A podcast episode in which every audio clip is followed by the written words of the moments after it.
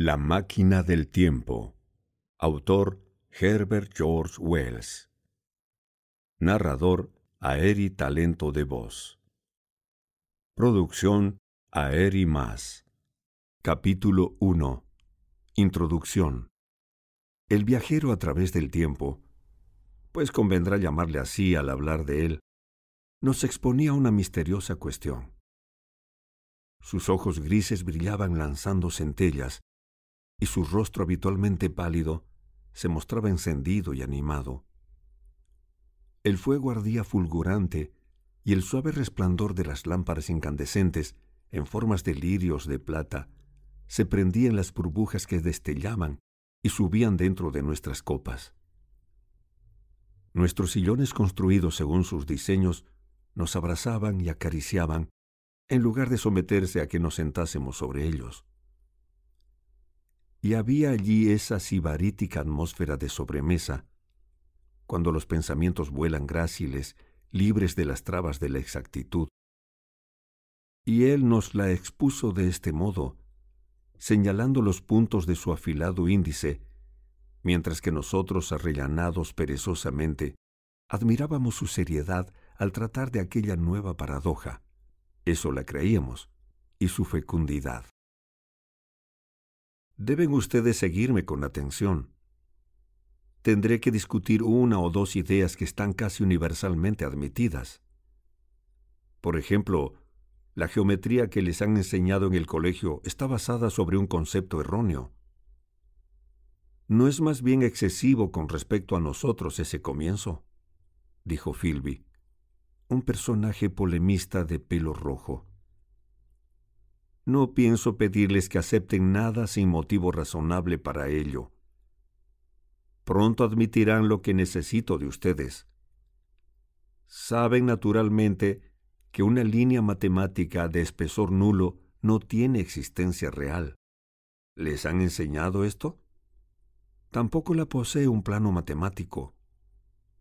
Estas cosas son simples abstracciones. Esto está muy bien dijo el psicólogo. Ni poseyendo tan solo longitud, anchura y espesor, un cubo tiene existencia real. Eso lo impugno, dijo Philby. Un cuerpo sólido puede, por supuesto, existir. Todas las cosas reales. Eso cree la mayoría de la gente. Pero espere un momento. ¿Puede un cubo instantáneo existir? No le sigo a usted, dijo Philby. ¿Un cubo que no lo sea en absoluto durante algún tiempo puede tener una existencia real? Philby se quedó pensativo. Evidentemente, prosiguió el viajero a través del tiempo, todo cuerpo real debe extenderse en cuatro direcciones. Debe tener longitud, anchura, espesor y duración pero debido a una flaqueza natural de la carne, que les explicaré dentro de un momento, tendemos a olvidar este hecho. Existen en realidad cuatro dimensiones, tres a las que llamamos los tres planos del espacio y una cuarta, el tiempo. Hay, sin embargo, una tendencia a establecer una distinción imaginaria entre las tres primeras dimensiones y la última porque sucede que nuestra conciencia se mueve por intermitencias en una dirección a lo largo de la última, desde el comienzo hasta el fin de nuestras vidas. Eso, dijo un muchacho muy joven, haciendo esfuerzos espasmódicos para encender de nuevo su cigarro encima de la lámpara, eso es realmente muy claro. Ahora bien, resulta notable que se olvide esto con tanta frecuencia continuó el viajero a través del tiempo en un ligero acceso de jovialidad. Esto es lo que significa en realidad la cuarta dimensión. Aunque ciertas gentes que hablan de la cuarta dimensión no sepan lo que es. Es solamente otra manera de considerar el tiempo. No hay diferencia entre el tiempo y cualesquiera de las tres dimensiones, salvo que nuestra conciencia se mueve a lo largo de ellas pero algunos necios han captado el lado malo de esa idea. ¿No han oído todos ustedes lo que han dicho esas gentes acerca de la cuarta dimensión? Yo no, dijo el corregidor. Pues sencillamente esto. De ese espacio, tal como nuestros matemáticos lo entienden, se dice que tiene tres dimensiones que pueden llamarse longitud, anchura y espesor, y que es siempre definible por referencia a tres planos, cada uno de ellos en ángulo recto con los otros. Algunas mentes filosóficas se han preguntado, ¿por qué tres dimensiones precisamente? ¿Por qué no otra dirección en ángulos rectos con las otras tres? E incluso han intentado construir una geometría de cuatro dimensiones. El profesor Simon Newcomb expuso esto en la Sociedad Matemática de New York hace un mes aproximadamente. ¿Saben ustedes que sobre una superficie plana que no tenga más que dos dimensiones, podemos representar la figura de un sólido de tres dimensiones? E igualmente creen que por medio de modelos de tres dimensiones representarían uno de cuatro, si pudiesen conocer la perspectiva de la cosa. ¿Comprenden? Así lo creo, murmuró el corregidor, y frunciendo las cejas, se sumió en un estado de introversión, moviendo sus labios como quien repite unas palabras místicas. Sí, creo que ahora lo comprendo, dijo después de un rato, animándose de un modo completamente pasajero. Bueno, no tengo por qué ocultarles que vengo trabajando hace tiempo sobre esta geometría de las cuatro dimensiones. Algunos de mis resultados son curiosos. Por ejemplo, He aquí el retrato de un hombre a los ocho años, otro a los quince, otro a los diecisiete, otro a los veintitrés y así sucesivamente. Todas estas son sin duda secciones, por decirlo así, representaciones tridimensionales de su ser de cuatro dimensiones, que es una cosa fija e inalterable. Los hombres de ciencia, prosiguió el viajero a través del tiempo, después de una pausa necesaria para la adecuada asimilación de lo anterior, saben muy bien que el tiempo es únicamente una especie de espacio. Aquí tienen un diagrama científico conocido, un indicador del tiempo. Esta línea que sigo con el dedo muestra el movimiento del barómetro. Ayer estaba así de alto. Anoche descendió. Esta mañana ha vuelto a subir y llegado suavemente hasta aquí. Con seguridad el mercurio no ha trazado esta línea en las dimensiones del espacio, generalmente admitidas. Indudablemente esa línea ha sido trazada y por ello debemos inferir que lo ha sido a lo largo de la dimensión del tiempo. Pero, dijo el doctor mirando fijamente arder el carbón en la chimenea, pero si el tiempo es tan solo una cuarta dimensión del espacio, ¿por qué se le ha considerado siempre como algo diferente? ¿Y por qué no podemos movernos aquí y allá en el tiempo como nos movemos aquí y allá en las otras dimensiones del espacio? El viajero a través del tiempo sonrió. ¿Está usted seguro de que podemos movernos libremente en el espacio? podemos ir a la derecha y a la izquierda, hacia adelante y hacia atrás con bastante libertad. Y los hombres siempre lo han hecho. Admito que nos movemos libremente en dos dimensiones. Pero ¿cómo hacia arriba y hacia abajo? La gravitación nos limita ahí. Eso no es del todo exacto, dijo el doctor. Ahí tiene usted los globos. Pero antes de los globos Excepto en los saltos espasmódicos y en las desigualdades de la superficie, el hombre no tenía libertad para el movimiento vertical. Aunque puede moverse un poco hacia arriba y hacia... dijo el doctor. Con facilidad, con mayor facilidad hacia abajo y hacia arriba. Y usted no puede moverse de ninguna manera en el tiempo, no puede huir del momento presente. Mi querido amigo, en eso es en lo que estaba usted pensando. Eso es justamente en lo que el mundo entero se equivoca. estamos escapando siempre del momento presente. Nuestras existencias mentales, que son inmateriales y que carecen de dimensiones, pasan a lo largo de la dimensión del tiempo con una velocidad uniforme, desde la cuna hasta la tumba. Lo mismo que viajaríamos hacia abajo si empezásemos nuestra existencia 80 kilómetros por encima de la superficie terrestre. Pero la gran dificultad es esta, interrumpió el psicólogo. Puede usted moverse de aquí para allá en todas las direcciones del espacio, pero no puede usted moverse de aquí para allá en el tiempo. Ese es el origen de mi gran descubrimiento. Pero se equivoca usted al decir que no podemos movernos de aquí para allá en el tiempo. Por ejemplo, si recuerdo muy vivamente un incidente, retrocedo al momento en que ocurrió. Me convierto en un distraído, como usted dice. Salto hacia atrás durante un momento.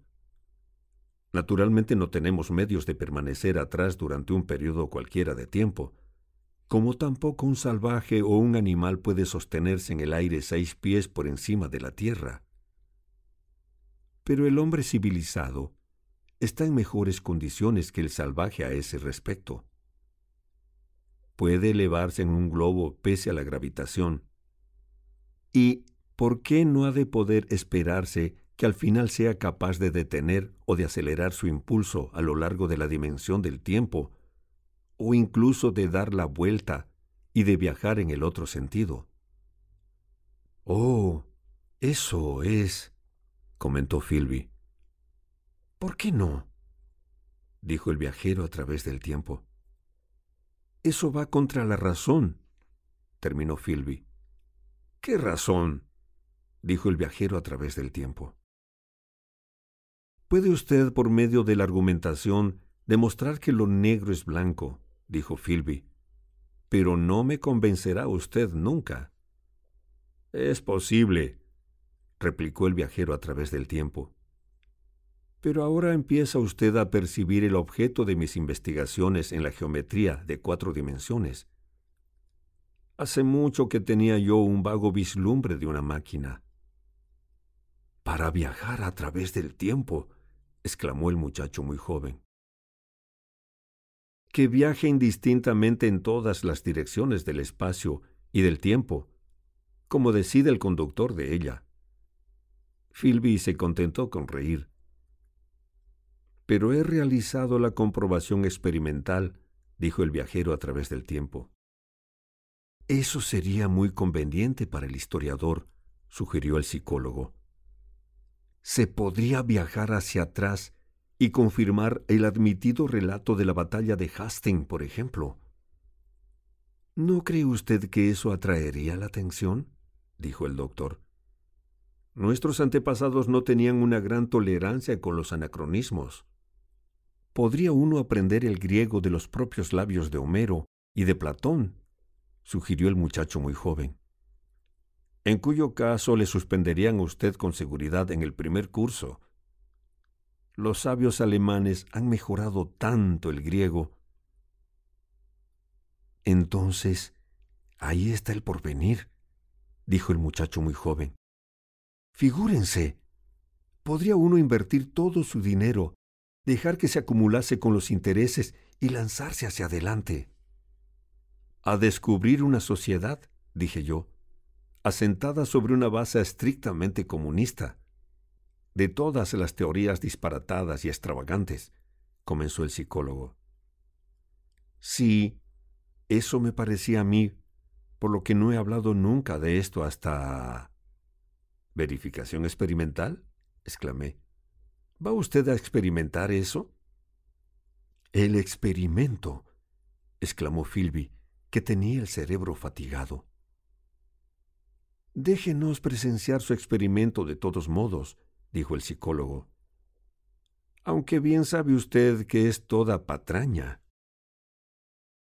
El viajero a través del tiempo nos sonrió a todos. Luego, sonriendo aún levemente y con las manos hundidas en los bolsillos de sus pantalones, salió despacio de la habitación y oímos sus zapatillas arrastrarse por el largo corredor hacia su laboratorio. El psicólogo nos miró. Yo pregunto, ¿a qué ha ido? Algún juego de manos o cosa parecida, dijo el doctor. Y Philby intentó hablarnos de un prestidigitador que había visto en Burslem. Pero antes de que hubiese terminado su exordio, el viajero a través del tiempo volvió y la anécdota de Philby fracasó. Capítulo 2 La máquina La cosa que el viajero a través del tiempo tenía en su mano era una brillante armazón metálica, apenas mayor que un relojito y muy delicadamente confeccionada. Había en aquello marfil y una substancia cristalina y transparente. Y ahora debo ser explícito, pues lo que sigue, a menos que su explicación sea aceptada, es algo absolutamente inadmisible. Cogió él una de las mesitas octogonales que había esparcidas alrededor de la habitación y la colocó enfrente de la chimenea, con dos patas sobre la alfombra. Puso la máquina encima de ella. Luego acercó una silla y se sentó. El otro objeto que había sobre la mesa era una lamparita con pantalla, cuya brillante luz daba de lleno sobre aquella cosa. Había allí también una docena de bujías aproximadamente, dos en candelabros de bronce sobre la repisa de la chimenea y otras varias en brazos de metal, así que la habitación estaba profusamente iluminada.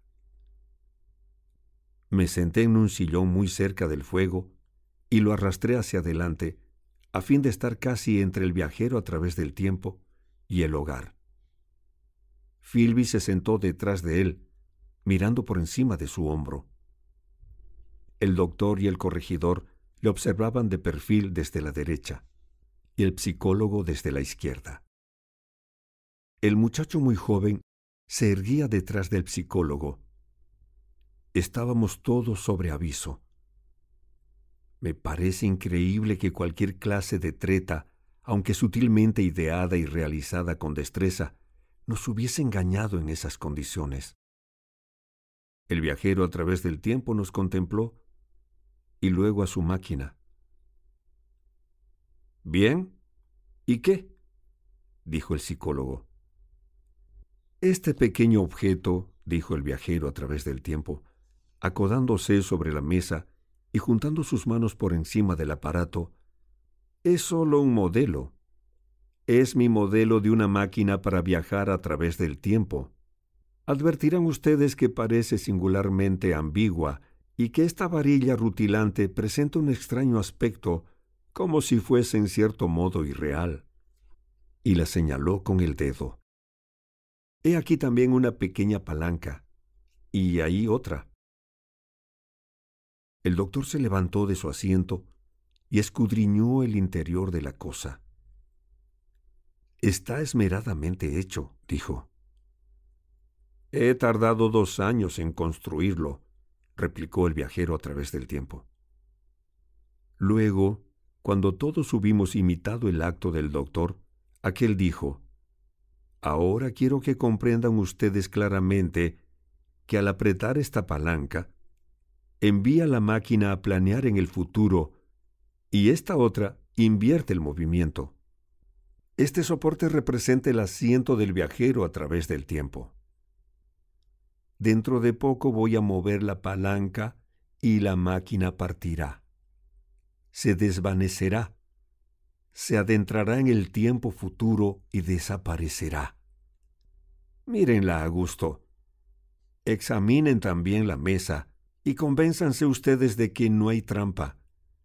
No quiero desperdiciar este modelo y que luego me digan que soy un charlatán.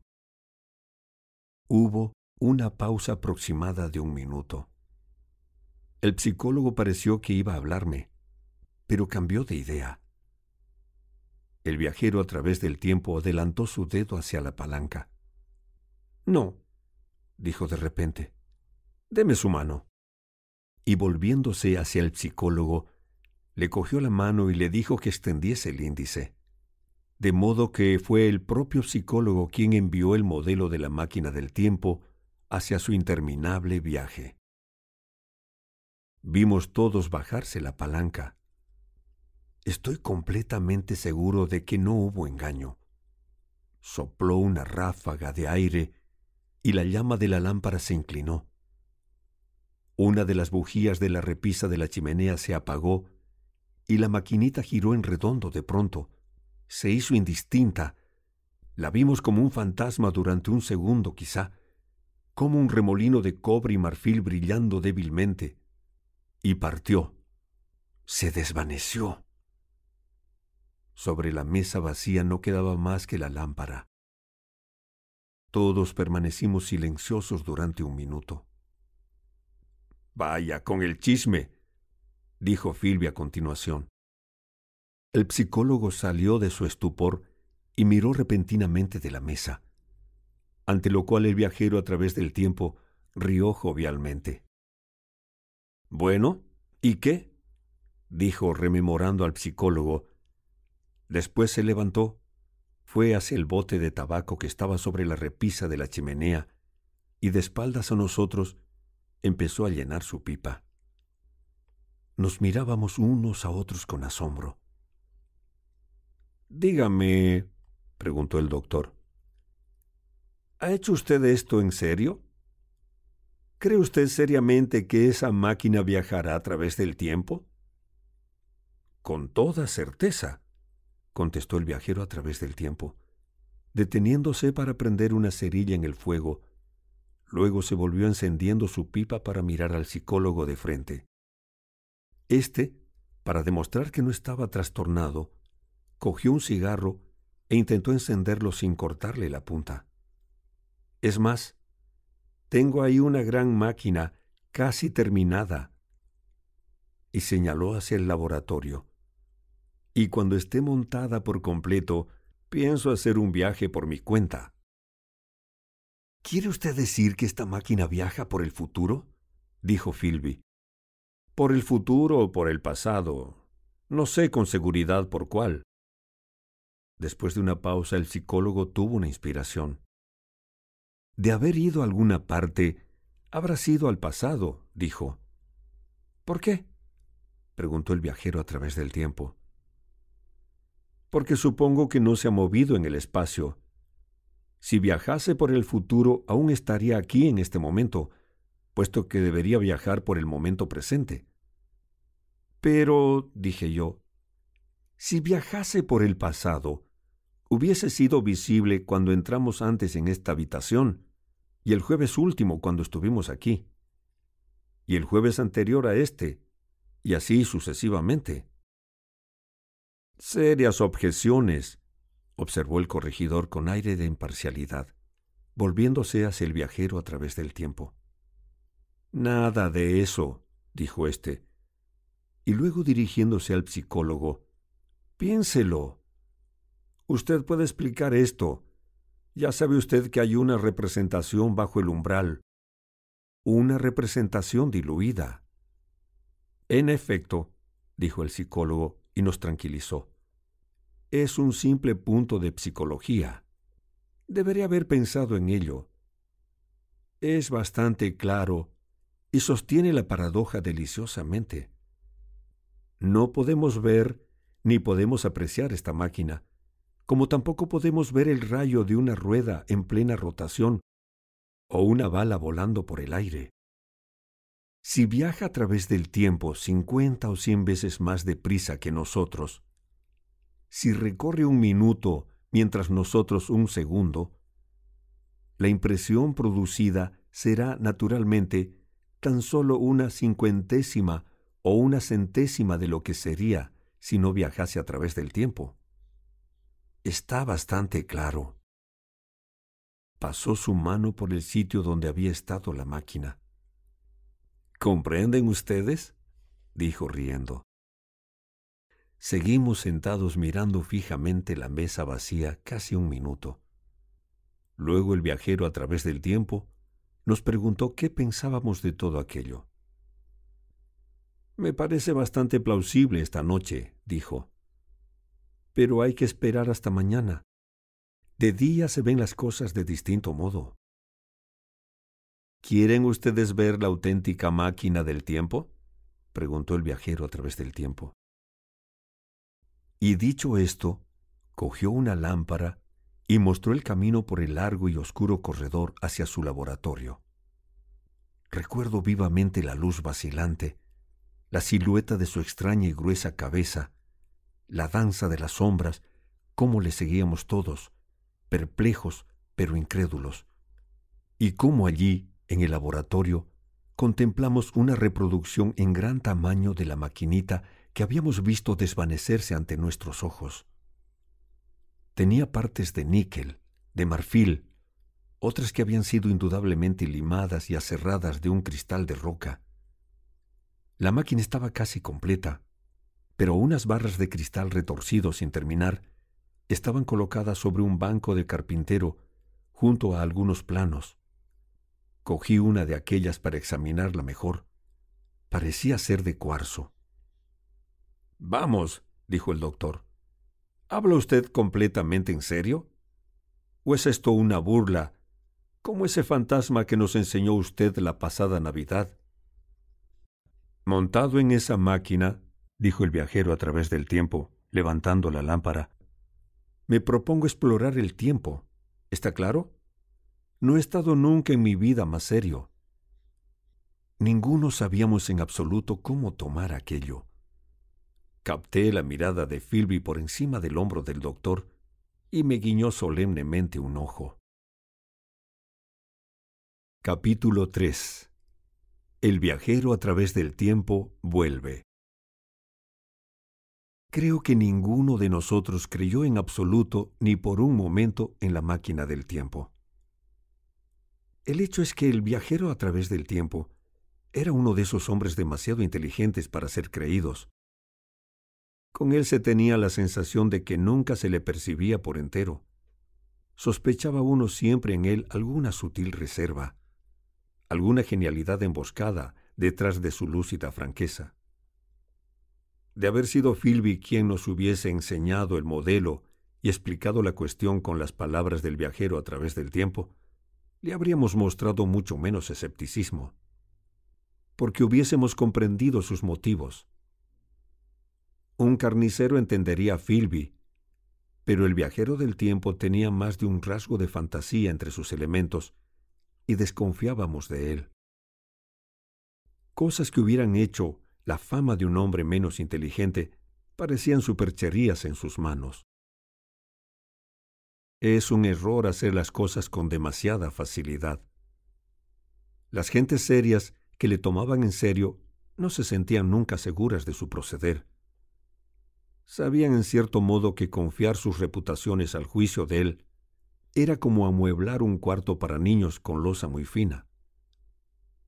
Por eso no creo que ninguno de nosotros haya hablado mucho del viaje a través del tiempo, en el intervalo entre aquel jueves y el siguiente, aunque sus extrañas capacidades cruzasen indudablemente por muchas de nuestras mentes. Su plausibilidad, es decir, su incredibilidad práctica, las curiosas posibilidades de anacronismo y de completa confusión que sugería. Por mi parte, me preocupaba especialmente la treta del modelo. Recuerdo que lo discutí con el doctor, a quien encontré el viernes en Linian. Dijo que había visto una cosa parecida en Tubingham, e insistía mucho en el apagón de la bujía, pero no podía explicar cómo se efectuaba el engaño. El jueves siguiente fui a Richmond. Supongo que era yo uno de los más asidos invitados del viajero a través del tiempo. Y como llegué tarde, encontré a cuatro o cinco hombres reunidos ya en su sala. El doctor estaba colocado delante del fuego con una hoja de papel en una mano y su reloj en la otra. Busqué la mirada del viajero a través del tiempo y... Son ahora las siete y media, dijo el doctor. Creo que haríamos mejor en cenar. ¿Dónde está? dije yo nombrando a nuestro anfitrión. ¿Acabó usted de llegar? Es más bien extraño.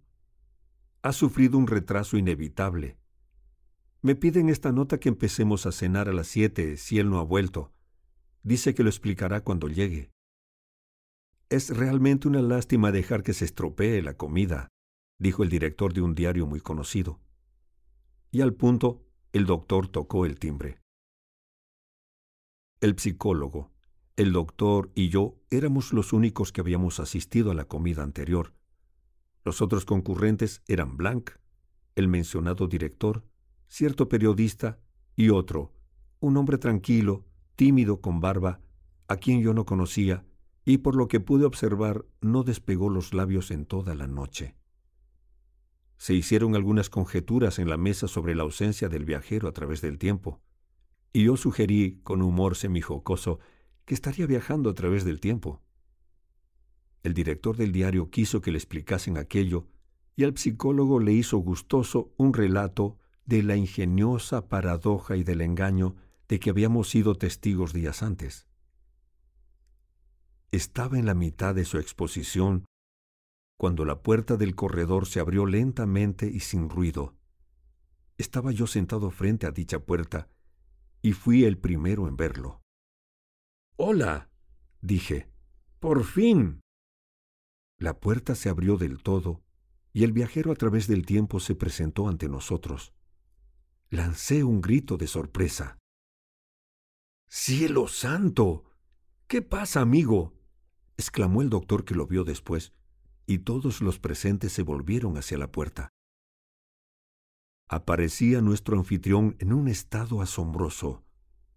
Su chaqueta estaba polvorienta y sucia, manchada de verde en las mangas, y su pelo enmarañado me pareció más gris, ya fuera por el polvo y la suciedad, o porque estuviese ahora descolorido. Tenía la cara atrozmente pálida y en su mentón un corte obscuro a medio cicatrizar. Su expresión era ansiosa y descompuesta, como por un intenso sufrimiento. Durante un instante vaciló en el umbral como si le cegase la luz. Luego entró en la habitación. Vi que andaba exactamente como un cojo que tiene los pies doloridos de vagabundear. Le mirábamos en silencio, esperando a que hablase. No dijo una palabra, pero se acercó penosamente a la mesa e hizo un ademán hacia el vino. El director del diario llenó una copa de champaña y la empujó hacia él. La vació, pareciendo sentirse mejor. Miró a su alrededor y la sombra de su antigua sonrisa fluctuó sobre su rostro. ¿Qué ha estado usted haciendo bajo tierra, amigo mío? dijo el doctor. El viajero a través del tiempo tampoco no pareció oír. Permítame que le interrumpa, dijo, con vacilante pronunciación. Estoy muy bien. Se detuvo, tendió su copa para que la llenasen de nuevo, y cogiéndola, la volvió a vaciar. Esto sienta bien, dijo, sus ojos grises brillaron y un ligero color afloró a sus mejillas. Su mirada revoloteó sobre nuestros rostros con cierta apagada aprobación. Luego recorrió el cuarto caliente y confortable, y después habló de nuevo, como buscando su camino entre sus palabras. Voy a lavarme y a vestirme, y luego bajaré y explicaré las cosas. Guárdeme un poco de ese carnero. Me muero de hambre y quisiera comer algo. Vio al director del diario que rara vez iba a visitarlo y le preguntó cómo estaba. El director inició una pregunta. Le contestaré enseguida, dijo el viajero a través del tiempo. Estoy raro. Todo marchará bien dentro de un minuto. Dejó su copa y fue hacia la puerta de la escalera. Noté de nuevo su cojera y el pesado ruido de sus pisadas, y levantándome en mi sitio vi sus pies al salir. No llevaba en ellos más que unos calcetines harapientos y manchados de sangre. Luego la puerta se cerró tras él. Tuve intención de seguirle, pero recordé cuánto le disgustaba que se preocupasen de él. Durante un minuto quizá estuve ensimismado. Luego oí decir al director del diario, Notable conducta de un eminente sabio, pensando, según solía, en epígrafes de periódicos, y esto volvió mi atención hacia la brillante mesa. ¿Qué broma es esta? dijo el periodista. ¿Es que ha estado haciendo de pordiosero aficionado? No lo entiendo. Tropecé con los ojos del psicólogo y leí mi propia interpretación en su cara. Pensé en el viajero a través del tiempo, cojeando penosamente al subir la escalera. No creo que ningún otro hubiera notado su cojera. El primero en recobrarse por completo de su asombro fue el doctor que tocó el timbre.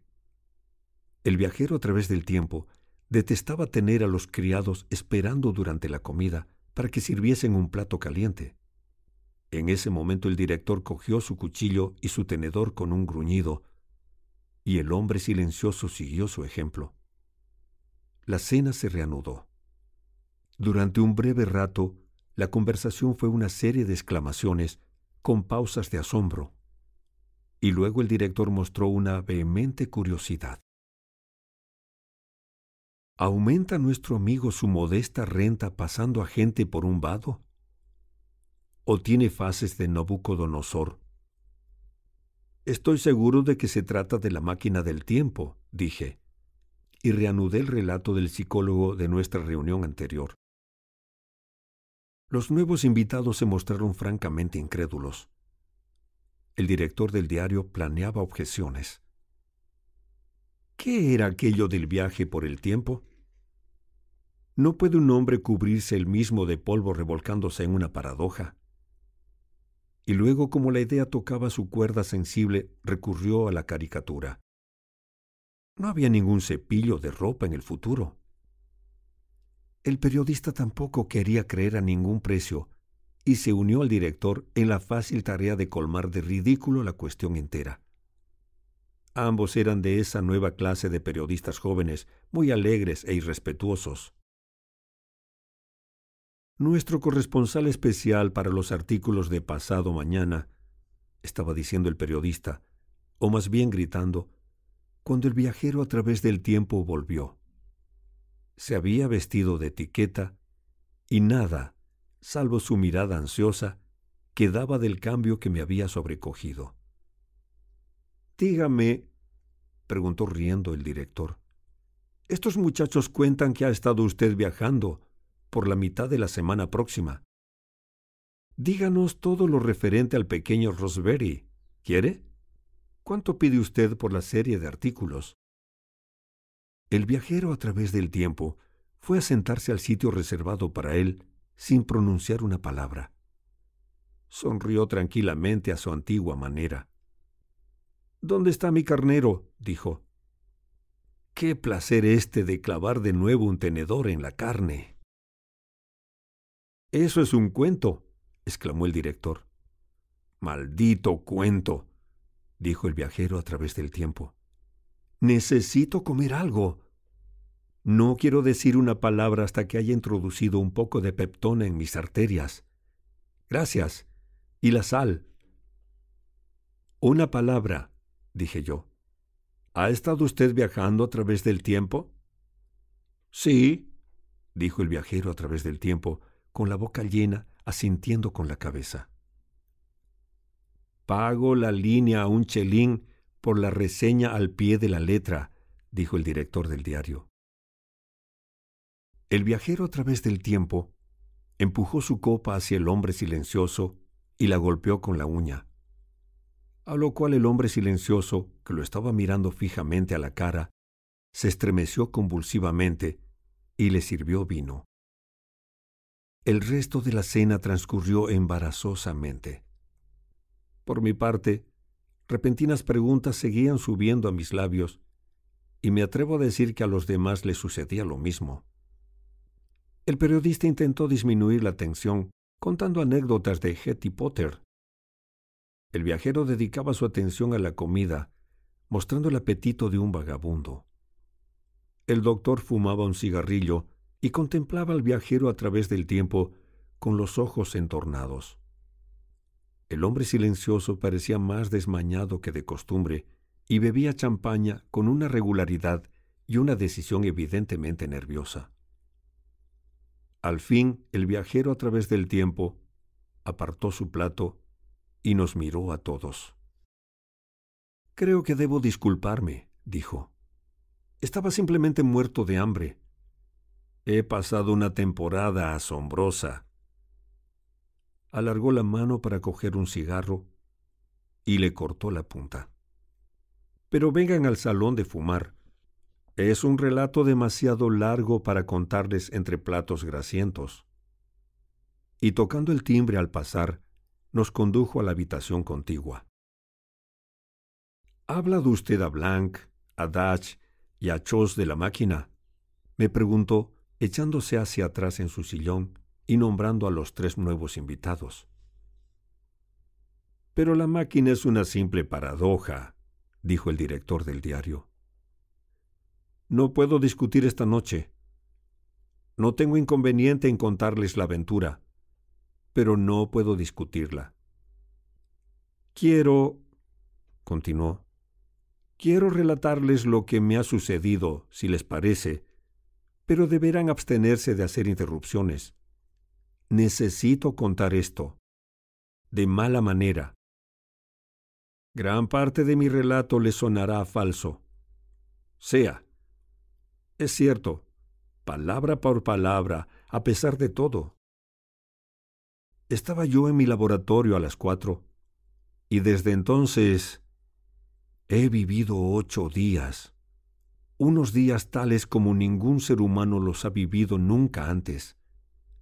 Estoy casi agotado, pero no dormiré hasta que les haya contado esto a ustedes.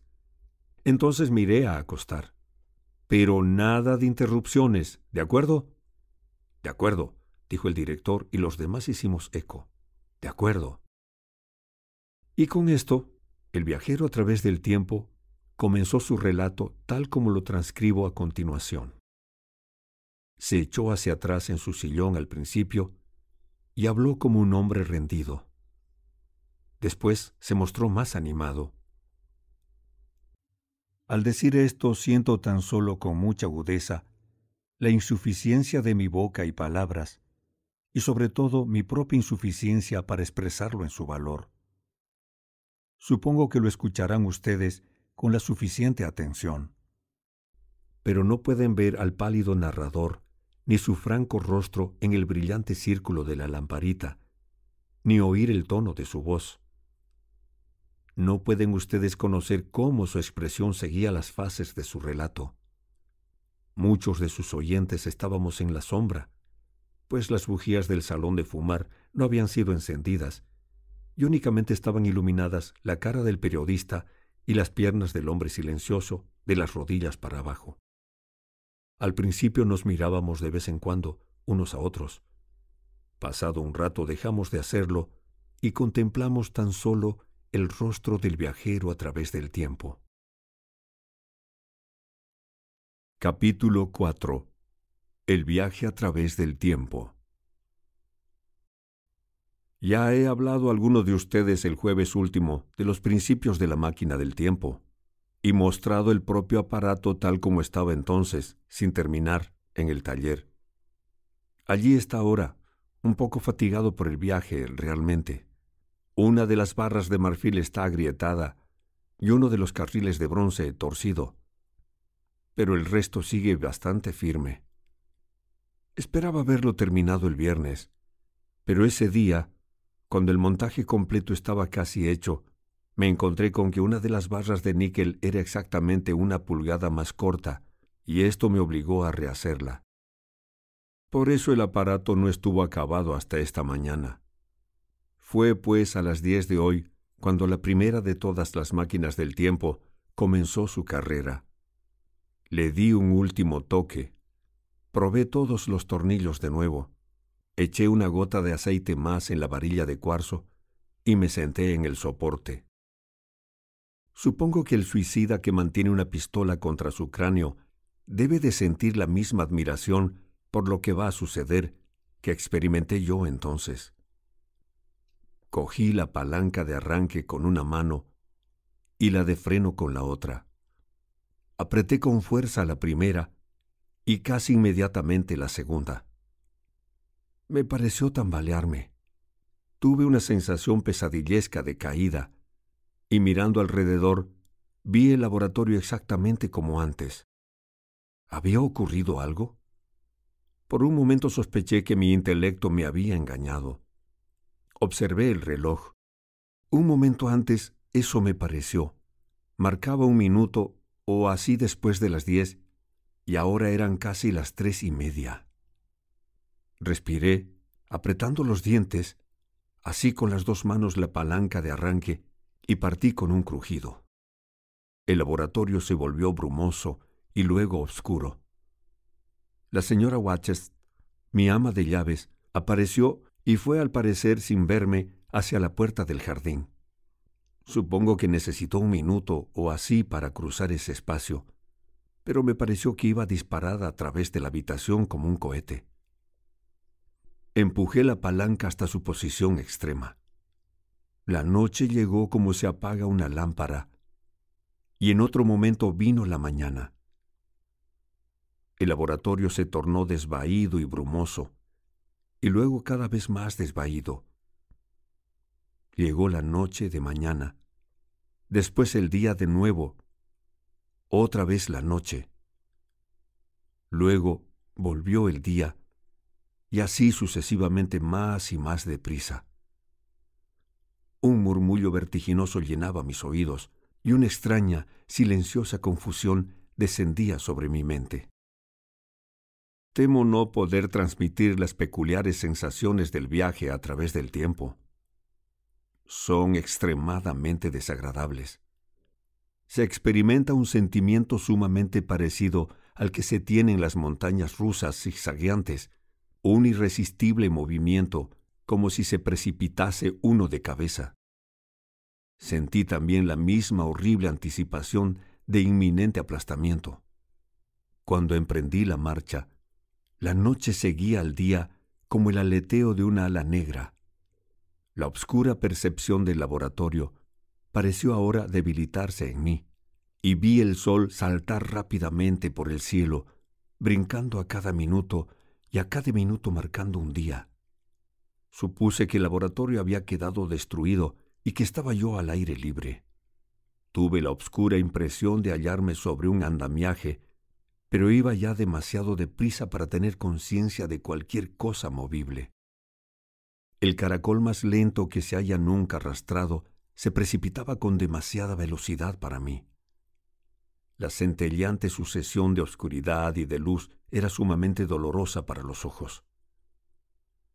Luego en las tinieblas intermitentes vi la luna girando rápidamente a través de sus fases, desde la nueva hasta la llena, y tuve un débil atisbo de las órbitas de las estrellas.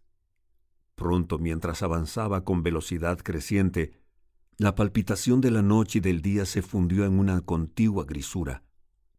El cielo tomó una maravillosa intensidad azul, un espléndido y luminoso color como el de un temprano amanecer. El sol saltarín se convirtió en una raya de fuego, en un arco brillante en el espacio, la luna en una débil faja oscilante, y no pude ver nada de estrellas, sino de vez en cuando un círculo brillante fluctuando en el azul. La vista era brumosa e incierta. Seguía yo situado en la ladera de la colina, sobre la cual está ahora construida esta casa, y el saliente se elevaba por encima de mí, gris y confuso. Vi unos árboles crecer y cambiar como bocanadas de vapor, tan pronto pardos como verdes. Crecían, se desarrollaban, se quebraban y desaparecían. Vi alzarse edificios vagos y bellos y pasar como sueños. La superficie de la tierra parecía cambiada, disipándose y fluyendo bajo mis ojos. Las manecillas sobre los cuadrantes que registraban mi velocidad giraban cada vez más deprisa. Pronto observé que el círculo solar oscilaba de arriba a abajo, solsticio a solsticio, en un minuto o menos, y que por consiguiente mi marcha era de más de un año por minuto, y minuto por minuto la blanca nieve destellaba sobre el mundo y se disipaba, siendo seguida por el verdor brillante y corto de la primavera. Las sensaciones desagradables de la salida eran menos punzantes ahora. Se fundieron al fin en una especie de hilaridad histérica. Noté, sin embargo, un pesado bamboleo de la máquina que era yo incapaz de explicarme. Pero mi mente se hallaba demasiado confusa para fijarse en eso, de modo que una especie de locura que aumentaba en mí me precipité en el futuro. Al principio no pensé apenas en detenerme, no pensé apenas sino en aquellas nuevas sensaciones.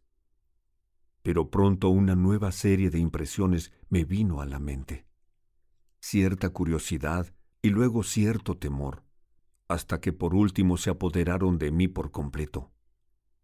Qué extraños desenvolvimientos de la humanidad, qué maravillosos avances sobre nueva rudimentaria civilización, pensé, se me iban a parecer cuando llegase a contemplar de cerca el vago y fugaz mundo que desfilaba rápido y que fluctuaba ante mis ojos. Vi una grande y espléndida arquitectura elevarse a mi alrededor, más sólida que cualquiera de los edificios de nuestro tiempo, y sin embargo parecía construida de trémula luz y de niebla. Vi un verdor más rico extenderse sobre la colina y permanecer allí sin interrupción invernal. Aún a través del velo de mi confusión, la tierra parecía muy bella. Y así vino a mi mente la cuestión de detener la máquina. El riesgo especial estaba en la posibilidad de encontrarme alguna sustancia en el espacio que yo o la máquina ocupábamos. Mientras viajaba a gran velocidad a través del tiempo, esto importaba poco. El peligro estaba, por decirlo así, atenuado, deslizándome como un vapor a través de los intersticios de las sustancias intermedias. Pero llegar a detenerme entrañaba el aplastamiento de mí mismo, molécula por molécula, contra lo que se hallase en mi ruta. Significaba poner a mis átomos en tan íntimo contacto con los del obstáculo, que una profunda reacción química tal vez una explosión de gran alcance, se produciría lanzándonos a mí y a mi aparato fuera de todas las dimensiones posibles, en lo desconocido.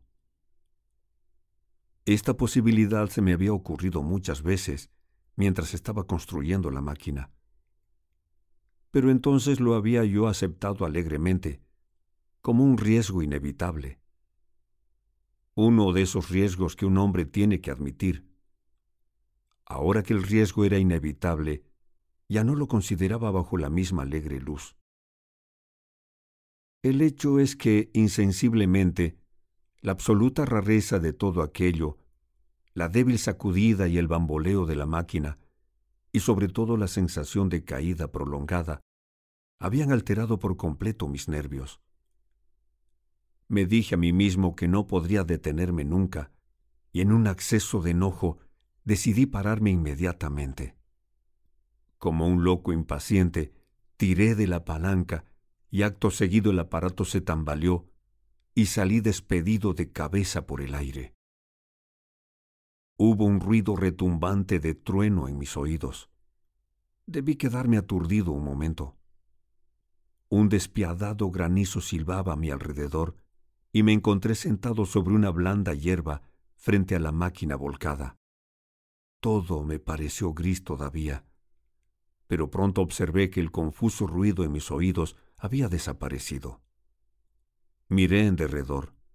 Estaba sobre lo que parecía ser un pequeño prado de un jardín, rodeado de macizos de rododendros, y observé que sus flores malva y púrpura caían como una lluvia bajo el golpeteo de las piedras de granizo. La rebotante y danzarina granizada caía en una nubecilla sobre la máquina y se moría a lo largo de la tierra como una humareda. En un momento me encontré calado hasta los huesos. Bonita hospitalidad, dije, con un hombre que ha viajado innumerables años para veros. Pronto pensé que era estúpido dejarse empapar. Me levanté y miré a mi alrededor. Una figura colosal esculpida al parecer en una piedra blanca, aparecía confusamente más allá de los rodondedros, a través del aguacero brumoso. pero todo el resto del mundo era invisible. Sería difícil describir mis sensaciones. Como las columnas de granizo disminuían, vi la figura blanca más claramente. Parecía muy voluminosa, pues un abedul plateado tocaba sus hombros. Era de mármol blanco, algo parecida en su forma a una esfinge alada. Pero las alas, en lugar de llevarlas verticalmente a los lados, estaban desplegadas de modo que parecían planear. El pedestal me pareció que era de bronce y estaba cubierto de un espeso verdín. Sucedió que la cara estaba de frente a mí. Los ojos sin vista parecían mirarme. Había la débil sombra de una sonrisa sobre sus labios. Estaba muy deteriorada por el tiempo, y ello le comunicaba una desagradable impresión de enfermedad. Permanecí contemplándola un breve momento, medio minuto quizá o media hora. Parecía avanzar y retroceder según cayese delante de ella el granizo más denso o más espaciado. Por último aparté mis ojos de ella por un momento y vi que la cortina de granizo aparecía más transparente y que el cielo se iluminaba con la promesa del sol. Volví a mirar a la figura blanca, agachado, y la plena temeridad de mi viaje se me apareció de repente. ¿Qué iba a suceder cuando aquella cortina brumosa se hubiera retirado por entero? ¿Qué podría haberle sucedido a los hombres? ¿Qué hacer si la crueldad se había convertido en una pasión común? ¿Qué si en ese intervalo la raza había perdido su virilidad, desarrollándose como algo inhumano, indiferente y abrumadoramente potente?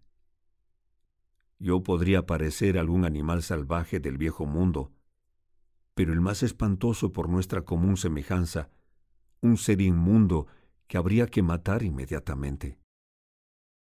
Ya veía yo otras amplias formas, enormes edificios con intrincados parapetos y altas columnas, entre una colina obscuramente arbolada que llegaba hasta mí a través de la tormenta encalmada. Me sentí preso de un terror pánico. Volví frenéticamente hacia la máquina del tiempo y me esforcé penosamente en reajustarla. Mientras lo intentaba, los rayos del sol traspasaron la tronada. El gris aguacero había pasado y se desvaneció como las vestiduras arrastradas por un fantasma. Encima de mí, en el azul intenso del cielo estival, jirones oscuros y ligeros de nubes remolineaban en la nada. Los grandes edificios a mi alrededor se elevaban claros y nítidos, brillantes con la lluvia de la tormenta, y resultaron blancos por las piedras de granizo sin derretir, amontonadas a lo largo de sus hiladas. Me sentí desnudo en un extraño mundo. Experimenté lo que quizá experimentaba un pájaro en el aire claro, cuando sabe que el gavilán vuela y quiere precipitarse sobre él. Mi pavor se tornaba frenético. Hice una larga aspiración, apreté los dientes y luché de nuevo furiosamente, empleando las muñecas y las rodillas con la máquina. Cedió bajo mi desesperado esfuerzo y retrocedió. Golpeó violentamente mi barbilla con una mano sobre el asiento y la otra sobre la palanca, permanecí jadeando penosamente en actitud de montarme de nuevo.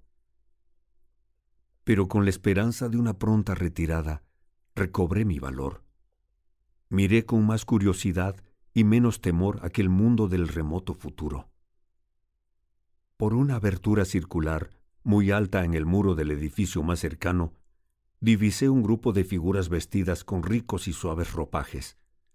Me habían visto y sus caras estaban vueltas hacia mí. Oí entonces voces que se acercaban, viniendo a través de los macizos que crecían junto a la esfinge blanca. Veía las cabezas y los hombros de unos seres corriendo. Uno de ellos surgió de una senda que conducía directamente al pequeño prado en el cual permanecía con mi máquina. Era una ligera criatura, de una estatura quizá de cuatro pies, vestida con una túnica púrpura, ceñida al talle por un cinturón de cuero. Unas sandalias o coturnos, no pude distinguir claramente lo que eran, calzaban sus pies. Sus piernas estaban desnudas hasta las rodillas y su cabeza al aire. Al observar esto, me di cuenta por primera vez de lo cálido que era el aire. Me impresionaron la belleza y la gracia de aquel ser, aunque me chocó también su fragilidad indescriptible. Su cara sonrosada me recordó mucho la clase de belleza de los tísicos, esa belleza ética de la que tanto hemos oído hablar. Al verle recobré de pronto la confianza. Aparté mis manos de la máquina. Capítulo 5 En la Edad de Oro En un momento estuvimos cara a cara, yo y aquel ser frágil, más allá del futuro. Vino directamente a mí y se echó a reír en mis narices. La ausencia en su expresión de todo signo de miedo me impresionó enseguida. Luego se volvió hacia los otros dos que le seguían y les habló en una lengua extraña, muy dulce y armoniosa. Acudieron otros más, y pronto tuve a mi alrededor un pequeño grupo de unos ocho o diez de aquellos exquisitos seres. Uno de ellos se dirigió a mí. Se me ocurrió, de un modo bastante singular, que mi voz era demasiado áspera y profunda para ellos. Por eso moví la cabeza y señalando mis oídos, la volví a mover. Dio él un paso hacia adelante, vaciló y luego tocó mi mano. Entonces sentí otros suaves tentáculos sobre mi espalda y mis hombros. Querían comprobar si era yo un ser real. No había en esto absolutamente nada de alarmante. En verdad tenían algo aquellas lindas gentes que inspiraba confianza, una graciosa dulzura, cierta desenvoltura infantil. Y además parecían tan frágiles que me imaginé a mí mismo derribando una docena entera de ellos como si fuesen bolos. Pero hice un movimiento repentino para cuando vi sus manitas rosadas palpando la máquina del tiempo. Afortunadamente entonces cuando no era todavía demasiado tarde, pensé en un peligro del que me había olvidado hasta aquel momento, y tomando las barras de la máquina, desprendí las pequeñas palancas que la hubieran puesto en movimiento y las metí en mi bolsillo. Luego intenté hallar el medio de comunicarme con ellos. Entonces, viendo más de cerca sus rasgos, percibí nuevas particularidades en su tipo de belleza muy de porcelana de Dresden. Su pelo, que estaba rizado por igual, terminaba en punta sobre el cuello y las mejillas. No se veía el más leve indicio del vello en su cara, y sus orejas eran singularmente menudas. Las bocas pequeñas, de un rojo brillante, de labios más bien delgados, y las barbillas reducidas acababan en punta. Los ojos grandes y apacibles, y esto puede parecer egoísmo por mi parte. Me imaginé entonces que les faltaba cierta parte del interés que había yo esperado encontrar en ellos. Como no hacían esfuerzo alguno para comunicarse conmigo, sino que me rodeaban simplemente, sonriendo y hablando entre ellos en suave tono arrullado, inicié la conversación. Señalé hacia la máquina del tiempo y hacia mí mismo, Luego, vacilando un momento sobre cómo expresar la idea de tiempo, indiqué el sol con el dedo. Inmediatamente una figura pequeña, lindamente arcaica, vestida con una estofa blanca y púrpura, siguió mi gesto y después me dejó atónito imitando el ruido del trueno. Durante un instante me quedé tambaleante, aunque la importancia de su gesto era suficientemente clara. Una pregunta se me ocurrió bruscamente. ¿Estaban locos aquellos seres? Les sería difícil a ustedes comprender cómo se me ocurrió aquello. Ya saben que he previsto siempre que las gentes del año 802 mil y tantos nos adelantarán increíblemente en conocimientos, arte, en todo. Y enseguida, Uno de ellos me hacía de repente una pregunta que probaba que su nivel intelectual era el de un niño de cinco años, que me preguntaba en realidad si había yo llegado del sol con la tronada, lo cual alteró la opinión que me había formado de ellos por sus vestiduras, sus miembros frágiles y ligeros y sus delicadas facciones. Una oleada de desengaño cayó sobre mi mente. Durante un momento sentí que había construido la máquina del tiempo en vano. Incliné la cabeza señalando hacia el sol e interpreté tan gráficamente un trueno que los hice estremecer. Se apartaron todos un paso o más y se inclinaron. Entonces uno de ellos avanzó riendo hacia mí, llevando una guirnalda de bellas flores que me eran desconocidas por completo, y me las puso al cuello. La idea fue acogida por un melodioso aplauso, y pronto todos empezaron a correr de una parte a otra, cogiendo flores y riendo. Me las arrojaban hasta que estuve casi asfixiado bajo el amontonamiento. Ustedes que no han visto nunca nada parecido, apenas podrán figurarse qué flores delicadas y maravillosas han creado innumerables años de cultura. Después, uno de ellos sugirió que su juguete debía ser exhibido en el edificio más próximo. Y así me llevaron más allá de la esfinge de mármol blanco, que parecía haber estado mirándome, entre tanto con una sonrisa ante mi asombro, hacia un amplio edificio gris de piedra desgastada. Mientras iba con ellos, volvió a mi mente con irresistible júbilo el recuerdo de mis confiadas anticipaciones de una posteridad hondamente seria e intelectual. El edificio tenía una enorme entrada y era todo él de colosales dimensiones. Estaba yo naturalmente muy ocupado con la creciente multitud de gentes menudas y por las grandes puertas que se abrían ante mí sombrías y misteriosas. Mi impresión general del mundo que veía sobre sus cabezas era la de un confuso derroche de hermosos arbustos y de flores, de un jardín largo tiempo descuidado, y sin embargo sin malas hierbas. Divisé un gran número de extrañas flores blancas, de altos tallos que medían quizá un pie en sus pétalos de cera extendidos. Crecían desperdigadas, silvestres entre los diversos arbustos, pero como ya he dicho, no pude examinarlas de cerca en aquel momento. La máquina del tiempo quedó abandonada sobre la hierba, entre los rododendros. El arco de la entrada estaba ricamente esculpido, pero naturalmente no pude observar desde muy cerca las esculturas, aunque me pareció vislumbrar indicios de antiguos adornos fenicios al pasar, y me sorprendió que estuvieran muy rotos y deteriorados por el tiempo vinieron a mi encuentro en la puerta varios seres brillantemente ataviados.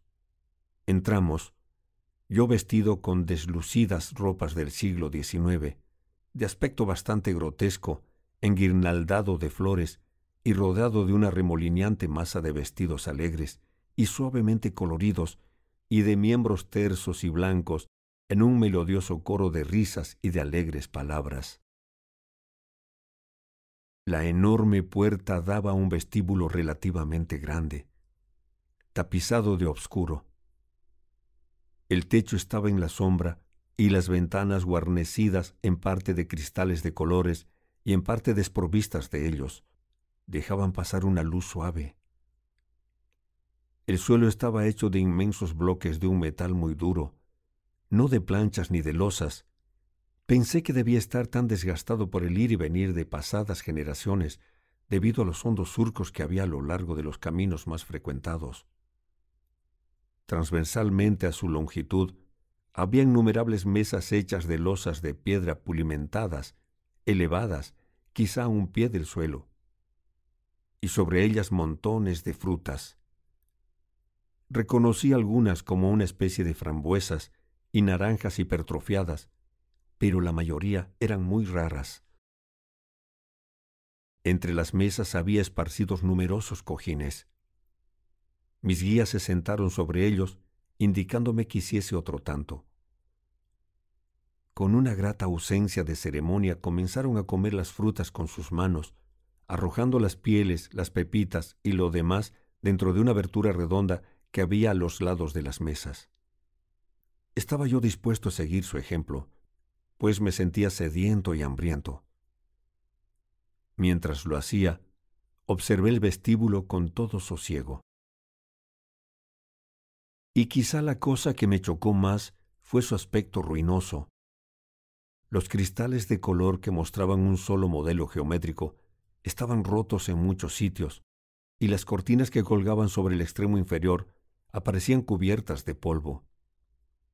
Y mi mirada descubrió que la esquina de la mesa de mármol, cercana a mí, estaba rota.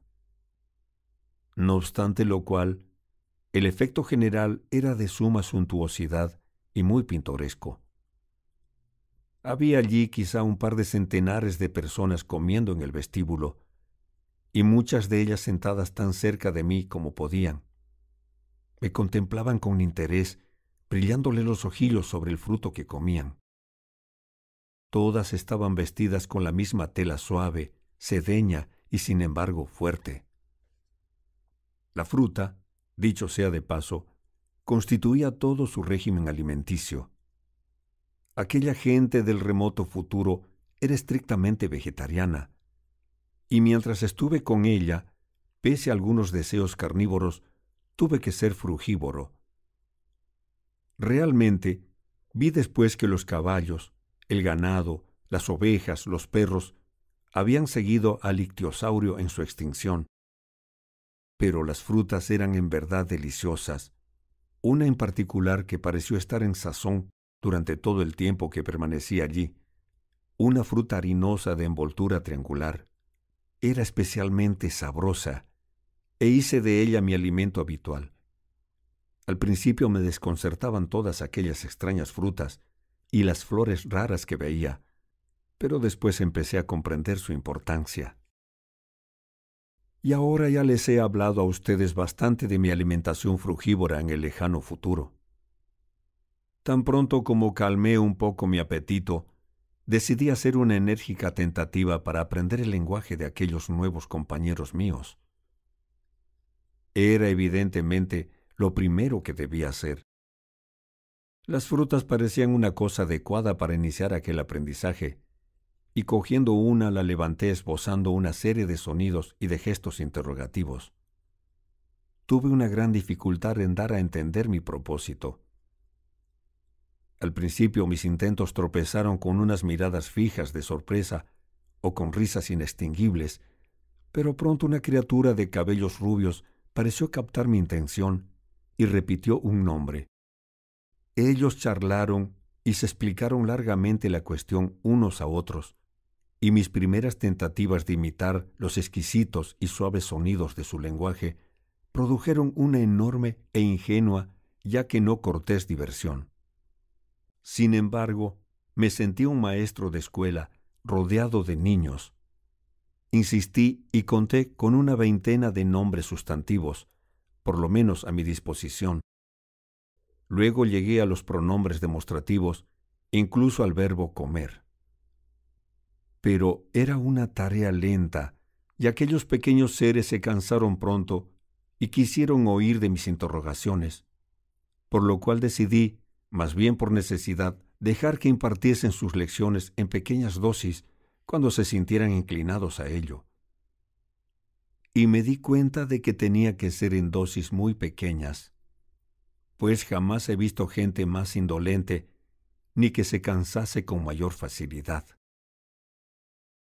Capítulo 6 El ocaso de la humanidad Pronto descubrí una cosa extraña en relación con mis pequeños huéspedes. Su falta de interés. Venían a mí con gritos anhelantes de asombro, como niños, pero cesaban enseguida de examinarme y se apartaban para ir en pos de algún otro juguete. Terminadas la comida y mis tentativas de conversación, observé por primera vez que casi todos los que me rodeaban al principio se habían ido. Y resulta también extraño cuán rápidamente llegué a no hacer caso de aquella gente menuda. Franqueé la puerta y me encontré de nuevo a la luz del sol del mundo, una vez satisfecha mi hambre. Encontré continuamente más grupos de aquellos hombres del futuro que me seguían a corta distancia, parloteando y riendo a mi costa, y habiéndome sonreído y hecho gestos de una manera amistosa, me dejaban entregado a mis propios pensamientos. La calma de la noche se extendía sobre el mundo cuando salí del gran vestíbulo y la escena estaba iluminada por el cálido resplandor del sol poniente. Al principio las cosas aparecían muy confusas. Todo era completamente distinto del mundo que yo conocía, hasta las flores. El enorme edificio que acababa de abandonar estaba situado sobre la ladera de un valle por el que corría un ancho río. Pero el Támesis había sido desviado a una milla aproximadamente de su actual posición. Decidí subir a la cumbre de una colina, a una milla y media, poco más o menos de allí, desde donde podría tener una amplia vista de este nuestro planeta en el año de gracia 802.701 pues esta era, como debería haberlo explicado, la fecha que los pequeños cuadrantes de mi máquina señalaban. Mientras caminaba, estaba alerta a toda impresión que pudiera probablemente explicarme el estado de ruinoso esplendor en que encontré al mundo, pues aparecía ruinoso.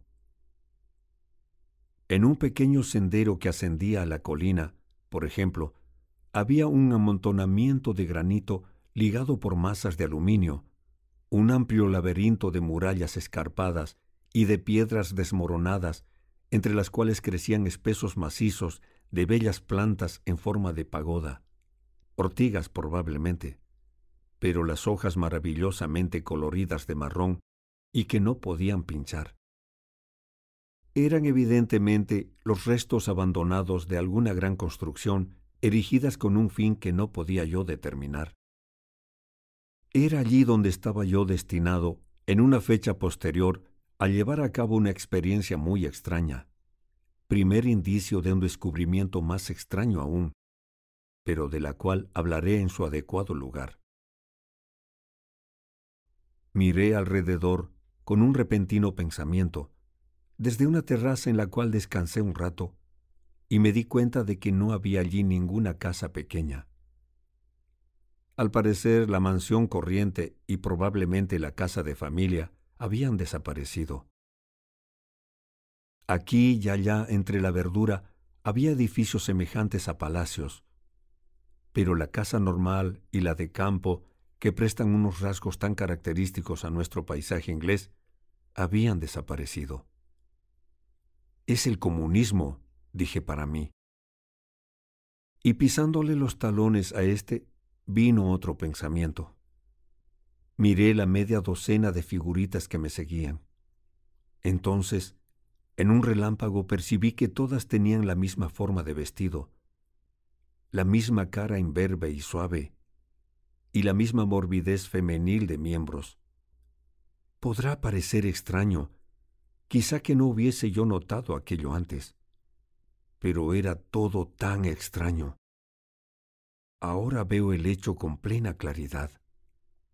En el vestido y en todas las diferencias de contextura y de porte que marcan hoy la distinción entre uno y otro sexo, aquella gente del futuro era idéntica. Y los hijos no parecían ser a mis ojos sino las miniaturas de sus padres. Pensé entonces que los niños de aquel tiempo eran sumamente precoces, al menos físicamente, y pude después comprobar ampliamente mi opinión. Viendo la desenvoltura y la seguridad en que vivían aquellas gentes, comprendí que aquel estrecho parecido de los sexos era después de todo lo que podía esperarse, pues la fuerza de un hombre y la delicadeza de una mujer, la institución de la familia y la diferenciación de ocupaciones son simples necesidades militantes de una edad de fuerza física. Allí donde la población es equilibrada y abundante, muchos nacimientos llegan a ser un mal más que un beneficio para el Estado. Allí donde la violencia es rara y la prole es segura, hay menos necesidad. realmente no existe la necesidad de una familia eficaz. Y la especialización de los sexos con referencia a las necesidades de sus hijos desaparece. Vemos algunos indicios de esto hasta en nuestro propio tiempo, y en esa edad futura era un hecho consumado. Esto debo recordárselo a ustedes, era una conjetura que hacía yo en aquel momento. Después iba a poder apreciar cuán lejos estaba de la realidad. Mientras meditaba sobre estas cosas, atrajo mi atención una linda pequeña construcción parecida a un pozo bajo una cúpula. Pensé de modo pasajero en la singularidad de que existiese aún un pozo y luego reanudé el hilo de mis teorías. No había grandes edificios hasta la cumbre de la colina, y como mis facultades motrices eran evidentemente milagrosas, pronto me encontré solo por primera vez. Con una extraña sensación de libertad y de aventura, avancé hacia la cumbre. Allí encontré un asiento hecho de un metal amarillo que no reconocí, corroído a trechos por una especie de orín rosado y semicubierto de blando musgo. Tenía los brazos vaciados y bruñidos en forma de cabezas de grifo. Me senté y contemplé la amplia visión de nuestro viejo mundo bajo el sol poniente de aquel largo día. Era uno de los más bellos y agradables espectáculos que he visto nunca. El sol se había puesto ya por debajo del horizonte, y el oeste era de oro llameante, tocado por algunas barras horizontales de púrpura y carmesí. Por debajo estaba el valle del Támesis, en donde el río se extendía como una banda de acero pulido. He hablado ya de los grandes palacios que despuntaban entre el abigarrado verdor, algunos en ruina y otros ocupados aún. Aquí y allá surgía una figura blanca o plateada en el devastado jardín de la tierra. Aquí y allá aparecía la afilada línea vertical de alguna cúpula u obelisco. No había setos ni señales de derechos de propiedad, ni muestras de agricultura. La tierra entera se había convertido en un jardín. Contemplando esto, comencé a urdir mi interpretación acerca de las cosas que había visto, y dada la forma que tomó para mí aquella noche, mi interpretación fue algo por el siguiente estilo. Después vi que había encontrado solamente una semi-verdad, o vislumbrado únicamente una faceta de la verdad me pareció encontrarme en la decadencia de la humanidad. El ocaso rojizo me hizo pensar en el ocaso de la humanidad. Por primera vez empecé a comprender una singular consecuencia del esfuerzo social en que estamos ahora comprometidos. Y sin embargo, créanlo, esta es una consecuencia bastante lógica. La fuerza es el resultado de la necesidad. La seguridad establece un premio a la debilidad. La obra de mejoramiento de las condiciones de vida, el verdadero proceso civilizador que hace la vida cada vez más segura, había avanzado constantemente hacia su culminación. Un triunfo de una humanidad unida sobre la naturaleza había seguido a otro. Cosas que ahora son tan solo sueños había llegado a ser proyectos deliberadamente emprendidos y llevados adelante. Y lo que yo veía era el fruto de aquello. Después de todo, la salubridad y la agricultura de hoy en día se halla aún en una etapa rudimentaria.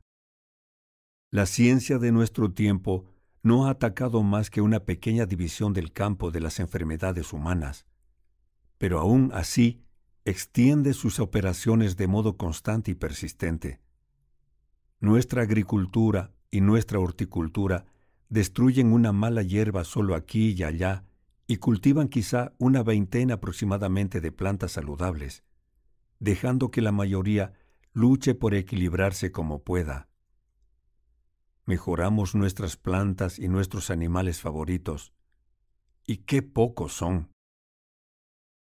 Gradualmente por vía selectiva, ora un melocotón mejor, ora unas uvas sin pepitas, ora una flor más grande y perfumada, ora una raza de ganado vacuno más conveniente. Los mejoramos gradualmente, porque nuestros ideales son vagos y tanteadores, y nuestro conocimiento muy limitado, pues la naturaleza es también tímida y lenta en nuestras manos torpes. Algún día todo esto estará mejor organizado, y será incluso mejor. Esta es la dirección de la corriente a pesar de los remansos. El mundo entero será inteligente, culto y servicial. Las cosas se moverán más y más deprisa hacia la sumisión de la naturaleza. Al final, sabia y cuidadosamente, reajustaremos el equilibrio de la vida animal y vegetal para adaptarlas a nuestras necesidades humanas. Este reajuste, digo yo, debe haber sido hecho y bien hecho realmente para siempre en el espacio de tiempo a través del cual mi máquina había saltado. El aire estaba libre de mosquitos, la tierra de malas hierbas y de hongos, por todas partes había frutas y flores deliciosas, brillantes mariposas revoloteaban aquí y allá. El ideal de la medicina preventiva estaba alcanzado. Las enfermedades suprimidas. No vi ningún indicio de enfermedad contagiosa durante toda mi estancia allí. Y ya les contaré más adelante que hasta el proceso de la putrefacción y de la vejez había sido profundamente afectado por aquellos cambios. Se habían conseguido también triunfos sociales. Veía yo la humanidad alojada en espléndidas moradas, suntuosamente vestida, y sin embargo no había encontrado aquella gente ocupada en ninguna faena. Allí no había signo alguno de lucha, ni social ni económica. La tienda, el anuncio, el tráfico, todo ese comercio que constituye la realidad de nuestro mundo, había desaparecido. Era natural que en aquella noche preciosa me apresurase a aprovechar la idea de un paraíso social. La dificultad del aumento de población había sido resuelta, supongo, y la población cesó de aumentar. Pero con semejante cambio de condición vienen las inevitables adaptaciones a dicho cambio. A menos que la ciencia biológica sea un montón de errores, ¿cuál es la causa de la inteligencia y del vigor humano? Las penalidades y la libertad, condiciones bajo las cuales el ser activo, fuerte y apto sobrevive y el débil sucumbe, condiciones que recompensan la alianza leal de los hombres capaces basadas en la autocontención, la paciencia y la decisión. Y la institución de la familia y las emociones que entraña, los celos feroces, la ternura por los hijos, la abnegación de los padres, todo ello encuentra su justificación y su apoyo en los peligros inminentes que amenazan a los jóvenes. Ahora, ¿Dónde están esos peligros inminentes? Se origina aquí un sentimiento que crecerá contra los celos conyugales, contra la maternidad feroz, contra toda clase de pasiones, cosas inútiles ahora, cosas que nos hacen sentirnos molestos, supervivientes salvajes y discordantes en una vida refinada y grata. Pensé en la pequeñez física de la gente, en su falta de inteligencia, en aquellas enormes y profundas ruinas. Y esto fortaleció mi creencia en una conquista perfecta de la naturaleza. Porque después de la batalla viene la calma. La humanidad había sido fuerte, enérgica e inteligente, y había utilizado su abundante vitalidad para modificar las condiciones bajo las cuales vivía. Y ahora llegaba la reacción de aquellas condiciones cambiadas. Bajo las nuevas condiciones de bienestar y de seguridad perfectos, esa bulliciosa energía que es nuestra fuerza llegaría a ser debilidad. Hasta en nuestro tiempo ciertas inclinaciones y deseos, en otro tiempo necesarios para sobrevivir, son un constante origen de fracaso. La valentía física y el amor al combate, por ejemplo, no representan una gran ayuda. Pueden incluso ser obstáculo para el hombre civilizado, y en un estado de equilibrio físico y de seguridad, la potencia tanto intelectual como física estaría fuera de lugar. Pensé que durante incontables años no había habido peligro alguno de guerra o de violencia aislada, ningún peligro de fieras, ninguna enfermedad agotadora que haya requerido una constitución vigorosa ni necesitado un trabajo asiduo. Para una vida tal, los que llamaríamos débiles se hallan tan bien pertrechados como los fuertes. No son realmente débiles. Mejor pertrechados en realidad, pues los fuertes estarían gastados por una energía para la cual no hay salida. Era indudable que la exquisita belleza de los edificios que yo veía era el resultado de las últimas agitaciones de la energía, ahora sin fin determinado de la humanidad, antes de haberse asentado en la perfecta armonía con las condiciones bajo las cuales vivía. El florecimiento de ese triunfo, que fue el comienzo de la última gran paz. Esta ha sido siempre la suerte de la energía en seguridad. Se consagra al arte y al erotismo, y luego vienen la languidez y la decadencia. Hasta ese impulso artístico deberá desaparecer al final había desaparecido casi en el tiempo que yo veía. Adornarse ellos mismos con flores, danzar, cantar al sol, esto era lo que quedaba del espíritu artístico y nada más. Aún eso desaparecería al final, dando lugar a una satisfecha inactividad. Somos afilados sin cesar sobre la muela del dolor y de la necesidad. Y según me parecía, He aquí que aquella odiosa muela se rompía al fin. Permanecí allí en las condensadas tinieblas, pensando que con aquella simple explicación había yo dominado el problema del mundo, dominando el secreto entero de aquel delicioso pueblo. Tal vez los obstáculos, por ellos ideados, para detener el aumento de población, había tenido demasiado buen éxito, y su número en lugar de permanecer estacionario, había más bien disminuido. Esto hubiese explicado aquellas ruinas abandonadas. Era muy sencilla mi explicación y bastante plausible, como lo son la mayoría de las teorías equivocadas. Capítulo 7 Una conmoción repentina Mientras permanecía meditando sobre este triunfo demasiado perfecto del hombre, la luna llena, amarilla y gibosa, salió entre un desbordamiento de luz plateada al nordeste. Las brillantes figuritas cesaron de moverse debajo de mí. Un búho silencioso revoloteó y me estremecí con el frío de la noche. Decidí descender y elegir un sitio donde poder dormir. Busqué con los ojos el edificio que conocía. Luego mi mirada corrió a lo largo de la figura de la esfinge blanca sobre su pedestal de bronce, cada vez más visible a medida que la luz de la luna ascendente se hacía más brillante. Podía yo ver el argentado abedul enfrente. Había allí, por un lado, el macizo de rododendros, negro en la pálida claridad y por el otro la pequeña pradera que volví a contemplar. Una extraña duda heló mi satisfacción. No, me dije con resolución, esa no es la pradera.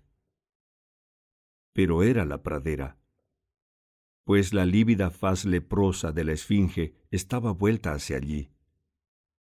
¿Pueden ustedes imaginar lo que sentí cuando tuve la plena convicción de ello? No podrían. La máquina del tiempo había desaparecido. Enseguida, como un latigazo en la cara, se me ocurrió la posibilidad de perder mi propia época, de quedar abandonado e impotente en aquel extraño mundo nuevo. El simple pensamiento de esto representaba una verdadera sensación física. Sentía que me agarraba por la garganta, cortándome la respiración. Un momento después sufrí un ataque de miedo y corrí con largas zancadas ladera abajo. Enseguida tropecé, caí de cabeza y me hice un corte en la cara. No perdí el tiempo en restañar la sangre, sino que salté de nuevo en pie y seguí corriendo, mientras me escurría la sangre caliente por la mejilla y el mentón. Y mientras corría, me iba diciendo a mí mismo, la han movido un poco, la han empujado debajo del macizo, fuera del camino. Sin embargo, corría todo cuanto me era posible. Todo el tiempo, con la certeza que algunas veces acompaña un miedo excesivo, yo sabía que tal seguridad era una locura. Sabía instintivamente que la máquina había sido transportada fuera de mi alcance. Respiraba penosamente. Supongo que recorrí la distancia entera desde la cumbre de la colina hasta la pradera, dos millas aproximadamente, en diez minutos. Y no soy ya un joven. Mientras iba corriendo maldecí en voz alta mi necia confianza derrochando así mi aliento. Gritaba muy fuerte y nadie contestaba. Ningún ser parecía agitarse en aquel mundo iluminado por la luna. Cuando llegué a la pradera, mis peores temores se realizaron. No se veía el menor rastro de la máquina. Me sentí desfallecido y helado cuando estuve frente al espacio vacío, entre la negra maraña de los arbustos. Corrí furiosamente alrededor, como si la máquina pudiera estar oculta en algún rincón. Y luego me detuve en seco, agarrándome el pelo con las manos. Por encima de mí descollaba la esfinge sobre su pedestal de bronce, blanca, brillante, leprosa, bajo la luz de la luna que ascendía. Parecía reírse burlonamente de mi propia congoja pude haberme consolado a mí mismo imaginando que los pequeños seres habían llevado por mí el aparato a algún refugio, de no haber tenido la seguridad de su incapacidad física e intelectual. Esto era lo que me acongojaba, la sensación de algún poder insospechado hasta entonces, por cuya intervención mi invento había desaparecido. Sin embargo, estaba seguro de una cosa salvo que alguna otra época hubiera construido un duplicado exacto, la máquina no podía haberse movido a través del tiempo. Las conexiones de las palancas, les mostré después el sistema, impiden que una vez quitada nadie pueda ponerla en movimiento de ninguna manera. Había sido transportada y escondida solamente en el espacio. Pero entonces, ¿dónde podía estar? Creo que debí ser preso de una especie de frenesí. Recuerdo haber recorrido violentamente por dentro y por fuera, a la luz de la luna, todos los arbustos que rodeaban a la esfinge, y asustado en la incierta claridad, algún animal blanco al que tomé por un cervatillo. Recuerdo también, ya muy avanzada la noche, haber aporreado las matas con mis puños cerrados hasta que mis articulaciones quedaron heridas y sangrantes, por las ramas partidas. Luego, sollozando y delirando en mi angustia de espíritu, descendí hasta el gran edificio de piedra. El enorme vestíbulo estaba oscuro, silencioso y desierto.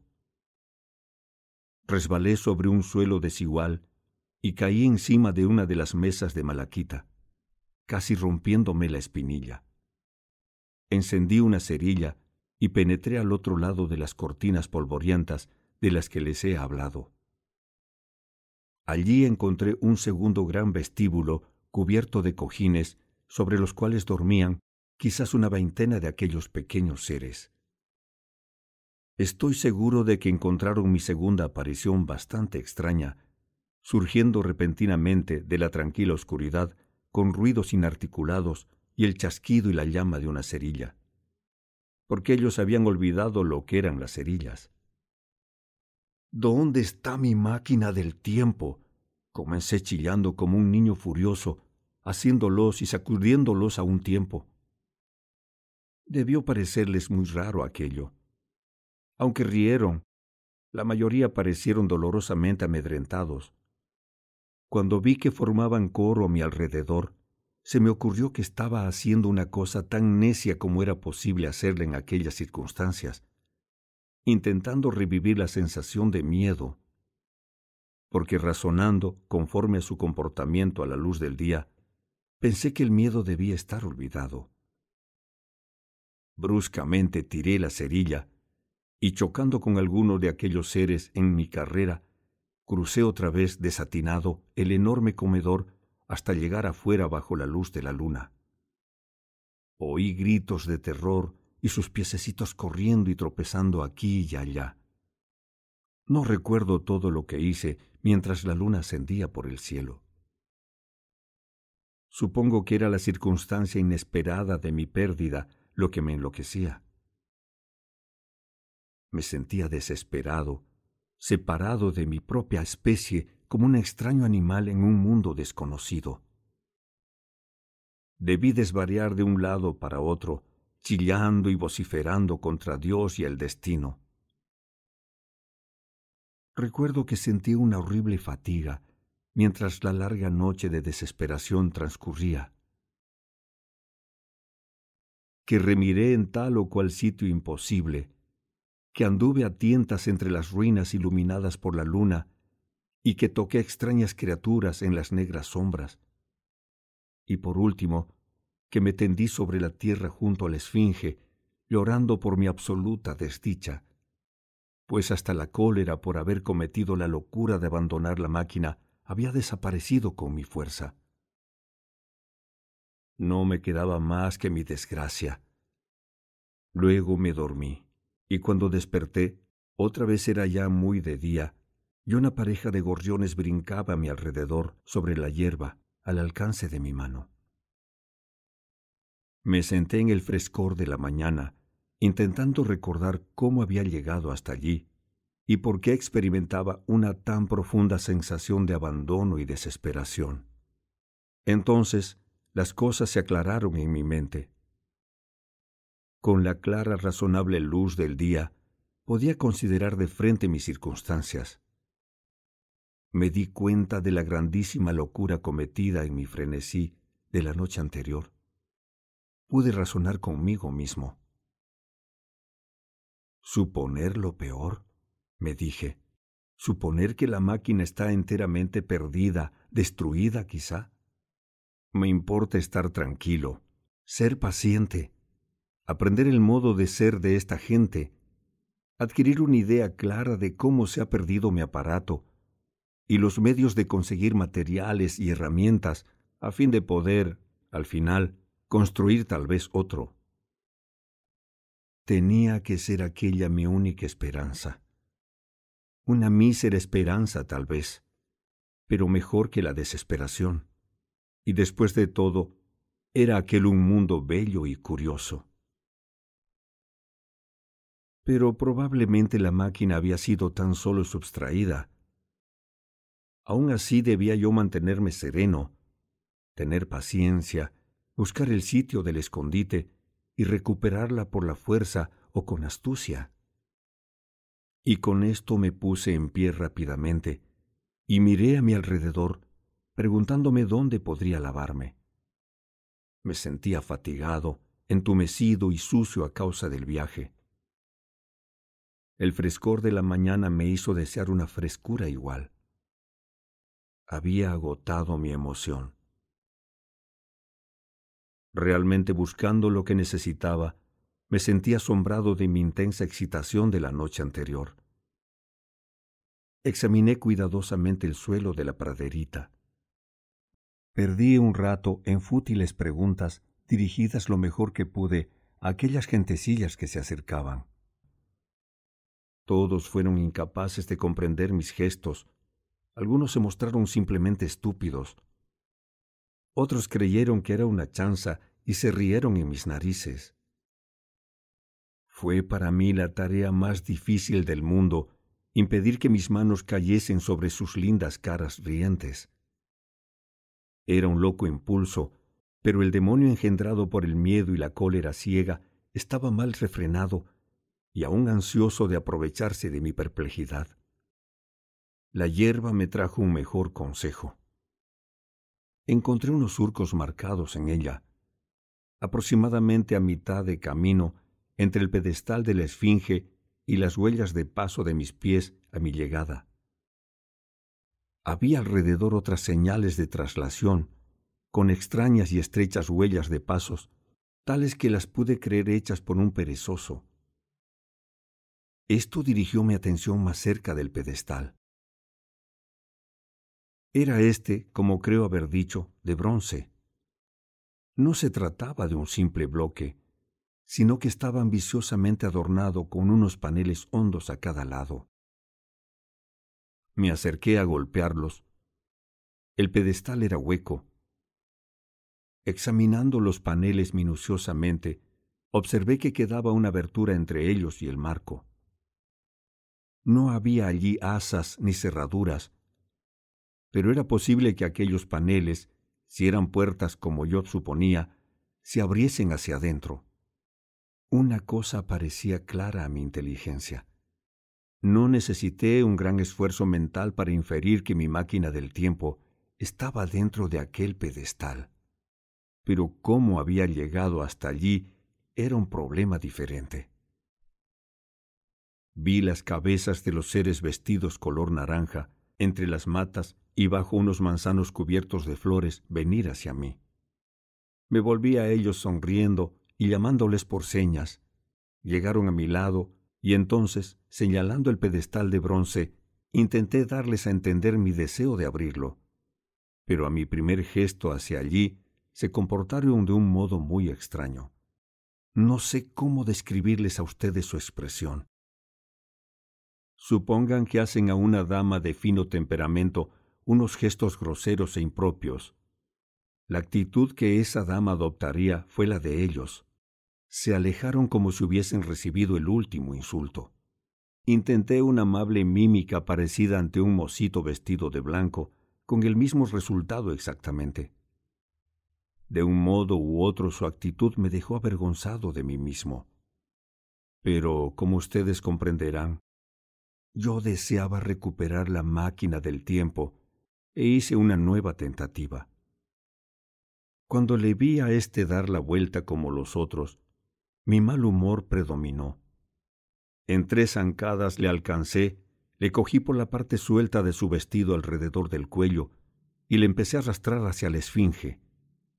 Entonces vi tal horror y tal repugnancia en su rostro que le solté de repente. Pero no quería declararme vencido aún. Golpeé con los puños los paneles de bronce. Creí oír algún movimiento dentro, para ser más claro, creí percibir un ruido como de risas sofocadas, pero debí equivocarme. Entonces fui a buscar una gruesa piedra al río y volví a martillar con ella los paneles hasta que hube aplastado una espiral de los adornos y cayó el verdín en laminillas polvorientas. La delicada gentecilla debió de oírme golpear en violentas arremetidas hasta una milla, pero no se acercó. Vi una multitud de ellos por las laderas mirándome furtivamente.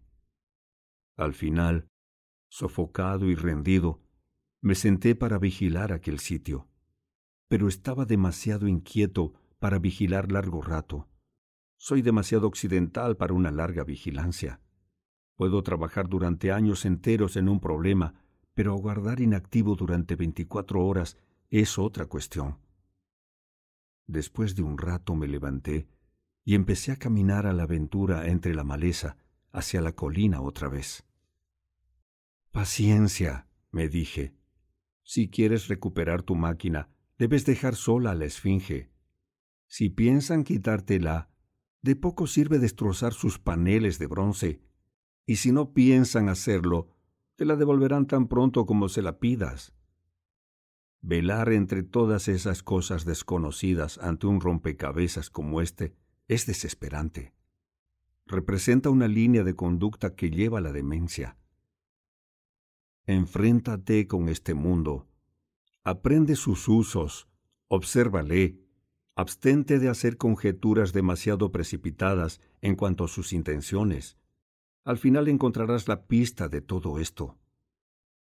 Entonces me di cuenta de repente de lo cómico de la situación. El recuerdo de los años que había gastado en estudios y trabajos para adentrarme en el tiempo futuro, y ahora una ardiente ansiedad por salir de él me había creado la más complicada y desesperante trampa que haya podido inventar nunca un hombre. Aunque era mi propia costa, no pude remediarlo. Me reía carcajadas. Cuando cruzaba el enorme palacio, me pareció que aquellas gentecillas me esquivaban. Podían ser figuraciones mías o algo relacionado con mis golpes en las puertas de bronce estaba, sin embargo, casi seguro de que me rehuían. Pese a lo cual tuve buen cuidado de mostrar que no me importaba y de abstenerme de perseguirles. Y en el transcurso de uno o dos días las cosas volvieron a su antiguo estado. Hice dos progresos que pude en su lengua, y además proseguí sus exploraciones aquí y allá. A menos que no haya tenido en cuenta algún punto sutil, su lengua parecía excesivamente simple, compuesta casi exclusivamente de sustantivos concretos y verbos. En lo relativo a los sustantivos abstractos, parecía haber poco, si lo sabía. Empleaban escasamente el lenguaje figurado. Como sus frases eran por lo general simples y de dos palabras, no pude darles a entender ni comprender yo sino las cosas más sencillas.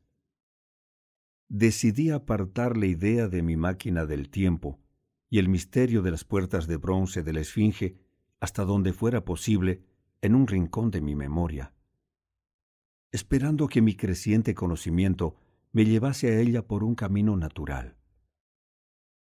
Sin embargo, cierto sentimiento, como podrán ustedes comprender, me retenía en un círculo de unas cuantas millas alrededor del sitio de mi llegada. Capítulo 8 Explicación. Hasta donde podía ver, el mundo entero desplegaba la misma exuberante riqueza que el valle del Támesis. Desde cada colina a la que yo subía, vi la misma profusión de edificios espléndidos, infinitamente variados de materiales y de estilos, los mismos amontonamientos de árboles de hoja perenne, los mismos árboles cargados de flores y los mismos altos helechos. Aquí y allá el agua brillaba como plata, y más lejos la tierra se elevaba en azules ondulaciones de colinas, y desaparecía así en la serenidad del cielo. Un rasgo peculiar que pronto atrajo mi atención fue la presencia de ciertos pozos circulares, varios de ellos, según me pareció, de una profundidad muy grande. Uno se hallaba situado cerca del sendero que subía la colina y que yo había seguido durante mi primera caminata. Como los otros, estaba bordeado de bronce, curiosamente forjado y protegido de la lluvia por una pequeña cúpula sentado sobre el borde de aquellos pozos y escrutando su oscuro fondo, no pude divisar ningún centelleo de agua, ni conseguir ningún reflejo con la llama de una cerilla. Pero en todos ellos oí cierto ruido, un toc, toc, toc, parecido a la pulsación de alguna enorme máquina, y descubrir por la llama de mis cerillas que una corriente continua de aire soplaba abajo dentro del hueco de los pozos. Además, arrojé un pedazo de papel en el orificio de uno de ellos, y en vez de descender revoloteando lentamente, fue velozmente aspirado y se perdió de vista. También después de un rato, llegué a relacionar aquellos pozos con altas torres que se elevaban aquí y allá sobre las laderas. Pues había con frecuencia por encima de ellas esa misma fluctuación que se percibe en un día caluroso sobre una playa abrasada por el sol. Enlazando estas cosas, llegué a la firme presunción de un amplio sistema de ventilación subterránea, cuya verdadera significación me resultaba difícil imaginar. Me incliné al principio a asociarlo con la instalación sanitaria de aquellas gentes. Era una conclusión evidente, pero absolutamente equivocada. Y aquí debo admitir que he aprendido muy poco de desagües, de campanas y de modos de transporte, y de comodidades parecidas durante el tiempo de mi estancia en aquel futuro real. En algunas de aquellas visiones de utopía, y de los tiempos por venir que he leído, hay una gran cantidad de detalles sobre la construcción, las ordenaciones sociales y demás cosas de ese género. Pero aunque tales detalles son bastante fáciles de obtener cuando el mundo entero se haya contenido en la sola imaginación, son por completo inaccesibles para un auténtico viajero mezclado con la realidad, como me encontré allí. Imagínense ustedes lo que contaría de Londres un negro recién llegado del África Central al regresar a su tribu. ¿Qué podría él saber de las compañías de ferrocarriles, de los movimientos sociales, del teléfono y el telégrafo, de la compañía de envíos de paquetes a domicilio, de los giros postales y de otras cosas parecidas? Sin embargo, nosotros accederíamos cuanto menos a explicarle esas cosas incluso de lo que él supiese, ¿qué le haría comprender o creer a su amigo que no hubiese viajado? Piensen además qué escasa distancia hay entre un negro y un blanco de nuestro propio tiempo, y qué extenso espacio existía entre aquellos seres de la edad de oro y yo. Me daba cuenta de muchas cosas invisibles que contribuían a mi bienestar pero salvo por una impresión general de organización automática, temo no poder hacerles comprender a ustedes sino muy poco de esta diferencia. En lo referente a la sepultura, por ejemplo, no podía yo ver signos de cremación ni nada que sugiriese tumbas. Pero se me ocurrió que posiblemente habría cementerios hornos crematorios en alguna parte, más allá de mi línea de exploración. Fue esta de nuevo una pregunta que me planteé deliberadamente, y mi curiosidad sufrió un completo fracaso al principio con respecto a ese punto. La cosa me desconcertaba, y acabé por hacer una observación ulterior que me desconcertó más aún, que no había entre aquella gente ningún ser anciano o achacoso. Debo confesar que la satisfacción que sentí por mi primera teoría de una civilización automática y de una humanidad en decadencia no duró mucho tiempo. Sin embargo, no podía yo imaginar otra. Los diversos enormes palacios que había yo explorado eran simples viviendas, grandes salones, comedores y amplios dormitorios. No pude encontrar ni máquinas ni herramientas de ninguna clase. Sin embargo, aquella gente iba vestida con bellos tejidos que deberían necesariamente renovar de vez en cuando, y sus sandalias, aunque sin adornos, eran muestras bastante complejas de labor metálica. De un modo o de otro, tales cosas debían ser fabricadas, y aquella gentecilla no revelaba indicio alguno de tendencia creadora. No había tiendas, ni talleres, ni señal ninguna de importaciones entre ellos. Gastaban todo su tiempo en retosar lindamente, en bañarse en el río, en hacerse el amor de una manera semijuguetona, de comer frutas y en dormir. No pude ver cómo se conseguía que las cosas siguieran marchando. Volvamos, entonces, a la máquina del tiempo. Alguien, no sabía yo quién la había encerrado en el pedestal hueco de la esfinge blanca. ¿Por qué? A fe mía no pude imaginarlo. Había también aquellos pozos sin agua, aquellas columnas de aireación. Comprendí que me faltaba una pista. Comprendí. ¿Cómo les explicaría aquello? Supónganse que encuentran ustedes una inscripción con frases aquí y allá en un excelente y claro inglés e interpoladas con esto otras compuestas de palabras, incluso de letras absolutamente desconocidas para ustedes. Pues bien, al tercer día de mi visita, así era como se me presentaba el mundo del año 802.701. Ese día también hice una amiga, en cierto modo. Sucedió que, cuando estaba yo contemplando a algunos de aquellos seres bañándose en un bajío, uno de ellos sufrió un calambre y empezó a ser arrastrado por el agua. La corriente principal era más bien rápida, aunque no demasiado fuerte para un nadador regular. Les daré a ustedes una idea, por tanto, de la extraña imperfección de aquellas criaturas, cuando les diga que ninguno hizo el más leve gesto para intentar salvar al pequeño ser que gritando débilmente se estaba ahogando ante sus ojos. Cuando me di cuenta de ello, me despojé rápidamente de la ropa y vadeando el agua por un sitio más bajo, agarré aquella cosa menuda y la puse a salvo en la orilla. Unas ligeras fricciones en sus miembros la reanimaron pronto y tuve la satisfacción de verla completamente bien antes de separarme de ella.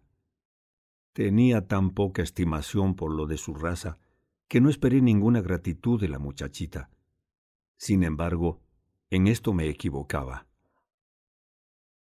Lo relatado ocurrió por la mañana, por la tarde encontré a mi mujercilla. Eso supuse que era, cuando regresaba yo hacia mi centro de una exploración. Me recibió con gritos de deleite y me ofreció una gran guirnalda de flores, hecha evidentemente para mí. Aquello impresionó mi imaginación. Es muy posible que me sintiese solo. Sea como fuere, Hice cuanto pude para mostrar mi reconocimiento por su regalo. Pronto estuvimos sentados juntos bajo un árbol, sosteniendo una conversación compuesta principalmente de sonrisas. La amistad de aquella criatura me afectaba exactamente como puede afectar la de una niña. Nos dábamos flores uno a otro, y ella me besaba las manos. Le besé también las suyas, Luego intenté hablar y supe que se llamaba Wina, nombre que a pesar de no saber yo lo que significaba, me pareció en cierto modo muy apropiado. Este fue el comienzo de una extraña amistad que duró una semana y que terminó como les diré. Era ella exactamente parecida a una niña. Quería estar siempre conmigo. Intentaba seguirme por todas partes y en mi viaje siguiente sentí el corazón oprimido, teniendo que dejarla al final exhausta y llamándome quejumbrosamente. Pues me era preciso conocer a fondo los problemas de aquel mundo. No había llegado, me dije a mí mismo, al futuro para mantener un filtreo en miniatura. Sin embargo, su angustia cuando la dejé era muy grande. Sus reproches al separarnos eran a veces frenéticos y creo plenamente que sentí tanta inquietud como consuelo con su afecto. Sin embargo, significaba ella de todos modos un gran alivio para mí. Creí que era un simple cariño infantil el que le hacía pegarse a mí. Hasta que fue demasiado tarde, no supe claramente qué pena le había infligido al abandonarla. Hasta entonces no supe tampoco claramente lo que era ella para mí. Pues, por estar simplemente en apariencia enamorada de mí, por su manera fútil de mostrar que yo le preocupaba, aquella humana muñequita pronto dio a mi regreso a las proximidades de la Esfinge Blanca casi el sentimiento de la vuelta al hogar. Y acechaba la aparición de su delicada figurita, blanca y oro, no bien llegaba yo a la colina. Por ella supe también que el temor no había desaparecido aún de la tierra. Se mostraba ella bastante intrépida durante el día y tenía una extraña confianza en mí. Pues una vez en un momento estúpido le hice muecas amenazadoras y ella se echó a reír simplemente. Pero le amedrentaba la oscuridad, las sombras, las cosas negras. Las tinieblas eran para ella la única cosa aterradora.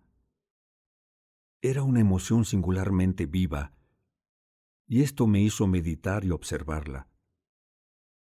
Descubrí entonces, entre otras cosas, que aquellos seres se congregaban dentro de las grandes casas al anochecer y dormían en grupos. Entrar donde ellos estaban sin luz les llenaba de una inquietud tumultuosa. Nunca encontré a nadie de puertas afuera o durmiendo solo de puertas adentro, después de ponerse el sol. Sin embargo, fui tan estúpido que no comprendí la lección de ese temor. Y pese a la angustia de Wina, me obstiné en acostarme apartado de aquellas multitudes adormecidas. Esto le inquietó a ella mucho, pero al final su extraño afecto por mí triunfó. Y durante las cinco noches de nuestro conocimiento, incluyendo la última de todas, durmió ella con la cabeza recostada sobre mi brazo. Pero mi relato se me escapa mientras les hablo a ustedes de ella. La noche anterior a su salvación, debía despertarme al amanecer. Había estado inquieto, soñando muy desagradablemente que me ahogaba, y que unas anémonas de mar me palpaban la cara con sus blandos apéndices. Me desperté sobresaltado, con la extraña sensación de que un animal gris acababa de huir de la habitación. Intenté dormirme de nuevo, pero me sentía desasosegado y a disgusto. Era esa hora incierta y gris en que las cosas acaban de surgir de las nieblas, cuando todo es incoloro y se recorta con fuerza aún pareciendo irreal. Me levanté, fui al gran vestíbulo y llegué así hasta las losas de piedra delante del palacio. Tenía intención, haciendo virtud de la necesidad, de contemplar la salida del sol. La luna se ponía, y su luz moribunda y las primeras palideces del alba se mezclaban en una semiclaridad fantasmal. Los arbustos eran de un negro tinta, la tierra de un gris obscuro y el cielo descolorido y triste. Y sobre la colina creía ver unos espectros. En tres ocasiones distintas, mientras escudriñaba la ladera, vi unas figuras blancas.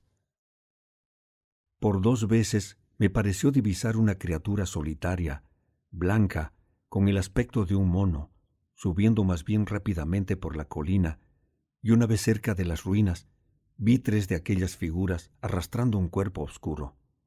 Se movían velozmente, y no pude ver qué fue de ellas. Parecieron desvanecerse entre los arbustos. El alba era todavía incierta, como ustedes comprenderán y tenía yo esta sensación helada, confusa, de despuntar del alba que ustedes conocen tal vez. Dudaba de mis ojos. Cuando el cielo se tornó brillante al este y la luz del sol subió y apareció una vez más sus vivos colores sobre el mundo, escruté profundamente el paisaje, pero no percibí ningún vestigio de mis figuras blancas. Eran simplemente seres de la media luz. Deben de haber sido fantasmas, me dije.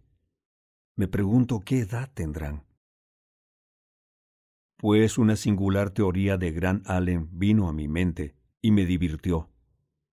Si cada generación fenece y deja fantasmas, argumenta él, el mundo al final estará atestado de ellos. Según esa teoría habría crecido de modo innumerable dentro de unos ochocientos mil años, a contar de esta fecha, y no sería muy sorprendente ver cuatro a la vez. Pero la broma no era convincente, y me pasé toda la mañana pensando en aquellas figuras, hasta que gracias a Wina logré desechar ese pensamiento. Las asocié de una manera vaga con el animal blanco que había yo asustado en mi primera y ardorosa busca de la máquina del tiempo. Pero Wina era una grata sustituta Sin embargo, todas ellas estaban destinadas pronto a tomar una mayor y más implacable posesión de mi espíritu. Creo haberles dicho cuánto más calurosa que la nuestra era la temperatura de esa edad de oro. No puedo explicarme por qué. Quizá el sol era más fuerte, o la tierra estaba más cerca del sol.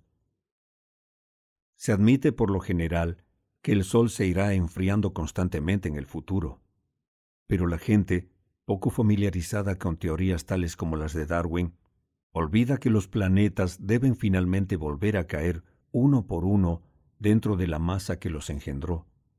Cuando esas catástrofes ocurran, el Sol llameará con renovada energía, y puede que algún planeta interior haya sufrido esa suerte. Sea cual fuere la razón, persiste el hecho de que el Sol era mucho más fuerte que el que nosotros conocemos.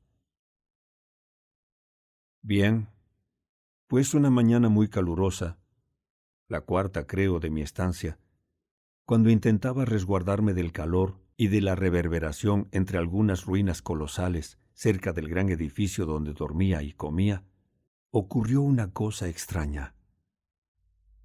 Encaramándome sobre aquel montón de mampostería, encontré una estrecha galería, cuyo final y respiradero lateral estaban obstruidos por masas de piedras caídas. En contraste con la luz deslumbrante del exterior, me pareció al principio de una obscuridad impenetrable. Entré a tientas, pues el cambio de la luz de las tinieblas hacía surgir manchas flotantes de color ante mí. De repente me detuve como hechizado. Un par de ojos, luminosos por el reflejo de la luz de afuera, me miraba fijamente en las tinieblas. El viejo e instintivo terror a las fieras se apoderó nuevamente de mí. Apreté los puños y miré con decisión aquellos brillantes ojos. Luego, el pensamiento de la absoluta seguridad en que la humanidad parecía vivir se apareció a mi mente. Y después recordé aquel extraño terror a las tinieblas. Dominando mi pavor hasta cierto punto, avancé un paso y hablé. Confesaré que mi voz era bronca e insegura. Extendí la mano y toqué algo suave.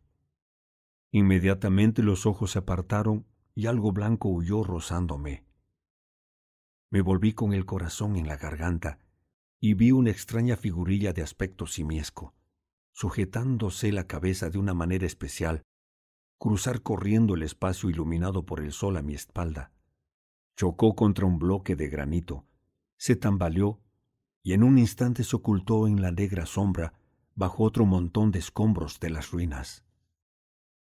La impresión que recogí de aquel ser fue naturalmente imperfecta, pero sé que era un blanco desvaído y que tenía unos ojos grandes y extraños de un rojo grisáceo, y también unos cabellos muy rubios que le caían por la espalda.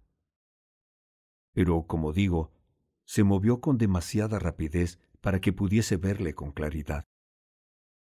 No puedo siquiera decir si corría a cuatro pies o tan solo manteniendo sus antebrazos muy bajos. Después de unos instantes de detención, le seguí hasta el segundo montón de ruinas. No pude encontrarle al principio, pero después de un rato, entre la profunda oscuridad, llegué a una de aquellas aberturas redondas y parecidas a un pozo de que ya les he hablado a ustedes, semi-obstruida por una columna derribada.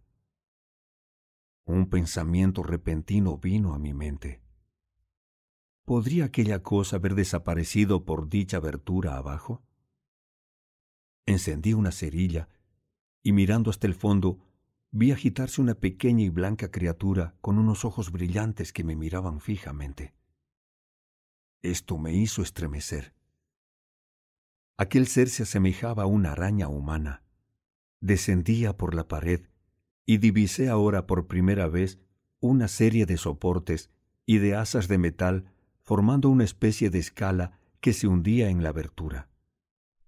Entonces la llama me quemó los dedos y la solté, apagándose al caer, y cuando encendí otra, el pequeño monstruo había desaparecido. No sé cuánto tiempo permanecí mirando el interior de aquel pozo. Necesité un rato para conseguir convencerme a mí mismo de que aquella cosa entrevista era un ser humano. Pero poco a poco, la verdad se abrió paso en mí. El hombre no había seguido siendo una especie única, sino que se había diferenciado en dos animales distintos. Las graciosas criaturas del mundo superior no eran los únicos descendientes de nuestra generación, sino que aquel ser, pálido, repugnante, nocturno que había pasado fugazmente ante mí, era también el heredero de todas las edades. Pensé en las columnas de aireación y en mi teoría de una ventilación subterránea. Empecé a sospechar su verdadera importancia. ¿Y qué viene a ser, me pregunté, este lemur en mi esquema de una organización perfectamente equilibrada. ¿Qué relación podía tener con la indolente serenidad de los habitantes del mundo superior? ¿Y qué se oculta debajo de aquello en el fondo de aquel pozo? Me senté sobre el borde diciéndome que en cualquier caso no había nada que temer y que debía yo bajar allí para solucionar mis apuros y al mismo tiempo me aterraba en absoluto bajar. Mientras vacilaba, dos de los bellos seres del mundo superior llegaron corriendo en su amoroso juego desde la luz del sol hasta la sombra. El varón perseguía a la hembra, arrojándole flores en su huida. Parecieron angustiados al encontrarme con mi brazo apoyado contra la columna caída y escrutando el pozo. Al parecer, estaba mal considerado el fijarse en aquellas aberturas, pues cuando señalé esta junto a la cual estaba yo, e intenté dirigirles una pregunta sobre ello en su lengua, se mostraron más angustiados aún y se dieron la vuelta. Pero les interesaban mis cerillas, y encendí unas cuantas para divertirlos. Intenté de nuevo preguntarles sobre el pozo y fracasé otra vez. Por eso los dejé enseguida a fin de ir en busca de Wina y ver qué podía sonsacarle. Pero mi mente estaba ya trastornada. Mis conjeturas e impresiones se deslizaban y enfocaban hacia una nueva interpretación. Tenía ahora una pista para averiguar la importancia de aquellos pozos, de aquellas torres de ventilación, de aquel misterio de los fantasmas, y esto sin mencionar la indicación relativa al significado de las puertas de bronce y de la suerte de la máquina del tiempo. Y muy vagamente hallé una sugerencia acerca de la solución del problema económico que me había desconcertado. He aquí mi nuevo punto de vista. Evidentemente aquella segunda especie humana era subterránea. Había en especial tres detalles que me hacían creer que sus raras apariciones sobre el suelo era la consecuencia de una larga y continuada costumbre de vivir bajo tierra. En primer lugar, estaba el aspecto lívido común a la mayoría de los animales que viven prolongadamente en la oscuridad. El pez blanco de las grutas de Kentucky, por ejemplo. Luego, aquellos grandes ojos con su facultad de reflejar la luz son rasgos comunes en los seres nocturnos, según lo demuestra el búho y el gato.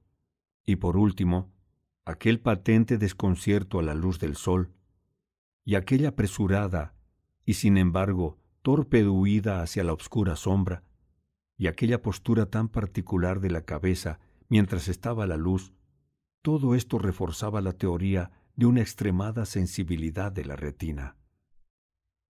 Bajo mis pies, por tanto, la tierra debía estar inmensamente socavada y aquellos socavones eran la vivienda de la nueva raza. La presencia de tubos de ventilación y de los pozos a lo largo de las laderas de las colinas, por todas partes en realidad, excepto a lo largo del valle por donde corría el río, revelaba cuán universales eran sus ramificaciones. No era muy natural entonces suponer que era en aquel mundo subterráneo donde se hacía el trabajo necesario para la comodidad de la raza que vivía a la luz del sol? La explicación era tan plausible que la acepté inmediatamente. y llegué hasta imaginar el porqué de aquella diferenciación de la especie humana.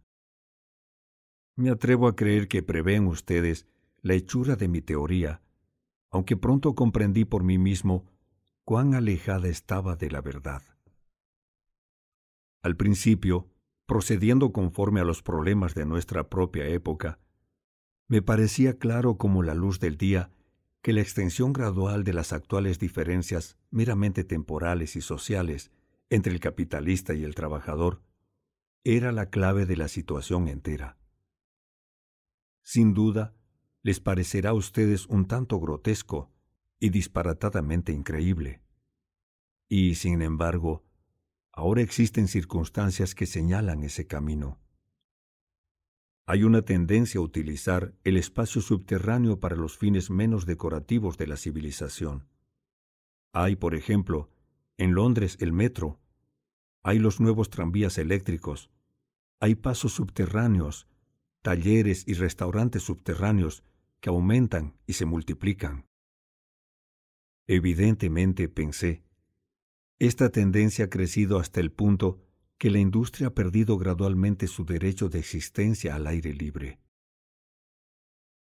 Quiero decir que se había extendido cada vez más profundamente y cada vez en más y más amplias fábricas subterráneas, consumiendo una cantidad de tiempo sin cesar creciente hasta que al final, aún hoy día, es que un obrero del East End no vive en condiciones de tal modo artificiales que prácticamente está separado de la superficie natural de la Tierra. Además, la tendencia exclusiva de la gente rica, debida sin duda al creciente refinamiento de su educación y al amplio abismo en aumento entre ella y la ruda violencia de la gente pobre, la lleva ya a acotar en su interés considerables partes de la superficie del país. En los alrededores de Londres, por ejemplo, tal vez la mitad de los lugares más hermosos están cerrados a la intrusión. Y ese mismo abismo creciente que se debe a los procedimientos más largos y costosos de la educación superior y a las crecientes facilidades y tentaciones por parte de los ricos, hará que cada vez sea menos frecuente el intercambio entre las clases y el ascenso en la posición social por matrimonios entre ellas, que retrasa actualmente la división de nuestra especie a lo largo de líneas de estratificación social. De modo que al final sobre el suelo habremos de tener a los poseedores, buscando el placer, el bienestar y la belleza, y debajo del suelo a los no poseedores, los obreros se adaptan continuamente a las condiciones de su trabajo. Una vez allí tuvieron sin duda que pagar un canon nada reducido por la ventilación de sus cavernas.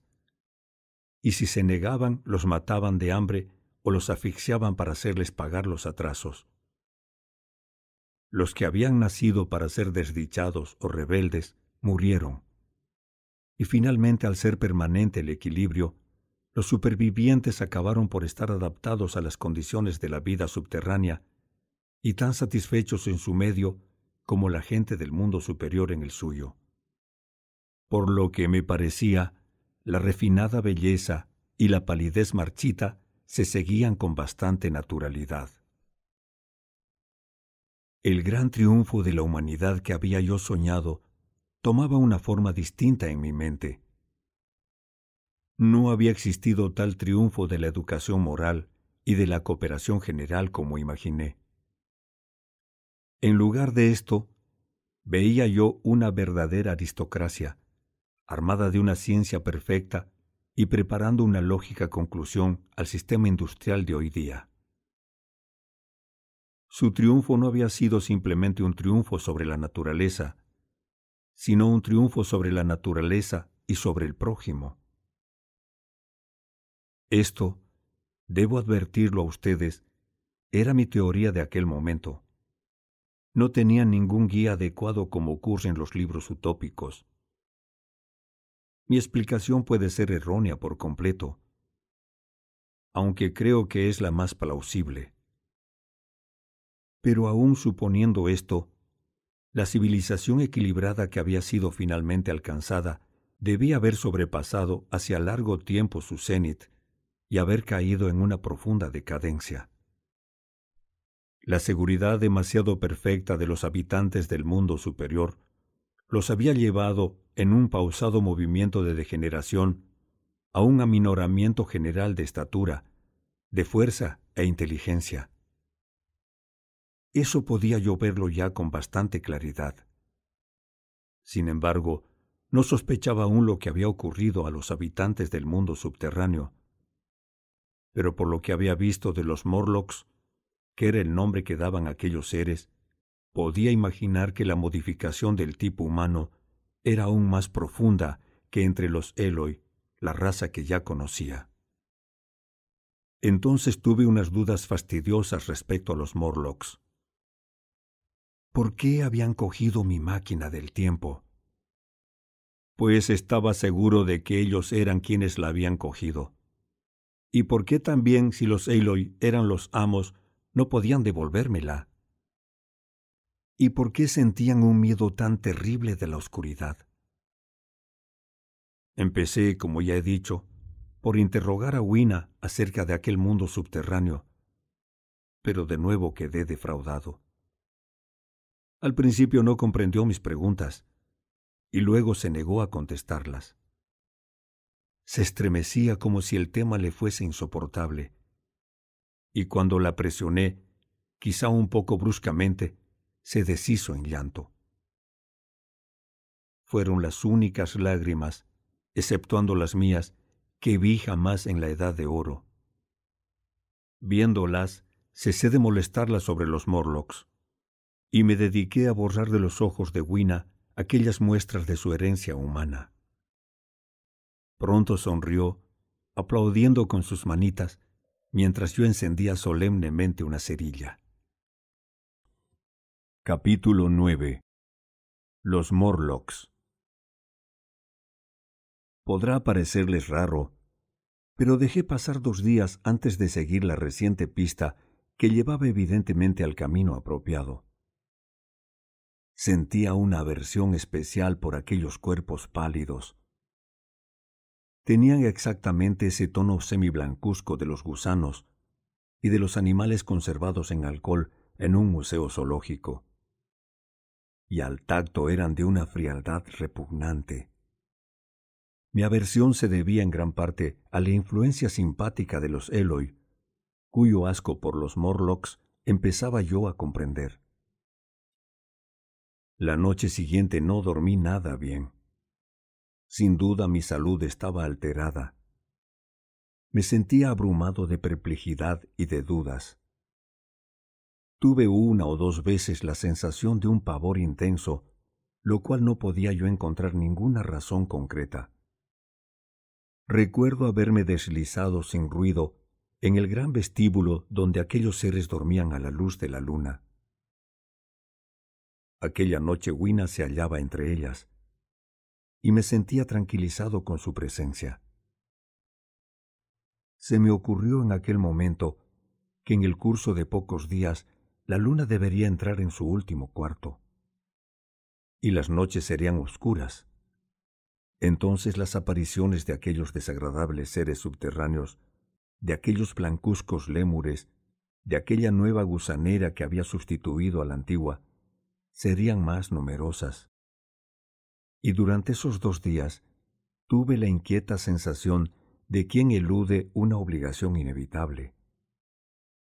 Estaba seguro de que solamente recuperaría la máquina del tiempo, penetrando audazmente en aquellos misterios del subsuelo. Sin embargo, no podía enfrentarme con aquel enigma. De haber tenido un compañero, la cosa sería muy diferente. Pero estaba horriblemente solo, y el simple hecho de descender por las tinieblas del pozo me hacía palidecer. No sé si ustedes comprenderán mi estado de ánimo, pero sentía sin cesar un peligro a mi espalda. Esta inquietud, esta inseguridad, era quizás la que me arrastraba más y más lejos en mis excursiones exploradoras. Yendo al sudeste, hacia la comarca escarpada que se llama ahora Combewood, observé a lo lejos, en la dirección del Banstead del siglo XIX, una amplia construcción verde de estilo diferente a las que había visto hasta entonces. Era más grande que el mayor de los palacios o ruinas que conocía, y la fachada tenía un aspecto oriental. Mostraba ésta el brillo de un tono gris pálido de cierta clase de porcelana china. Esta diferencia de aspecto sugería una diferencia de uso y se me ocurrió llevar hasta allí mi exploración. Pero el día declinaba ya, y llegué a la vista de aquel lugar después de un largo y extenuante rodeo, por lo cual decidí aplazar la aventura para el día siguiente, y volví hacia la bienvenida y las caricias de la pequeña Wina. Pero a la mañana siguiente me di cuenta con suficiente claridad que mi curiosidad referente al palacio de porcelana verde era un acto de autodecepción, capaz de evitarme por un día más la experiencia que yo temía. Decidí emprender el descenso sin más pérdida de tiempo y salí al amanecer hacia un pozo cercano a las ruinas de granito y aluminio. La pequeña Wina vino corriendo conmigo. Bailaba junto al pozo, pero cuando vio que me inclinaba yo sobre el brocal mirando hacia abajo, pareció singularmente desconcertada. Adiós, pequeña Wina, dije besándola Luego dejándola sobre el suelo, comencé a buscar sobre el brocal los escalones y los ganchos. Más bien deprisa, debo confesarlo, pues temía que flaquease mi valor. Al principio ella me miró con asombro, luego lanzó un grito quejumbroso y corriendo hacia mí quiso retenerme con sus manitas. Creo que su posición me incitó más bien a continuar. La rechacé, acaso un poco bruscamente, y un momento después estaba adentrándome en el pozo. Vi su cara agonizante sobre el brocal y le sonreí para tranquilizarla. Luego me fue preciso mirar hacia abajo, a los ganchos inestables a que me agarraba. Tuve que bajar un trecho de doscientas yardas quizás. El descenso lo efectuaba por medio de los barrotes metálicos que salían de las paredes del pozo y como estaban adaptados a las necesidades de unos muchos más pequeños que yo, pronto me sentí entumecido y fatigado por la bajada. Y no solo fatigado. Uno de los barrotes cedió de repente bajo mi peso y casi me balancé en las tinieblas de debajo. Durante un momento quedé suspendido por una mano, y después de esa prueba no me atreví a descansar de nuevo. Aunque mis brazos y mi espalda me doliesen ahora agudamente, seguía descendiendo de un tirón tan deprisa como era posible. Al mirar hacia arriba, vi la abertura un pequeño disco azul en el cual era visible una estrella, mientras que la cabeza de la pequeña Wina aparecía como una proyección negra y redonda. El ruido acompasado de una máquina desde el fondo se hacía cada vez más fuerte y opresivo. Todo, salvo el pequeño disco de arriba, era profundamente oscuro, y cuando volví a mirar hacia allí, Wina había desaparecido. Me sentía en una agonía de inquietud. Pensé vagamente intentar remontar el pozo y dejar en su soledad al mundo subterráneo. Pero hasta cuando estaba dándole vuelta a esa idea, seguía descendiendo.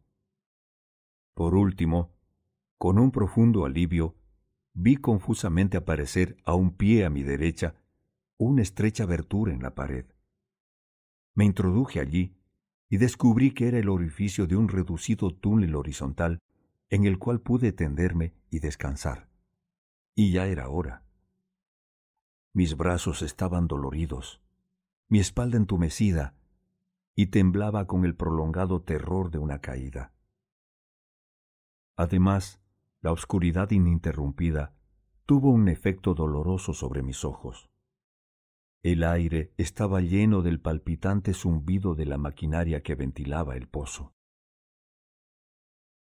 No sé cuánto tiempo permanecí tendido allí. Me despertó una mano suave que tocaba mi cara. Me levanté de un salto en la oscuridad y sacando mis cerillas, encendí una rápidamente. Vi tres seres encorvados y blancos, semejantes a aquel que había visto sobre la tierra en las ruinas, y que huyó velozmente de la luz. Viviendo como vivían, en las que me parecían tinieblas impenetrables, sus ojos eran de un tamaño anormal y muy sensibles, como lo son las pupilas de los peces de los fondos abisales, y reflejaban la luz de idéntica manera. No me cabía duda de que podían verme en aquella absoluta oscuridad, y no parecieron tener miedo de mí, aparte de su temor a la luz. Pero en cuanto encendí una cerilla con objeto de verlos, huyeron veloces, desapareciendo dentro de unos sombríos canales y túneles, desde los cuales me miraban sus ojos de modo más extraño. Intenté llamarles, pero su lenguaje era, al parecer, diferente del de los habitantes del mundo superior, por lo cual me quedé entregado a mis propios esfuerzos, y la idea de huir antes de iniciar la exploración pasó por mi mente. Pero me dije a mí mismo, Estás aquí ahora para eso. Y avancé a lo largo del túnel, sintiendo que el ruido de la maquinaria se hacía más fuerte. Pronto dejé de notar las paredes a mis lados Llegué a un espacio amplio y abierto, y encendiendo otra cerilla, vi que había entrado en una vasta caverna arqueada que se extendía en las profundas tinieblas más allá de la claridad de mi cerilla. Vi lo que se puede ver mientras arde una cerilla. Mi recuerdo es forzosamente vago. Grandes formas parecidas a enormes máquinas surgían de la oscuridad y proyectaban negras sombras entre las cuales los inciertos y espectrales Morlocks se guarecían de la luz. El sitio, dicho sea de paso, era muy sofocante y opresivo, y débiles emanaciones de sangre fresca flotaban en el aire. Un poco más abajo del centro había una mesita de un metal blanco en la que parecía haberse servido una comida. Los Morlocks eran de todos modos carnívoros. Aún en aquel momento recuerdo haberme preguntado qué voluminoso animal podía haber sobrevivido para suministrar el rojo cuarto que yo veía. Estaba todo muy confuso. El denso olor, las enormes formas carentes de significado, la figura repulsiva espiando en las sombras y esperando tan solo a que volviesen a reinar las tinieblas para acercarse a mí de nuevo. Entonces la cerilla se apagó, quemándome los dedos, y cayó con una roja ondulación en las tinieblas. He pensado después lo mal equipado que estaba yo para semejante experiencia. Cuando la inicié con la máquina del tiempo, lo hice en la absurda suposición de que todos los hombres del futuro debían ser infinitamente superiores a nosotros mismos en todos los artefactos. Había llegado sin armas, sin medicina, sin nada de fumar. A veces notaba atrozmente la falta del tabaco. Hasta sin suficientes cerillas.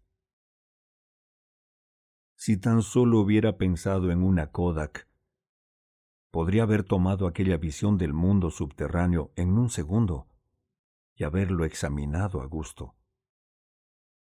Pero sea lo que fuere, estaba allí con las únicas armas y los únicos poderes con que la naturaleza me ha dotado.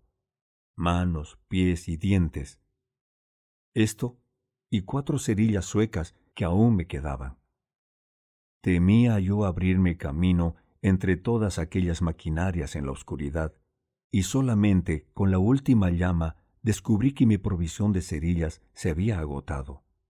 No se me había ocurrido nunca hasta entonces que hubiera necesidad de economizarlas, y gasté casi la mitad de la caja en asombrar a los habitantes del mundo superior, para quienes el fuego era una novedad. Ahora, como digo, me quedaban cuatro.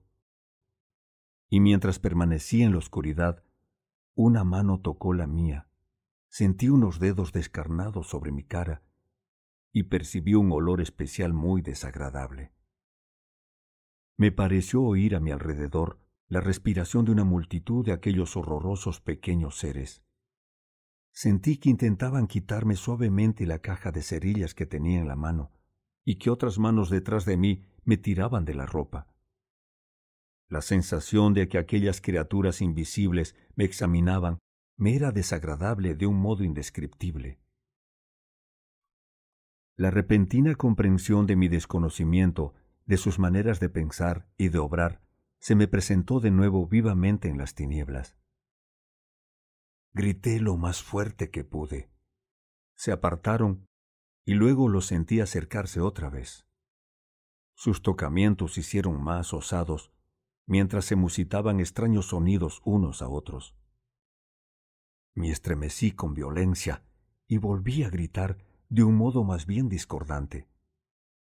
Esta vez se mostraron menos seriamente alarmados y se acercaron de nuevo a mí con una extraña y ruidosa risa.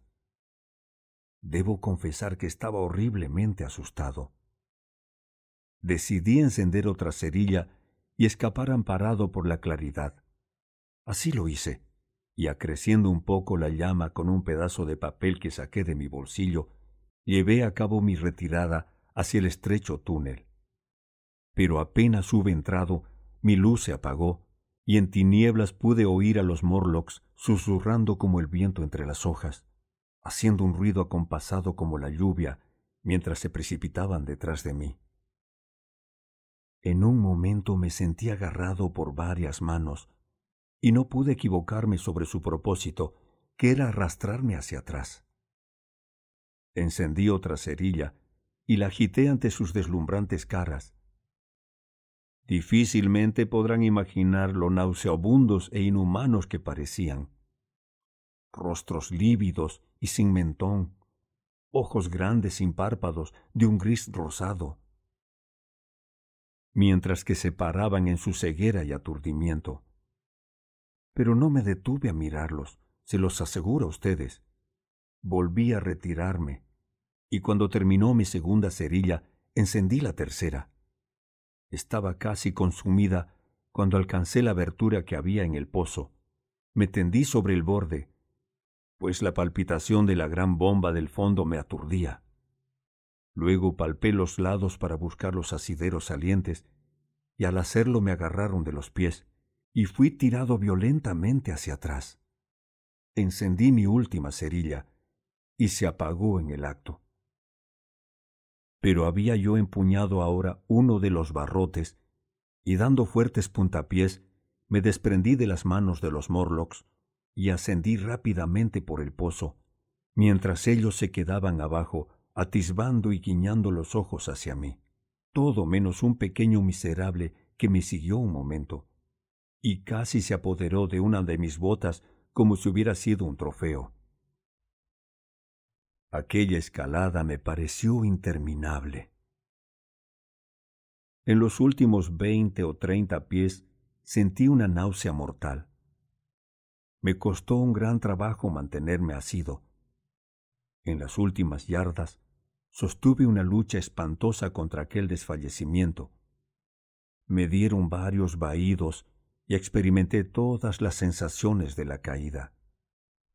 Al final, sin embargo, pude y no sé cómo llegar al brocal y escapar tambaleándome fuera de las ruinas bajo la cegadora luz del sol. Caí de bruces. Hasta el suelo olía dulce y puramente. Luego recuerdo a Wina besando mis manos y mis orejas y las voces de otros Eloy Después estuve sin sentido durante un rato. Capítulo 10 Al llegar la noche. Ahora, realmente parecía encontrarme en una situación peor que la de antes. Hasta aquí, excepto durante mi noche angustiosa después de la pérdida de la máquina del tiempo, había yo tenido la confortadora esperanza de una última escapatoria pero esa esperanza se desvanecía con los nuevos descubrimientos. Hasta ahora me había creído simplemente obstaculizado por la pueril simplicidad de aquella pequeña raza y por algunas fuerzas desconocidas que me era preciso comprender para superarlas. Pero había un elemento nuevo por completo en la repugnante especie de los Morlocks. Algo inhumano y maligno. Instintivamente los aborrecía. Antes había yo sentido lo que sentiría un hombre que cayese en un precipicio. Mi preocupación era el precipicio y cómo salir de él. Ahora me sentía como una fiera en una trampa, cuyo enemigo va a caer pronto sobre ella. El enemigo al que yo temía tal vez les sorprenda a ustedes. Era la oscuridad de la luna nueva. Wina me había inculcado eso en la cabeza, haciendo algunas observaciones, al principio incomprensibles, acerca de las noches oscuras. No era un problema muy difícil adivinar lo que iba a significar la llegada de las noches oscuras.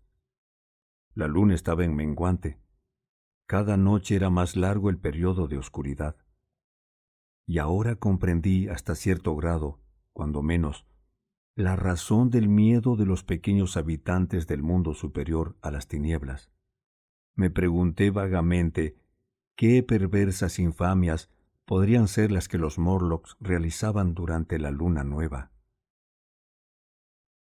Estaba casi seguro de que mi segunda hipótesis era totalmente falsa la gente del mundo superior podía haber sido antaño la favorecida aristocracia, y los Morlocks sus servidores mecánicos. Pero aquello había acabado hacía largo tiempo. Las dos especies que habían resultado de la evolución humana declinaban o habían llegado ya a unas relaciones completamente nuevas. Los Eloi, como los reyes carlovingios, habían llegado a ser simplemente unas lindas inutilidades. Poseían todavía la tierra por consentimiento tácito desde que los Morlocks subterráneos, hacía innumerables generaciones, habían llegado a encontrar intolerable la superficie iluminada por el sol. Y los Morlocks confeccionaban sus vestidos, infería yo, y subvenían a sus necesidades habituales quizás a causa de la supervivencia de un viejo hábito de servidumbre. Lo hacían como un caballo encabritado agita sus patas, o como un hombre se divierte en matar animales por deporte, porque unas antiguas y fenecidas necesidades lo habían inculcado en su organismo. Pero evidentemente el antiguo orden estaba ya en parte invertido. La némesis de los delicados hombrecillos se acercaba deprisa Hacía edades, hacía miles de generaciones, el hombre había privado a su hermano, el hombre de la comunidad y de la luz del sol. Y ahora aquel hermano volvía cambiado. Ya los Eloi habían empezado a aprender una vieja lección otra vez. Trababan de nuevo conocimiento con el miedo, y de pronto me vino a la mente el recuerdo de la carne que había visto en el mundo subterráneo. Parece extraño cómo aquel recuerdo me obsesionó. No lo despertó, por decirlo así, el curso de mis meditaciones, sino que surgió casi como una interrogación desde fuera. Intenté recordar la forma de aquello. Tenía yo una vaga sensación de algo familiar, pero no pude decir lo que era en aquel momento. Sin embargo, por impotentes que fuesen los pequeños seres en presencia de su misterioso miedo, yo estaba constituido de un modo diferente. Venía de esta edad nuestra, de esta prístina y madura raza humana, en la que el miedo no paraliza y el misterio ha perdido sus terrores. Yo al menos me defendería por mí mismo. Sin dilación, decidí fabricarme unas armas y un albergue fortificado donde poder dormir con aquel refugio como base, podría hacer frente a aquel extraño mundo con algo de la confianza que había perdido al darme cuenta de la clase de seres a que iba a estar expuesto noche tras noche. Sentí que no podía dormir de nuevo hasta que mi lecho estuviese a salvo de ellos. Me estremecí de horror al pensar cómo me habían examinado ya. Vagué durante la tarde a lo largo del valle del Támesis. pero no pude encontrar nada que se ofreciese a mi mente como inaccesible. Todos los edificios y todos los árboles parecían fácilmente practicables para unos trepadores tan hábiles como debían ser los Morlocks, a juzgar por sus pozos.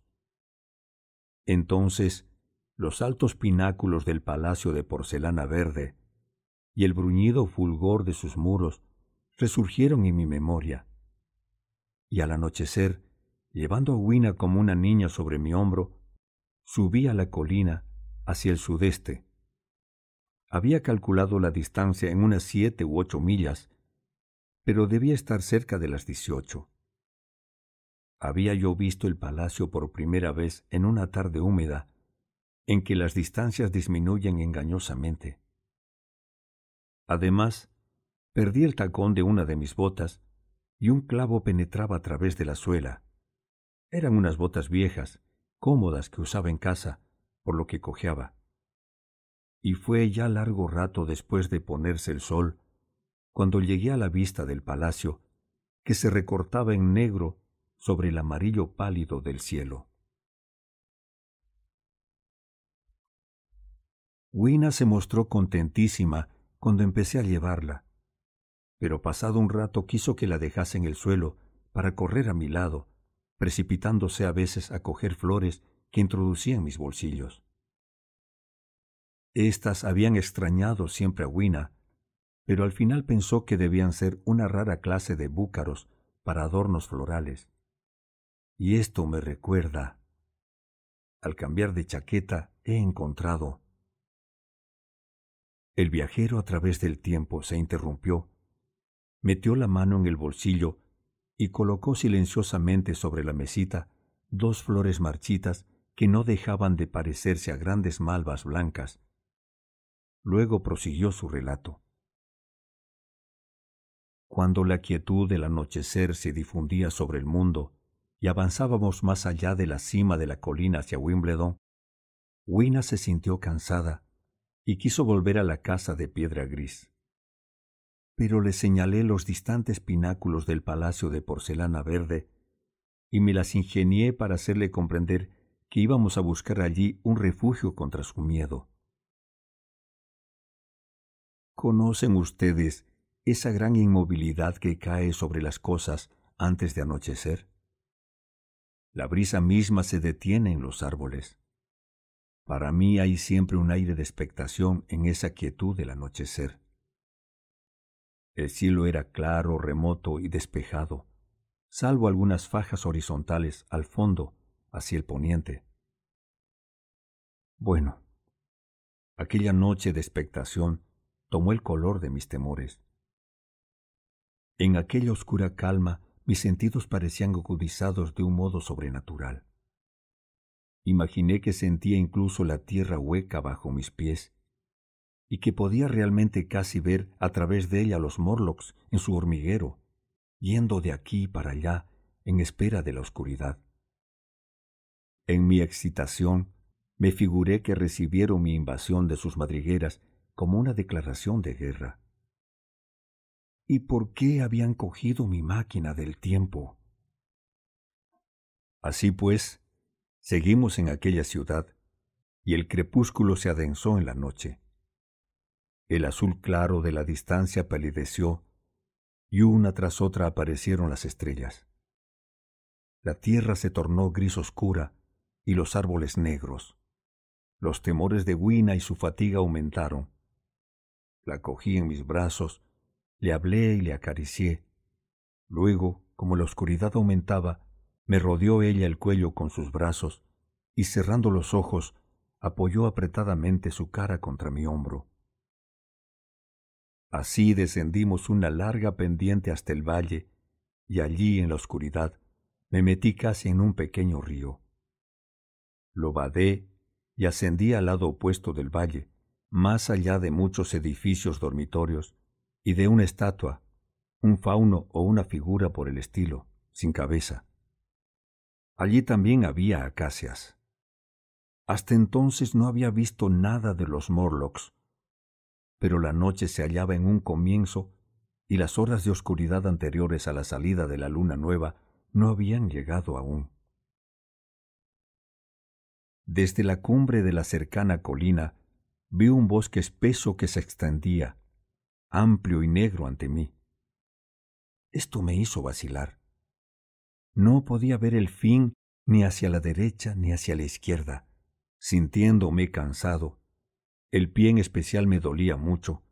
Bajé cuidadosamente a Wina de mi hombro al detenerme y me senté sobre la hierba. No podía ya ver el palacio de porcelana verde y dudaba sobre la dirección a seguir. Escudriñé la espesura del bosque y pensé en lo que podía ocultar. Bajo aquella densa maraña de ramas no debía verse las estrellas. Aunque no existiese allí ningún peligro emboscado, un peligro sobre el cual no quería yo dar rienda suelta a la imaginación. Habría, sin embargo, raíces en que tropezar y troncos contra los cuales chocar. Estaba rendido. Además, después de las excitaciones del día, por eso decidí no afrontar aquello y pasar en cambio la noche al aire libre en la colina. Me alegró ver que Win estaba profundamente dormida. La envolví con cuidado en mi chaqueta y me senté junto a ella para esperar la salida de la luna. La ladera estaba tranquila y desierta, pero de la negrura del bosque venía de vez en cuando una agitación de seres vivos. Sobre mí brillaban las estrellas pues la noche era muy clara. Experimentaba cierta sensación de amistoso bienestar con su centelleo. Sin embargo, todas las vetustas constelaciones habían desaparecido del cielo. Su lento movimiento, que es imperceptible durante centenares de vidas humanas, las había desde hacía largo tiempo reordenado en grupos desconocidos. Pero la Vía Láctea me parecía era aún la misma banderola rapienta de polvo de estrellas de antaño. Por la parte sur, según pude apreciar, había una estrella roja muy brillante, nueva para mí. Parecía aún más espléndida que nuestra propia y verde Sirio, y entre todos aquellos puntos de luz centelleante brillaba un planeta benévola y constantemente como la cara de un antiguo amigo. Contemplando aquellas estrellas, disminuyeron mis propias inquietudes y todas las seriedades de la vida terrenal. Pensé en su insondable distancia y en el curso lento e inevitable de sus movimientos desde el desconocido pasado hacia el desconocido futuro. Pensé en el gran ciclo precesional que describe el eje de la Tierra. Solo cuarenta veces se había realizado aquella silenciosa revolución durante todos los años que había yo atravesado. Y durante aquellas escasas revoluciones, todas las actividades, todas las tradiciones, las complejas organizaciones, las naciones, lenguas, literatura, aspiraciones, hasta el simple recuerdo del hombre tal como yo lo conocía, habían sido barridas de la existencia. En lugar de ello, quedaban aquellas ágiles criaturas que habían olvidado a sus antepasados y los seres blancuzcos que me aterraban. Pensé entonces en el gran miedo que separaba a las dos especies y por primera vez, con un estremecimiento repentino, comprendí claramente de dónde procedía la carne que había yo visto. Sin embargo, era demasiado horrible. Contemplé a la pequeña Wina durmiendo junto a mí, su cara blanca y radiante bajo las estrellas, e inmediatamente deseché aquel pensamiento. Durante aquella larga noche aparté de mi mente lo mejor que pude a los Morlocks y entretuve el tiempo intentando imaginar que podía encontrar las huellas de las viejas constelaciones en la nueva confusión. El cielo seguía muy claro, aparte de algunas nubes como brumosas. Sin duda me adormecí a ratos. Luego, al transcurrir mi velada, se difundió una débil claridad con el cielo, al este, como reflejo de un fuego incoloro. y salió la luna nueva, delgada, puntiaguda y blanca. E inmediatamente detrás, alcanzándola e inundándola, llegó el alba, pálida al principio, y luego rosada y ardiente. Ningún Morlock se había acercado a nosotros. Realmente no había yo visto ninguno en la colina aquella noche, y con la confianza que aportaba el día renovado, me pareció casi que mi miedo había sido irrazonable. Me levanté y vi que mi pie calzado con la bota sin tacón estaba hinchado por el tobillo y muy dolorido bajo el talón. De modo que me senté, me quité las botas y las arrojé lejos. Desperté a Wina y nos adentramos en el bosque, ahora verde y agradable, en lugar de negro y aborrecible. Encontramos algunas frutas con las cuales rompimos nuestro ayuno. Pronto encontramos a otros delicados Eloy riendo y danzando al sol, como si no existiera en la naturaleza esa cosa que es la noche. Y entonces pensé otra vez en la carne que había visto. Estaba ahora seguro de lo que era aquello, y desde el fondo de mi corazón me apiadé de aquel último y débil arroyuelo del gran río de la humanidad. Evidentemente, en cierto momento del largo pasado de la decadencia humana, el alimento de los Morlocks había sido escaseado. Quizás habían subsistido con ratas y con inmundicias parecidas. Aún ahora el hombre es mucho menos delicado y exclusivo para su alimentación que lo era antes, mucho menos que cualquier mono. Su prejuicio contra la carne humana no es un instinto hondamente arraigado. Así pues, aquellos inhumanos hijos de los hombres, intenté considerar la cosa con un espíritu científico. Después de todo, eran menos humanos y estaban más alejados que nuestros caníbales antepasados de hace tres o cuatro mil años. Y la inteligencia que hubiera hecho de ese estado de cosas un tormento había desaparecido. ¿Por qué inquietarme? Aquellos Eloy eran simplemente ganado para cebar, que como las hormigas, los Morlocks preservaban y consumían, y a cuya cría tal vez atendían. Y allí estaba Wina bailando a mi lado. Intenté entonces protegerme a mí mismo del horror que me invadía, considerando aquello como un castigo riguroso del egoísmo humano.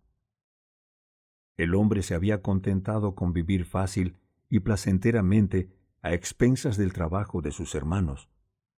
Había tomado la necesidad como consigna y disculpa, y en la plenitud del tiempo la necesidad se había vuelto contra él. Intenté incluso una especie de desprecio a lo carilé de esta miseria aristocracia en decadencia, pero esa actitud mental resultaba imposible. Por grande que hubiera sido su degeneración intelectual, los Eloy habían conservado en demasía la forma humana para no tener derecho a mi simpatía y hacerme compartir a la fuerza su degradación y su miedo. Tenía yo en aquel momento ideas muy vagas sobre el camino que seguir. La primera de ellas era asegurarme algún sitio para refugio y fabricarme yo mismo las armas de metal o de piedra que pudiera idear. Esta necesidad era inmediata. En segundo lugar, esperaba proporcionarme algún medio de hacer fuego, teniendo así el arma de una antorcha en la mano, porque yo sabía que nada sería más eficaz que eso contra aquellos Morlocks. Luego tenía que idear algún artefacto para romper las puertas de bronce que había bajo la esfinge blanca se me ocurrió hacer una especie de ariete. Estaba persuadido de que si podía abrir aquellas puertas y tener delante una llama, descubriría la máquina del tiempo y me escaparía. No podía imaginar que los Morlocks fuesen lo suficientemente fuertes para transportarla lejos. Estaba resuelto a llevar a Wina conmigo a nuestra propia época y dando vueltas a estos planes en mi cabeza, proseguí mi camino hacia el edificio que mi fantasía había escogido para morada nuestra. Capítulo 11 El Palacio de Porcelana Verde Encontré el Palacio de Porcelana Verde al filo de mediodía, desierto y desmoronándose en ruinas. Solo quedaban trozos de vidrio en sus ventanas, y extensas capas de verde revestimiento se habían desprendido de las armaduras metálicas corroídas. El palacio estaba situado en lo más alto de una pendiente herbosa. Mirando antes de entrar allí, hacia el nordeste, me sorprendió ver un ancho estuario, o incluso una ensenada, donde supuse que Wandsworth y Battersea debían haber estado en otro tiempo. Pensé entonces, aunque no seguí nunca más lejos este pensamiento, ¿qué debía haber sucedido o qué sucedía a los seres que vivían en el mar? Los materiales del palacio resultaron ser, después de bien examinados, auténtica porcelana, y a lo largo de la fachada vi una inscripción en unos caracteres desconocidos. Pensé, más bien neciamente, que Wina podía ayudarme a interpretarla, pero me di cuenta luego de que la simple idea de la escritura no había nunca penetrado en su cabeza. Ella me pareció siempre, creo yo, más humana de lo que era, quizá por ser su afecto tan humano. Pasadas las enormes hojas de la puerta, que estaban abiertas y rotas, encontramos en lugar del acostumbrado vestíbulo una larga galería iluminada por numerosas ventanas laterales. A primera vista me recordó un museo. El enlosado estaba cubierto de polvo, y una notable exhibición de objetos diversos se ocultaba bajo aquella misma capa gris. Vi entonces levantándose extraño y aislado en el centro del vestíbulo, lo que era sin duda la parte inferior de un inmenso esqueleto. Reconocí por los pies oblicuos que se trataba de algún ser extinguido, de la especie del megaterio. El cráneo y los huesos superiores yacían al lado sobre la capa de polvo. Y en un sitio en que el agua de la lluvia había caído por una gotera del techo, aquella osamenta estaba deteriorada. Más adelante, en la galería, se hallaba el enorme esqueleto encajonado de un brontosaurio. Mi hipótesis de un museo se confirmaba. En los lados encontré lo que me parecieron ser estantes inclinados, y quitando la capa de polvo, descubrí las antiguas y familiares cajas encristaladas de nuestro propio tiempo. Pero debían ser herméticas al aire, a juzgar por la perfecta conservación de sus contenidos. Evidentemente, estábamos en medio de las ruinas de algún South Kensington de nuestros días. Allí estaba, evidentemente, la sección de paleontología que debía haber encerrado una espléndida serie de fósiles, aunque el inevitable proceso de descomposición que había sido detenido por un tiempo, perdiendo gracias a la extinción de las bacterias y del moho las noventa y nueve centésimas de su fuerza. Se había, sin embargo, puesto de nuevo a la obra con extrema seguridad, aunque con suma lentitud, para la destrucción de todos sus tesoros. Aquí y allá encontré vestigios de los pequeños seres en forma de raros fósiles rotos en pedazos o ensartados con fibras de cañas, y las cajas, en algunos casos, habían sido removidas por los Morlocks, a mi juicio. Reinaba un gran silencio en aquel sitio. La capa de polvo amortiguaba nuestras pisadas. Wina, que hacía rodar un erizo de mar sobre el cristal inclinado de una caja, se acercó pronto a mí. Mientras miraba yo fijamente alrededor, me cogió muy tranquilamente la mano y permaneció a mi lado. Al principio me dejó tan sorprendido aquel antiguo monumento de una época intelectual que no me paré a pensar en las posibilidades que presentaba. Hasta la preocupación por la máquina del tiempo se alejó un tanto de mi mente. A juzgar por el tamaño del lugar, aquel palacio de porcelana verde contenía muchas más cosas que una galería de paleontología. Posiblemente tenía galerías históricas, e incluso podía haber allí una biblioteca. Para mí, al menos en aquellas circunstancias, hubiera sido mucho más interesante que aquel espectáculo de una vieja geología en decadencia.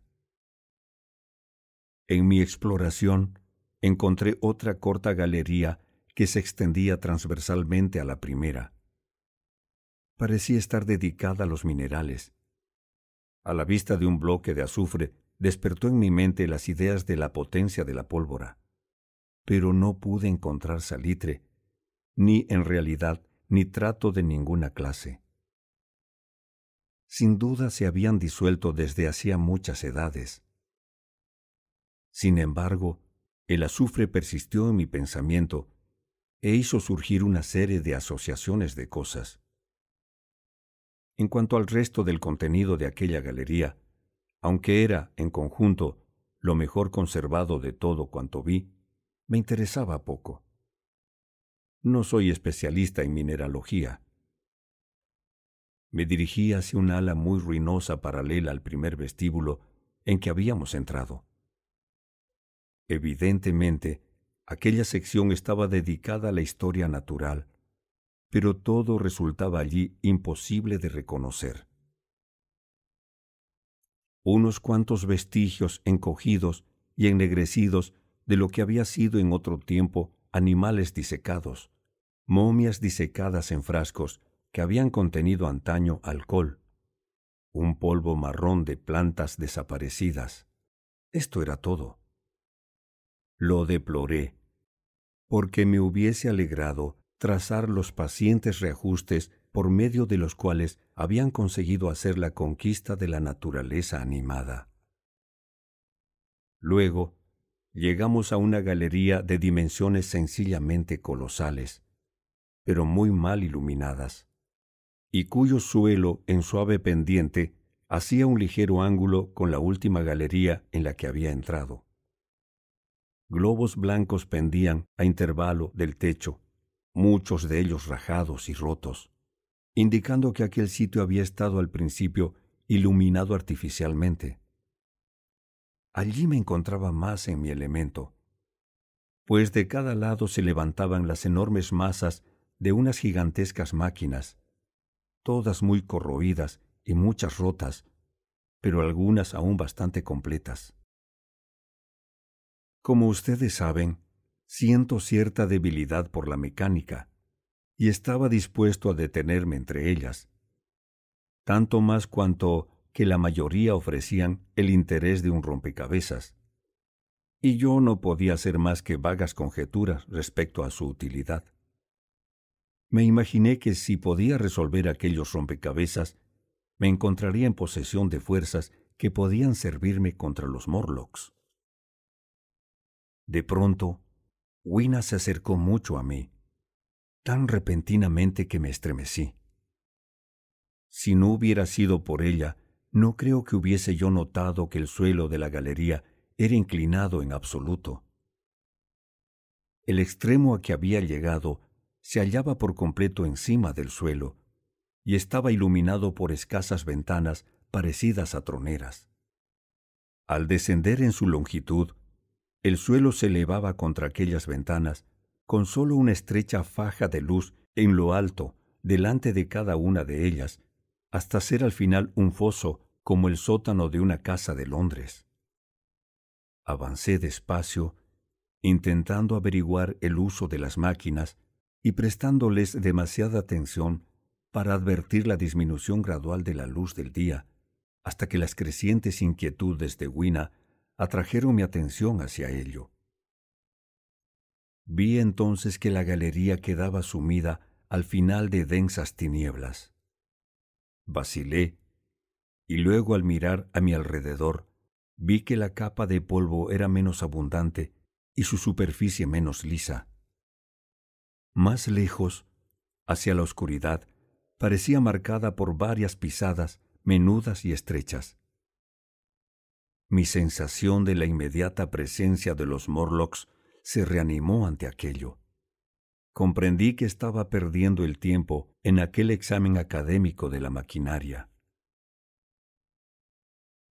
Recordé que la tarde se hallaba ya muy avanzada y que yo no tenía aún ni arma, ni refugio, ni medios de hacer fuego. Y luego, viniendo del fondo, en la remota oscuridad de la galería, oí el peculiar pateo y los mismos raros ruidos que había percibido abajo en el pozo. Cogí de la mano a Wina. Luego, con una idea repentina, la solté y volví hacia una máquina de la cual sobresalía una palanca bastante parecida a las de las garitas de señales en las estaciones. Subiendo a la plataforma, así aquella palanca y la torcí hacia un lado con toda mi fuerza. De repente Wina, abandonada en la nave central, empezó a gemir. Había yo calculado la resistencia de la palanca con bastante corrección, pues al minuto de esfuerzo se partió y me uní a Wina con una masa en la mano, más que suficiente, creía yo, para romper el cráneo de cualquier Morlock que pudiese encontrar. Estaba impaciente por matar a un Morlock o a varios. Les parecerá a ustedes muy inhumano aquel deseo de matar a mis propios descendientes. Pero era imposible, de un modo u otro, sentir ninguna piedad por aquellos seres. Tan solo mi aversión a abandonar a Wina y el convencimiento de que si comenzaba a apagar mi sed de matanza, mi máquina del tiempo sufriría por ello, me contuvieron de bajar derechamente a la galería y de ir a matar a los Morlocks.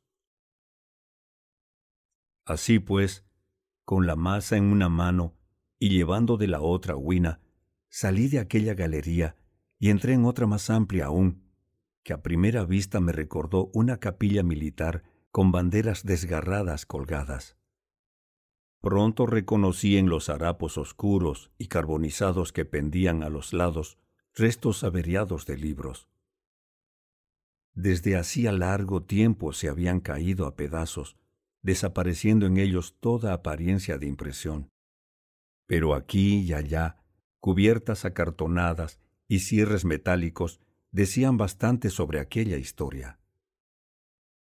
De haber sido yo un literato, hubiese podido quizá moralizar sobre la futileza de toda ambición. Pero tal como era, la cosa que me impresionó con más honda fuerza fue el enorme derroche de trabajo que aquella sombría mezcolanza de papel podrido atestiguaba. Debo confesar que en aquel momento pensé principalmente en la Philosophical Transaction y en mis propios diecisiete trabajos sobre la física óptica. Luego, subiendo una ancha escalera, llegamos a lo que debía haber sido en otro tiempo una galería de química técnica. Y allí tuve una gran esperanza de hacer descubrimientos útiles excepto en un extremo donde el techo se había desplomado, aquella galería estaba bien conservada. Fui presuroso hacia las cajas que no estaban deshechas y que eran realmente herméticas, y al fin, en una de ellas, encontré una caja de cerillas. Probé una a toda prisa. Estaban en perfecto estado. Ni siquiera parecían húmedas. Me volví hacia Wina. Baila, le grité en su propia lengua, pues ahora poseía yo una verdadera arma contra los horribles seres a quienes temíamos. Y así, en aquel museo abandonado, sobre el espeso y suave tapiz de polvo, ante el inmenso deleite de Wina, ejecuté solemnemente una especie de danza compuesta, silbando unos compases del país del hombre leal tan alegremente como pude. Era en parte un modesto cancán, en parte un paso de baile, en parte una danza de faldón, hasta donde mi levita lo permitía, y en parte original. porque ustedes saben, soy inventivo por naturaleza. Ahora pienso que el hecho de haber escapado aquella caja de cerillas al desgaste del tiempo durante años memoriales resultaba muy extraño y para mí la cosa más afortunada. Además, de un modo bastante singular, encontré una sustancia más inverosímil, que fue el alcanfor. Lo hallé en un frasco sellado que por casualidad supongo había sido en verdad herméticamente cerrado. Creí al principio que sería cera de parafina, y en consecuencia rompí el cristal. Pero el olor del alcanfor era evidente. En la descomposición universal, aquella sustancia volátil había sobrevivido casualmente, quizás a través de muchos miles de centurias. Esto me recordó una pintura en sepia que había visto ejecutar una vez con la tinta de una belemnita fósil hacía millones de años. Estaba a punto de tirarlo, pero recordé que el alcanfor era inflamable y que ardía con una buena y brillante llama. Fue, en efecto, una excelente bujía y me lo metí en el bolsillo. No encontré, sin embargo, explosivos ni medio alguno de derribar las puertas de bronce. Todavía mi palanca de hierro era la más útil que poseía yo por casualidad. A pesar de lo cual salí de aquella galería altamente exaltado. No puedo contarles a ustedes toda la historia de aquella larga tarde. Exigiría un gran esfuerzo de memoria recordar mis exploraciones en todo su adecuado orden. Recuerdo una larga galería con panoplias de armas enmohecidas, y cómo vacilé entre mi palanca y un hacha o una espada. No podía, sin embargo, llevarme las dos, y mi barra de hierro prometía un mejor resultado contra las puertas de bronce.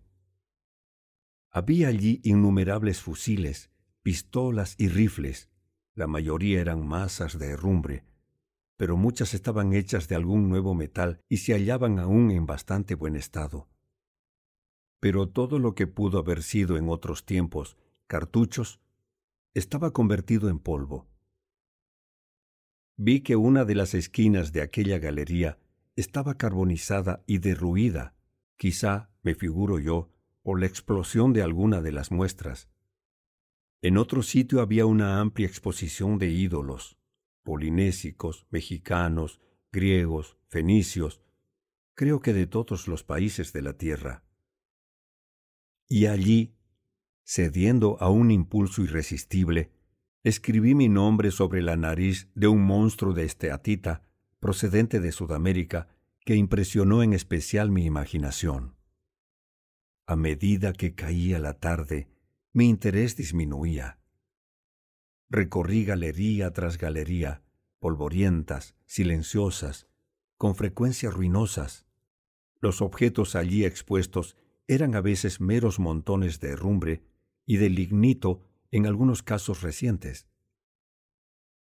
En un lugar me encontré de repente cerca del modelo de una mina de estaño, y entonces, por el más simple azar, descubrí dentro de una caja hermética dos cartuchos de dinamita. Lancé un Eureka y rompí aquella caja con alegría. Entonces surgió en mí una duda. Vacilé. Luego, escogiendo una pequeña galería lateral, hice la prueba. No he experimentado nunca desengaño igual al que sentí esperando cinco, diez, quince minutos a que se produjese una explosión. Naturalmente, aquello era simulado, como debía haberlo supuesto por su sola presencia allí. Creo en realidad que de no haber sido así, me hubiese precipitado inmediatamente y hecho saltar la esfinge, las puertas de bronce, y como quedó probado, mis probabilidades de encontrar la máquina del tiempo acabando con todo. Creo que fue después de aquello cuando llegué a un pequeño patio abierto del palacio. Estaba tapizado de césped y había crecido tres árboles frutales en su centro. De modo que descansamos y nos refrescamos allí. Hacia el ocaso empecé a pensar en nuestra situación. La noche se arrastraba a nuestro alrededor y aún tenía que encontrar nuestro inaccesible escondite. Pero aquello me inquietaba ahora muy poco.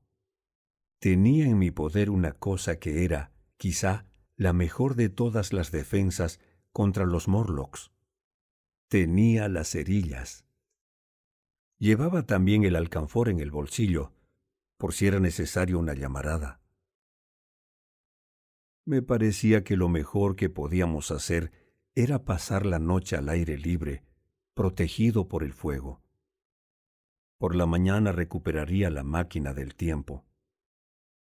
Para ello, hasta entonces, tenía yo solamente mi masa de hierro.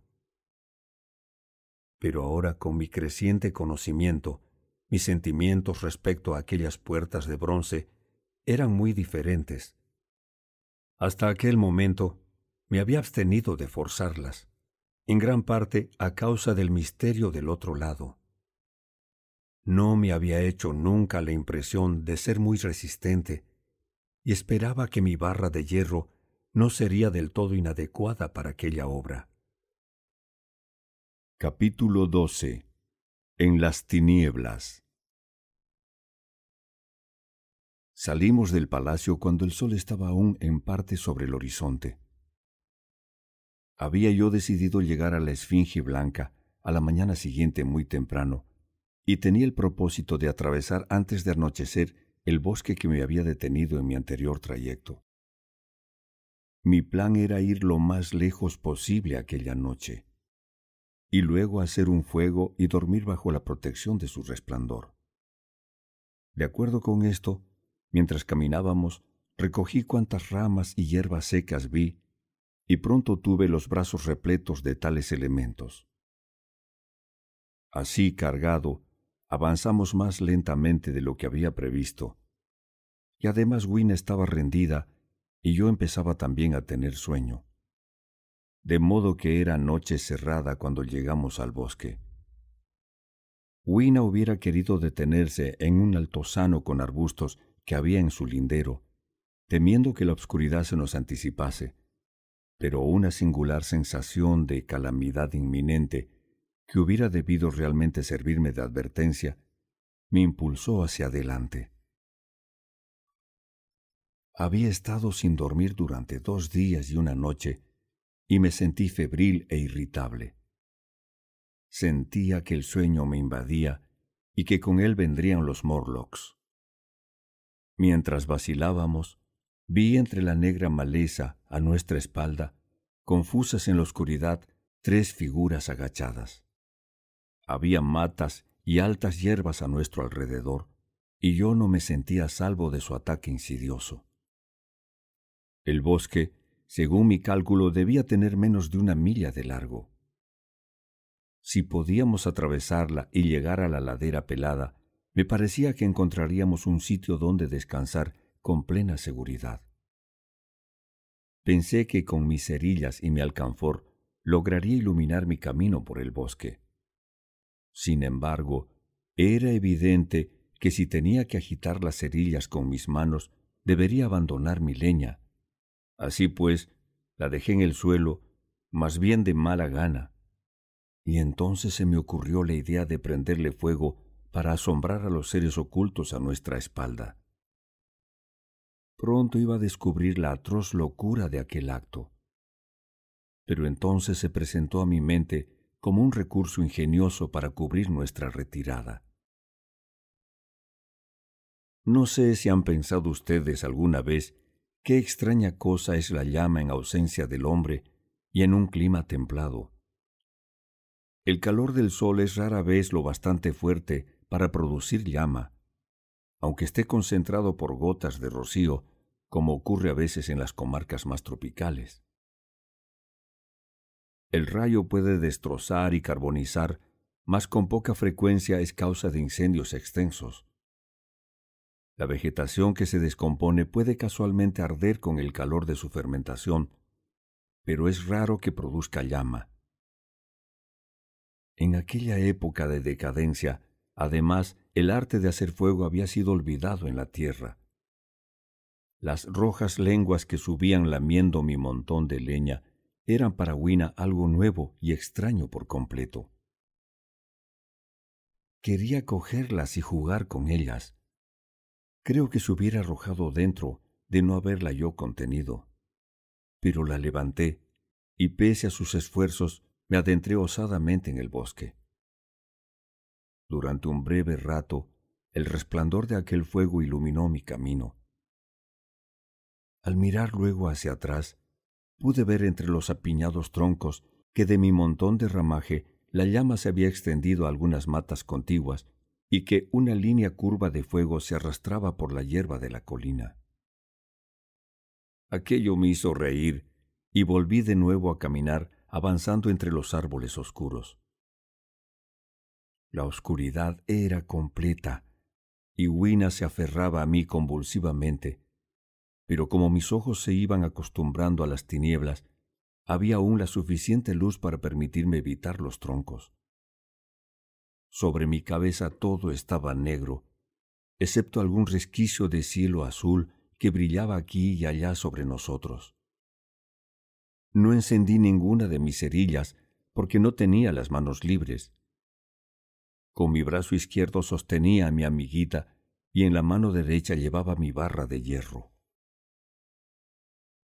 Durante un rato no oí más que los crujidos de las ramitas bajo mis pies, el débil susurro de la brisa sobre mí, mi propia respiración y los latidos de los vasos sanguíneos en mis oídos.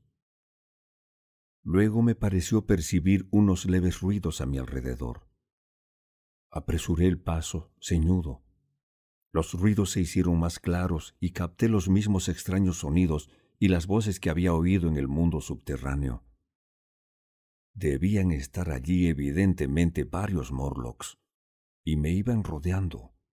En efecto, un minuto después sentí un tirón de mi chaqueta, y luego de mi brazo, y Wina se estremeció violentamente, quedando inmóvil en absoluto. Era el momento de encender una cerilla, pero para ello tuve que dejar a Wina en el suelo. Así lo hice, y mientras registraba mi bolsillo, se inició una lucha en la oscuridad cerca de mis rodillas, completamente silenciosa por parte de ella, y con los mismos peculiares sonidos arrulladores por parte de los Morlocks. Unas suaves manitas se deslizaban también sobre mi chaqueta y mi espalda, incluso mi cuello. Entonces rasgué y encendí la cerilla. La levanté flameante y vi las blancas espaldas de los Morlocks, que huían entre los árboles. Cogí presuroso un trozo de alcanfor de mi bolsillo y me preparé a encenderlo tan pronto como la cerilla se apagase. Luego examiné a Wina así en tierra, agarrada a mis pies, completamente inanimada, de bruces sobre el suelo. Con un terror repentino me incliné hacia ella. Parecía respirar apenas.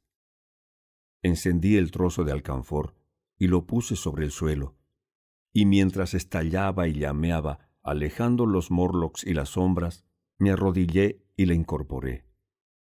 El bosque a mi espalda parecía lleno de la agitación y del murmullo de una gran multitud. Wina parecía estar desmayada. La coloqué con sumo cuidado sobre mi hombro y me levanté para caminar. Y entonces se me apareció la horrible realidad. Al maniobrar con mis cerillas y con Wina, había yo dado varias vueltas sobre mí mismo y ahora no tenía ni la más ligera idea de la dirección en que estaba mi camino. Todo lo que pude saber es que debía hallarme de cara al palacio de porcelana verde. Sentí un sudor frío por mi cuerpo. Era preciso pensar rápidamente qué debía hacer. Decidí encender un fuego y acampar donde estábamos. Apoyé a Wina todavía inanimada, sobre un tronco cubierto de musgo, y a toda prisa, cuando mi primer trozo de alcanfor iba a apagarse, empecé a amontonar ramas y hojas. Aquí y allá en las tinieblas, a mi alrededor, los ojos de los Morlocks brillaban como carbunclos. El alcanfor vaciló y se extinguió. Encendí una cerilla y mientras lo hacía, dos formas blancas que se habían acercado a Wina huyeron apresuradamente. Una de ellas quedó tan cegada por la luz que vino en derechura hacia mí, y sentí sus huesos partirse bajo mi violento puñetazo. Lanzó un grito de espanto, se tambaleó un momento y se desplomó. Encendí otro trozo de alcanfor y seguí acumulando la leña de mi hoguera. Pronto noté lo seco que estaba el follaje encima de mí, pues desde mi llegada en la máquina del tiempo, una semana antes, no había llovido. Por eso, en lugar de buscar entre los árboles caídos, empecé a alcanzar y a partir ramas. Conseguí enseguida un fuego sofocante de leña verde y de ramas secas y pude economizarme alcanfor. Entonces volví donde Wina yacía junto a mi masa de hierro. Intenté todo cuanto pude para reanimarla, pero estaba como muerta. No logré siquiera comprobar si respiraba o no. Ahora el humo del fuego me envolvía y debió dejarme como embotado de pronto. Además, los vapores de alcanfor flotaban en el aire. Mi fuego podía durar aún una hora aproximadamente. Me sentía muy débil después de aquellos esfuerzos y me senté. El bosque también estaba lleno de un soñoliento murmullo que no podía yo comprender. Me pareció realmente que dormitaba y abrí los ojos. Pero todo estaba oscuro y los Morlocks tenían sus manos sobre mí. Rechazando sus dedos que me hacían, busqué apresuradamente la caja de cerillas de mi bolsillo y había desaparecido. Entonces me agarraron y cayeron sobre mí de nuevo. En un instante supe lo sucedido. Me había dormido y mi fuego se extinguió. La amargura de la muerte invadió mi alma. La selva parecía llena de olor a madera quemada. Fui cogido del cuello, del pelo, de los brazos y derribado. Era de un terror indecible sentir en las tinieblas todos aquellos seres amontonados sobre mí. Tuve la sensación de hallarme apresado en una monstruosa telaraña. Estaba vencido y me abandoné. Sentí que unos dientecillos me mordían en el cuello. Rodé hacia un lado y mi mano cayó por casualidad sobre mi palanca de hierro. Esto me dio nuevas fuerzas. Luché, apartando de mí aquellas ratas humanas, y sujetando la barra con fuerza, la hundí donde juzgué que debían estar sus caras. Sentía bajo mis golpes el magnífico aplastamiento de la carne y de los huesos, y por un instante estuve libre. La extraña exultación que con tanta frecuencia parece acompañar una lucha encarnizada me invadió.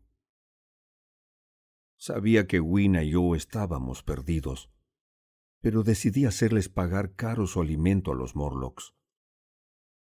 Me levanté y apoyándome contra un árbol, blandí la barra de hierro ante mí.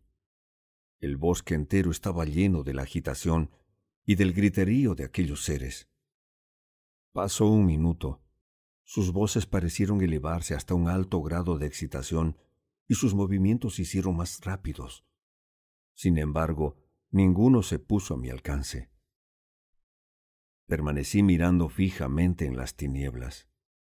Luego tuve de repente una esperanza. ¿Qué era lo que podía espantar a los Morlocks? Y pisándole los talones a esta pregunta, sucedió una extraña cosa. Las tinieblas parecieron tornarse luminosas. Muy confusamente comencé a ver los Morlocks a mi alrededor, tres de ellos derribados a mis pies, y entonces reconocí con una sorpresa incrédula que los otros huían en una oleada incesante, al parecer por detrás de mí, y que desaparecían en el bosque. Sus espaldas no eran ya blancas, sino rojizas.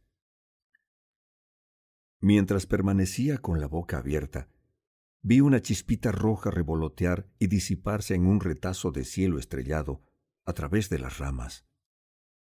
Y por ello comprendí el olor a madera quemada, el murmullo monótono que se había convertido ahora en un borrascoso estruendo, el resplandor rojizo y la huida de los Morlocks. Separándome del tronco de mi árbol y mirando hacia atrás, vi entre las negras columnas de los árboles más cercanos las llamas del bosque incendiado. Era mi primer fuego que me seguía. Por eso busqué a Wina, pero había desaparecido. Detrás de mí los silbidos y las crepitaciones, el ruido estallante de cada árbol que se prendía, me dejaban poco tiempo para reflexionar. Con mi barra de hierro asida aún, seguí la trayectoria de los Morlocks. Fue una carrera precipitada. En una ocasión las llamas avanzaron tan rápidamente a mi derecha, mientras corría, que fui adelantado y tuve que desviarme hacia la izquierda. Pero al final salía un pequeño claro, y en el mismo momento un Morlock vino equivocado hacia mí. Me pasó y se precipitó derechamente en el fuego. Ahora iba yo a contemplar la cosa más fantasmagórica y horripilante, creo, de todas las que había visto en aquella edad futura. Todo el espacio descubierto estaba tan iluminado como si fuese de día por el reflejo del incendio. En el centro había un montículo o túmulo coronado por un espino abrasado. Detrás, otra parte del bosque incendiado, con lenguas amarillas que se retorcían, cercando por completo el espacio con una barrera de fuego. Sobre la ladera de la colina estaban treinta o cuarenta morlocks, cegados por la luz y el calor, corriendo desatinadamente de un lado para otro, chocando entre ellos en su trastorno. Al principio no pensé que estuvieran cegados, y cuando se acercaron los golpeé furiosamente con mi barra, en un frenesí de pavor, matando a uno y lisiando a varios más. Pero cuando hube observado los gestos de uno de ellos, yendo a tientas entre el espino bajo el rojo cielo, y oí los quejidos, me convencí de su absoluta y desdichada impotencia bajo aquel resplandor, y no los golpeé más. Sin embargo, de vez en cuando uno de ellos venía directamente hacia mí, causándome un estremecimiento de horror que hacía que le rehuyese con toda premura. En un momento dado las llamas bajaron algo, y temí que aquellos inmundos seres consiguieran pronto verme. Pensé incluso entablar la lucha, matando a algunos de ellos antes de que se sucediese aquello pero el fuego volvió a brillar voraz y contuve mi mano. Me pasé alrededor de la colina entre ellos, rehuyéndolos, buscando alguna huella de Wina, pero Wina había desaparecido. Al final me senté en la cima del montículo y contemplé aquel increíble tropel de seres ciegos, arrastrándose de aquí para allá y lanzando pavorosos gritos mientras el resplandor del incendio los envolvía. Las densas volutas de humo ascendían hacia el cielo, y a través de los raros resquicios de aquel rojo dosel, lejanas como si perteneciesen a otro universo, brillaban menudas las estrellas. Dos o tres Morlocks vinieron a tropezar conmigo. Los rechacé a puñetazos, temblando al hacerlo. Durante la mayor parte de aquella noche, tuve el convencimiento de que sufría una pesadilla. Me mordí a mí mismo y grité con el ardiente deseo de despertarme.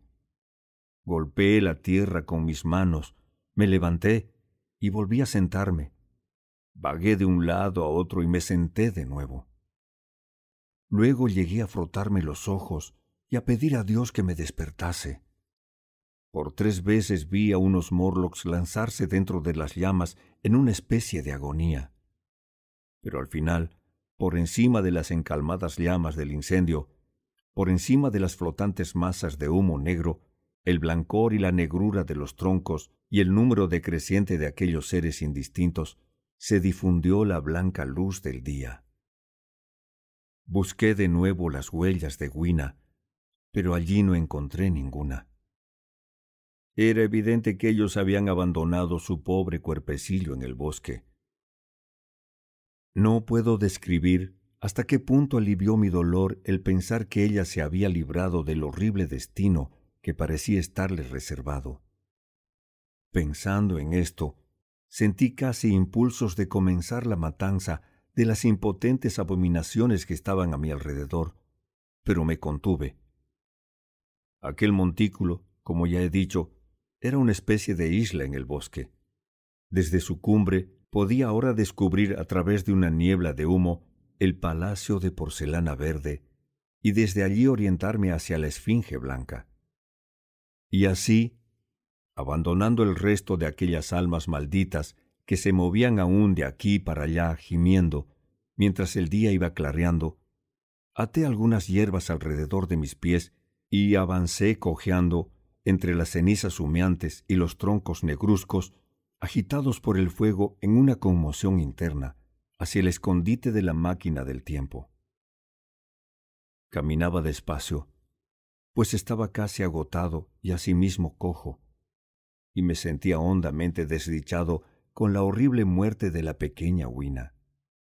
Me parecía una calamidad abrumadora. Ahora, en esta vieja habitación familiar, aquello se me antoja más la pena de un sueño que una pérdida real. Pero aquella mañana su pérdida me dejó otra vez solo por completo, terriblemente solo. Empecé a pensar en esta casa mía, en este rincón junto al fuego, en algunos de ustedes, y con tales pensamientos se apoderó de mí un anhelo que era un sufrimiento pero al caminar sobre las cenizas humeantes bajo el brillante cielo matinal, hice un descubrimiento. En el bolsillo del pantalón quedaban algunas cerillas. Debían haberse caído de la caja antes de perderse esta. Capítulo 13 La trampa de la Esfinge Blanca Alrededor de las ocho o las nueve de la mañana, llegué al mismo asiento de metal amarillo desde el cual había contemplado el mundo la noche de mi llegada. Pensé en las conclusiones precipitadas que hice aquella noche, y no pude dejar de reírme amargamente de mi presunción. Allí había aún el mismo bello paisaje, el mismo abundante follaje, los mismos espléndidos palacios y magníficas ruinas, el mismo río plateado corriendo entre las fértiles orillas. Los alegres vestidos de aquellos delicados seres se movían de aquí para allí entre los árboles. Algunos se bañaban en el sitio preciso en que había yo salvado a Wina, y esto me asestó de repente una aguda puñalada de dolor. Como manchas sobre el paisaje, se elevaban las cúpulas por encima de los caminos hacia el mundo subterráneo. Sabía ahora lo que ocultaba toda la belleza del mundo superior. Sus días eran muy agradables, como lo son los días que pasa el ganado en el campo. Como el ganado, ellos ignoraban que tuviesen enemigos, y no prevenían sus necesidades, y su fin era el mismo. Me afligió pensar cuán breve había sido el sueño de la inteligencia humana se había suicidado. Se había puesto con firmeza en busca de la comodidad y el bienestar de una sociedad equilibrada, con seguridad y estabilidad como lema. Había realizado sus esperanzas para llegar a esto al final. Alguna vez, la vida y la prosperidad debieron alcanzar una casi absoluta seguridad. Al rico le habían garantizado su riqueza y su bienestar, al trabajador su vida y su trabajo. Sin duda en aquel mundo perfecto no había existido ningún problema de desempleo, ninguna cuestión social dejada sin resolver, y esto había sido seguido de una gran calma. Una ley natural que olvidamos es que la versatilidad intelectual es la compensación por el cambio, el peligro y la inquietud. Un animal con perfecta armonía con su medio ambiente es un perfecto mecanismo. La naturaleza hace nunca un llamamiento a la inteligencia, como el hábito y el instinto no sean inútiles. No hay inteligencia allí donde no hay cambio ni necesidad de cambio. Solo los animales que cuentan con inteligencia tienen que hacer frente a una enorme variedad de necesidades y de peligros. Así pues, como podía ver, el hombre del mundo superior había derivado hacia su blanda belleza y el del mundo subterráneo hacia la simple industria mecánica. Pero aquel perfecto estado carecía aún de una cosa para alcanzar la perfección mecánica, la estabilidad absoluta.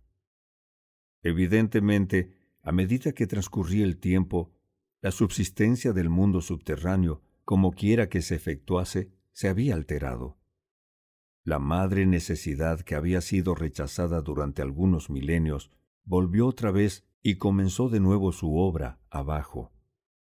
El mundo subterráneo, al estar en contacto con una maquinaria que aun siendo perfecta, necesitaba sin embargo un poco de pensamiento, además del hábito, había probablemente conservado, por fuerza, bastante más iniciativa, pero menos carácter humano que el superior y cuando les faltó un tipo de carne, acudieron a lo que una antigua costumbre les había prohibido hasta entonces.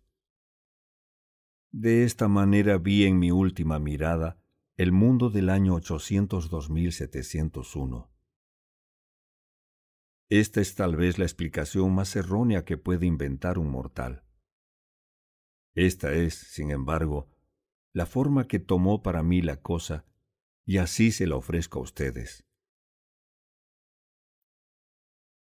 Después de las fatigas, las excitaciones y los terrores de los pasados días, y pese a mi dolor, aquel asiento, la tranquila vista y el calor del sol eran muy agradables. Estaba muy cansado y soñoliento, y pronto mis especulaciones se convirtieron en sopor. Comprendiéndolo así, acepté mi propia sugerencia y tendiéndome sobre el césped, gocé de un sueño vivificador. Me desperté un poco antes de ponerse el sol.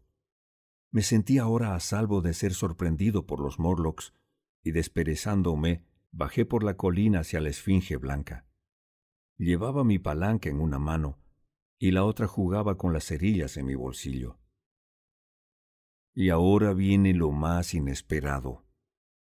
Al acercarme al pedestal de la esfinge, encontré las hojas de bronce abiertas habían resbalado hacia abajo sobre unas ranuras. Ante esto me detuve en seco, vacilando en entrar. Dentro había un pequeño aposento, y en un rincón elevado estaba la máquina del tiempo. Tenía las pequeñas palancas en mi bolsillo. Así pues, después de todos mis estudiados preparativos para el asedio de la Esfinge Blanca, me encontraba con una humilde rendición. Tiré mi barra de hierro, sintiendo casi no haberla usado. Me vino a la mente un repentino pensamiento cuando me agachaba hacia la entrada. Por una vez al menos capté las operaciones mentales de los Morlocks. Conteniendo un enorme deseo de reír, pasé bajo el marco de bronce y avancé hacia la máquina del tiempo. Me sorprendió observar que había sido cuidadosamente engrasada y limpiada. Después he sospechado que los Morlocks la habían desmontado en parte, intentando a su insegura manera averiguar para qué servía. Ahora mientras la examinaba, encontrando un placer en el simple contacto con el aparato, sucedió lo que yo esperaba. Los paneles de bronce resbalaron de repente y cerraron el marco con un ruido metálico. Me hallé en la oscuridad, cogido en la trampa. Eso pensaban los Morlocks. Me reí entre dientes gozosamente. Oía su risueño murmullo mientras avanzaban hacia mí. Con toda tranquilidad intenté encender una cerilla. No tenía más que tirar de las palancas y partiría como un fantasma. Pero había olvidado una cosa insignificante. Las cerillas eran de esa clase abominable que sólo se encienden rascándolas sobre la caja. Pueden ustedes imaginar cómo desapareció toda mi calma. Los pequeños brutos estaban muy cerca de mí. Uno de ellos me tocó. Con la ayuda de las palancas, barrí de un golpe la oscuridad y empecé a subir al sillín de la máquina. Entonces una mano se posó sobre mí y luego otra. Tenía, por tanto, simplemente que luchar contra sus dedos persistentes para defender mis palancas y al mismo tiempo encontrar a tientas los pernos sobre los cuales encajaban. Casi consiguieron apartar una de mí. Pero cuando sentí que se me escurría de la mano, no tuve más remedio que topar mi cabeza en la oscuridad. Pude oír retumbar el cráneo del Morlock para recuperarla. Creo que aquel último esfuerzo representaba algo más inmediato que la lucha en la selva. Pero al fin la palanca quedó encajada en el movimiento de la puesta en marcha. Las manos que me hacían se desprendieron de mí. Las tinieblas se disiparon luego ante mis ojos, y me encontré en la misma luz grisácea y entre el mismo tumulto que ya he descrito. Capítulo 14 La visión más distante Ya les he narrado las náuseas y la confusión que produce el viajar a través del tiempo. Y ahora no estaba yo bien sentado en el sillín, sino puesto de lado y de un modo inestable. Durante un tiempo indefinido, me agarré a la máquina, que oscilaba y vibraba, sin preocuparme en absoluto cómo iba y cuando quise mirar los cuadrantes de nuevo, me dejó asombrado ver a dónde había llegado. Uno de los cuadrantes señalaba los días, otro los millares de días, otro los millones de días, y otro los miles de millones. Ahora, en lugar de poner las palancas en marcha atrás, las había puesto en posición de marcha hacia adelante y cuando consulté aquellos indicadores, vi que la aguja de los millares, tan deprisa como las del segundero de un reloj, giraba hacia el futuro. Entretanto, un cambio peculiar se efectuaba en el aspecto de las cosas. La palpitación grisácea se tornó oscura. Entonces, aunque estaba yo viajando todavía a una velocidad prodigiosa, la sucesión parpadeante del día y de la noche que indicaba por lo general una marcha minorada, volvió cada vez más acusada. Esto me desconcertó mucho al principio. Las alternativas de día y de noche se hicieron más y más lentas, así como también el paso del sol por el cielo, aunque parecían extenderse a través de las centurias. Al final, un constante crepúsculo envolvió la tierra, un crepúsculo interrumpido tan solo de vez en cuando por el resplandor de una cometa en el cielo entenebrecido. La faja de luz que señalaba el sol había desaparecido hacía largo rato, pues el sol no se ponía, simplemente se levantaba y descendía por el oeste, mostrándose más grande y más rojo. Todo rastro de la luna se había desvanecido. Las revoluciones de las estrellas cada vez más lentas fueron sustituidas por puntos de luz que ascendían despacio. Al final, poco antes de hacer yo alto, el sol rojo e inmenso se quedó inmóvil sobre el horizonte, una amplia cúpula que brillaba con un resplandor empañado y que sufría de vez en cuando una extinción momentánea. Una vez se reanimó un poco mientras brillaba con más fulgor nuevamente, pero recobró enseguida su rojo y sombrío resplandor. Comprendí que por aquel aminoramiento de su salida y de su puesta se realizaba la obra de las mareas. La tierra reposaba con una de sus caras vuelta hacia el sol, del mismo modo que en nuestra propia época la luna presenta su cara a la tierra. Muy cautelosamente, pues recordé mi anterior caída de bruces, empecé a invertir el movimiento. Giraron cada vez más despacio las agujas, hasta que la de las millares pareció inmovilizarse y la de los días y la de los días dejó de ser una simple nube sobre su cuadrante. Más despacio aún, hasta que los vagos contornos de la playa desolada se hicieron visibles. Me detuve muy delicadamente y sentado en la máquina del tiempo miré alrededor. El cielo ya no era azul. Hacia el nordeste era negro como tinta, y en aquellas tinieblas brillaban con gran fulgor incesantemente las pálidas estrellas. Sobre mí era de un almagre intenso y sin estrellas, y al sudeste se hacía brillante, llegando a un escarlata resplandeciente hasta donde, cortado por el horizonte, estaba el inmenso disco del sol, rojo e inmóvil. Las rocas a mi alrededor eran de un áspero color rojizo, y el único vestigio de vida que pude ver al principio fue la vegetación intensamente verde que cubría cada punto saliente sobre su cara del sudeste.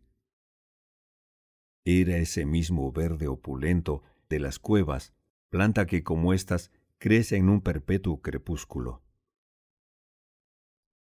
La máquina se había parado sobre una playa en pendiente. El mar se extendía hacia el sudeste, levantándose claro y brillante sobre el cielo pálido. No había allí ni rompientes ni olas, pues no soplaba ni una ráfaga de viento. Solo una ligera y oleosa ondulación mostraba que el mar eterno aún se agitaba y vivía. Y a lo largo de la orilla, donde el agua rompía a veces, había una gruesa capa de sal rosada bajo el cielo espeluznante.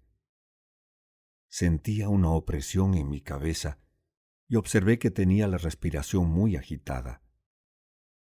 Aquella sensación me recordó mi único ensayo de montañismo, y por ello juzgué que el aire debía estar más enrarecido que ahora.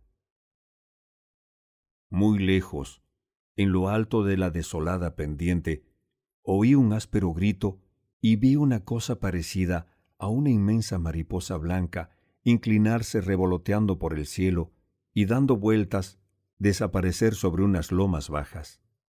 Su chillido era tan lúgubre que me estremecí, asentándome con más firmeza en la máquina.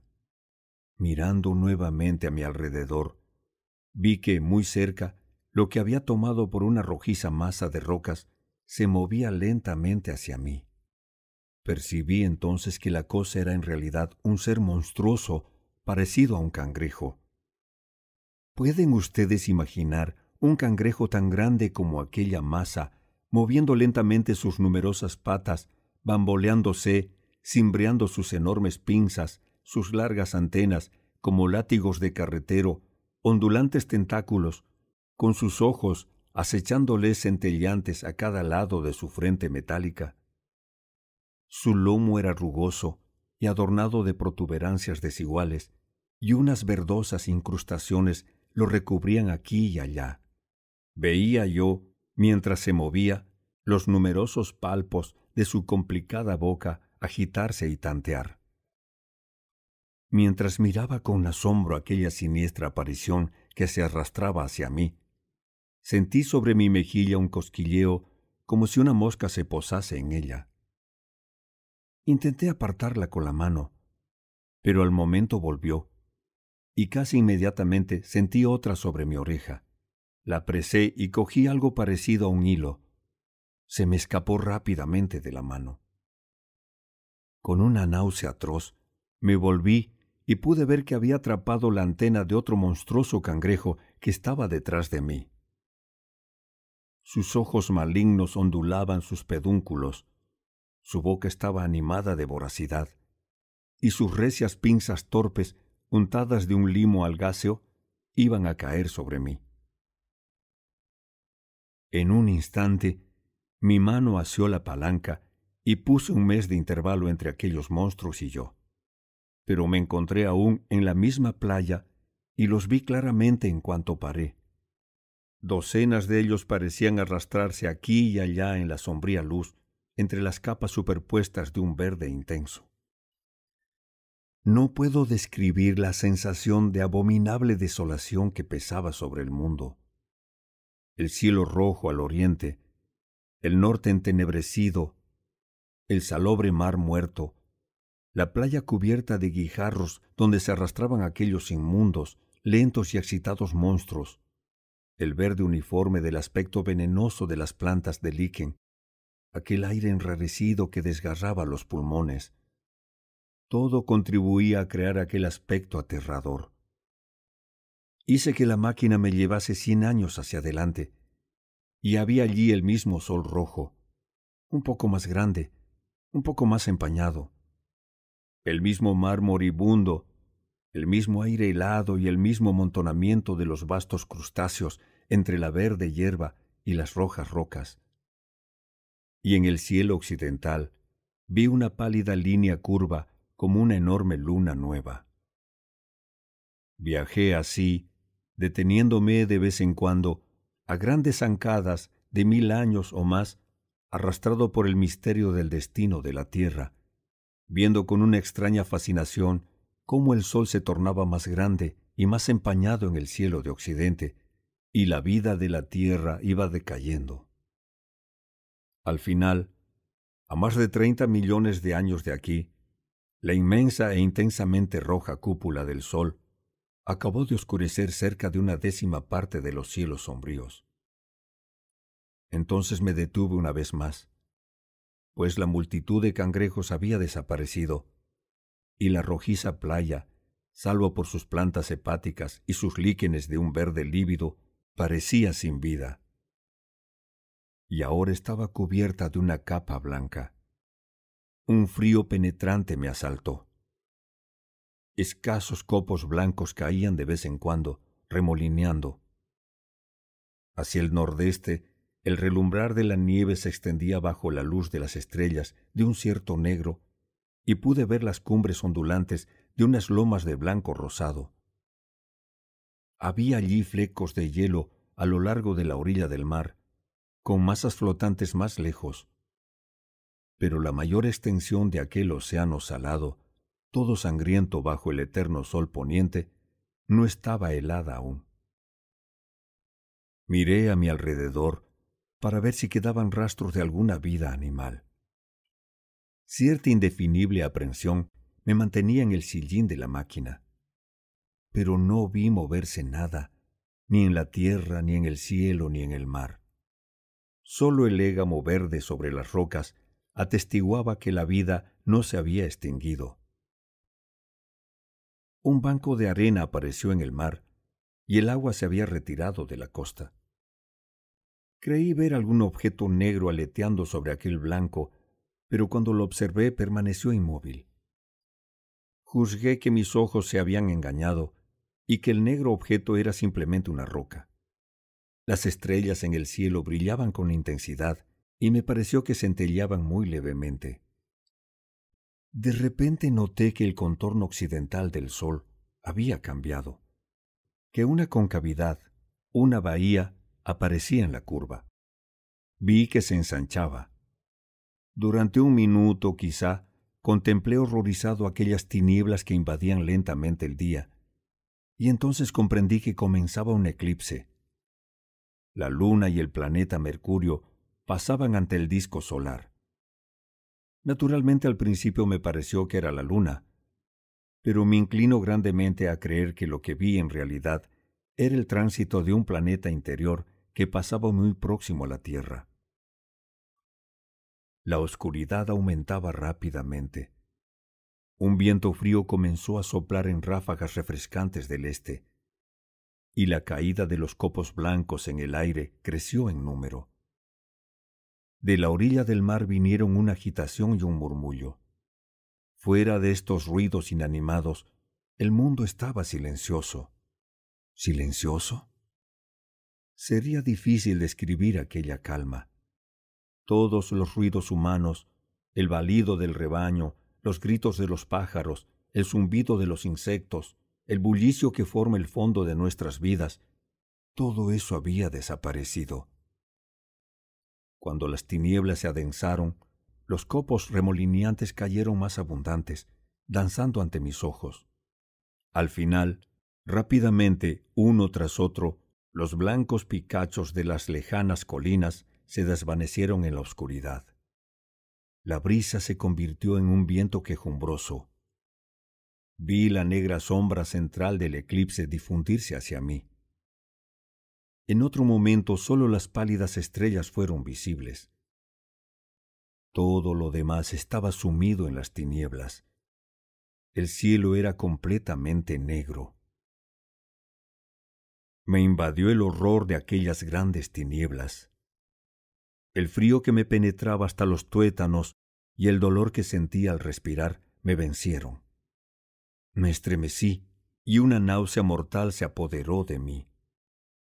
Entonces, como un arco candente en el cielo, apareció el borde del sol. Bajé de la máquina para reanimarme. Me sentía aturdido e incapaz de afrontar el viaje de vuelta. Mientras permanecía así, angustiado y confuso, vi de nuevo aquella cosa movible sobre el banco. No había ahora equivocación posible de que la cosa se movía, resaltar contra el agua roja del mar. Era una cosa redonda del tamaño de un balón de fútbol, quizá o acaso mayor, con unos tentáculos que le arrastraban por detrás. Parecía negra contra las agitadas aguas rojo sangre, y brincaba torpemente de aquí para allá. Entonces sentí que me iba a desmayar. Pero un terror espantoso a quedar tendido e impotente en aquel crepúsculo remoto y tremendo me sostuvo mientras trepaba sobre el sillín. Capítulo 15 El regreso del viajero a través del tiempo. Y así he vuelto. Debí permanecer largo tiempo insensible sobre la máquina. La sucesión intermitente de los días y las noches se reanudó. El sol salió dorado de nuevo. El cielo volvió a ser azul. Respiré con mayor facilidad. Los contornos fluctuantes de la tierra fluyeron y refluyeron. Las agujas giraron hacia atrás sobre los cuadrantes. Al fin vi otra vez vagas sombras de casas, los testimonios de la humanidad decadente. Estas también cambiaron y pasaron. Aparecieron otras. Luego, cuando el cuadrante del millón estuvo a cero, aminoré la velocidad empecé a reconocer nuestra mezquina y familiar arquitectura.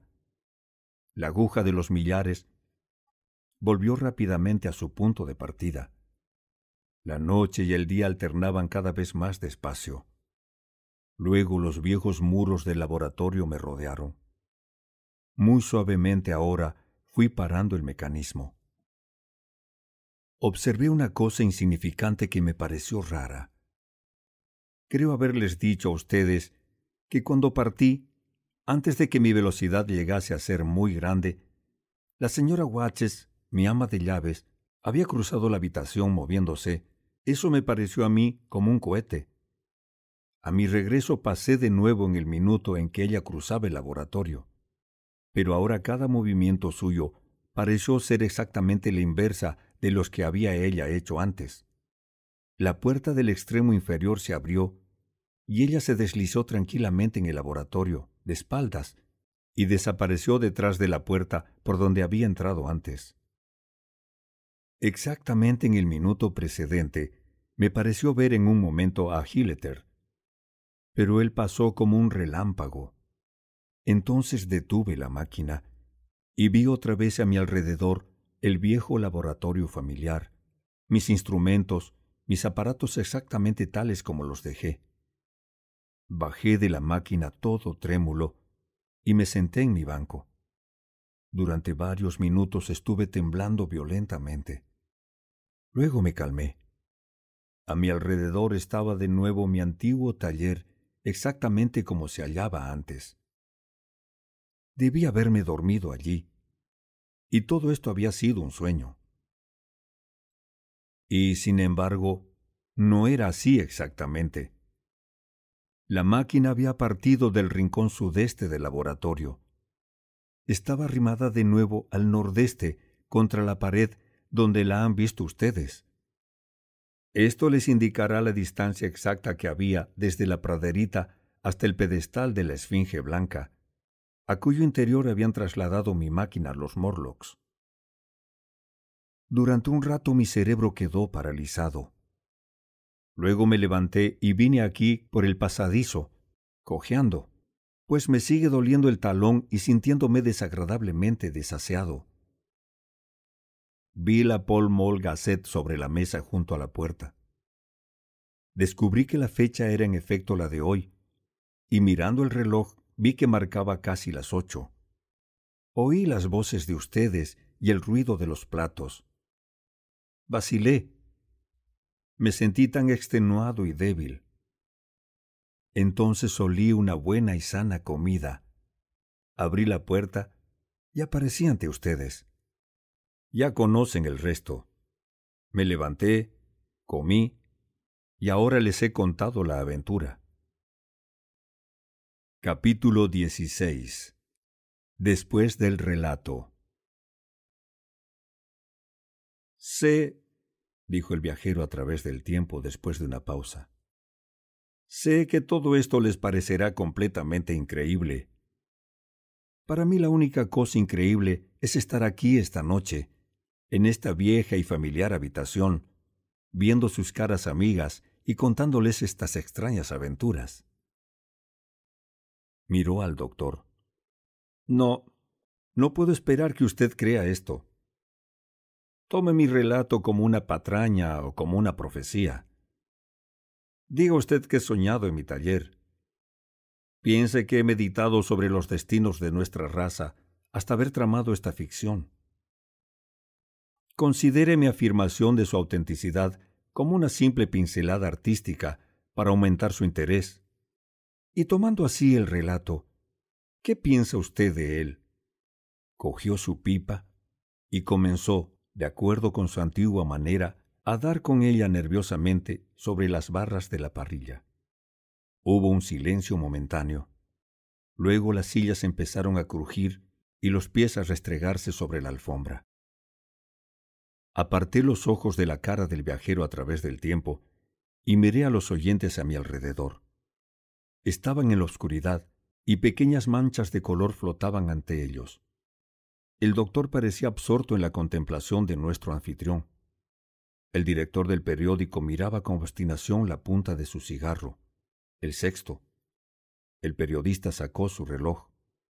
Los otros, si mal no recuerdo, estaban inmóviles. El director se puso en pie con un suspiro y dijo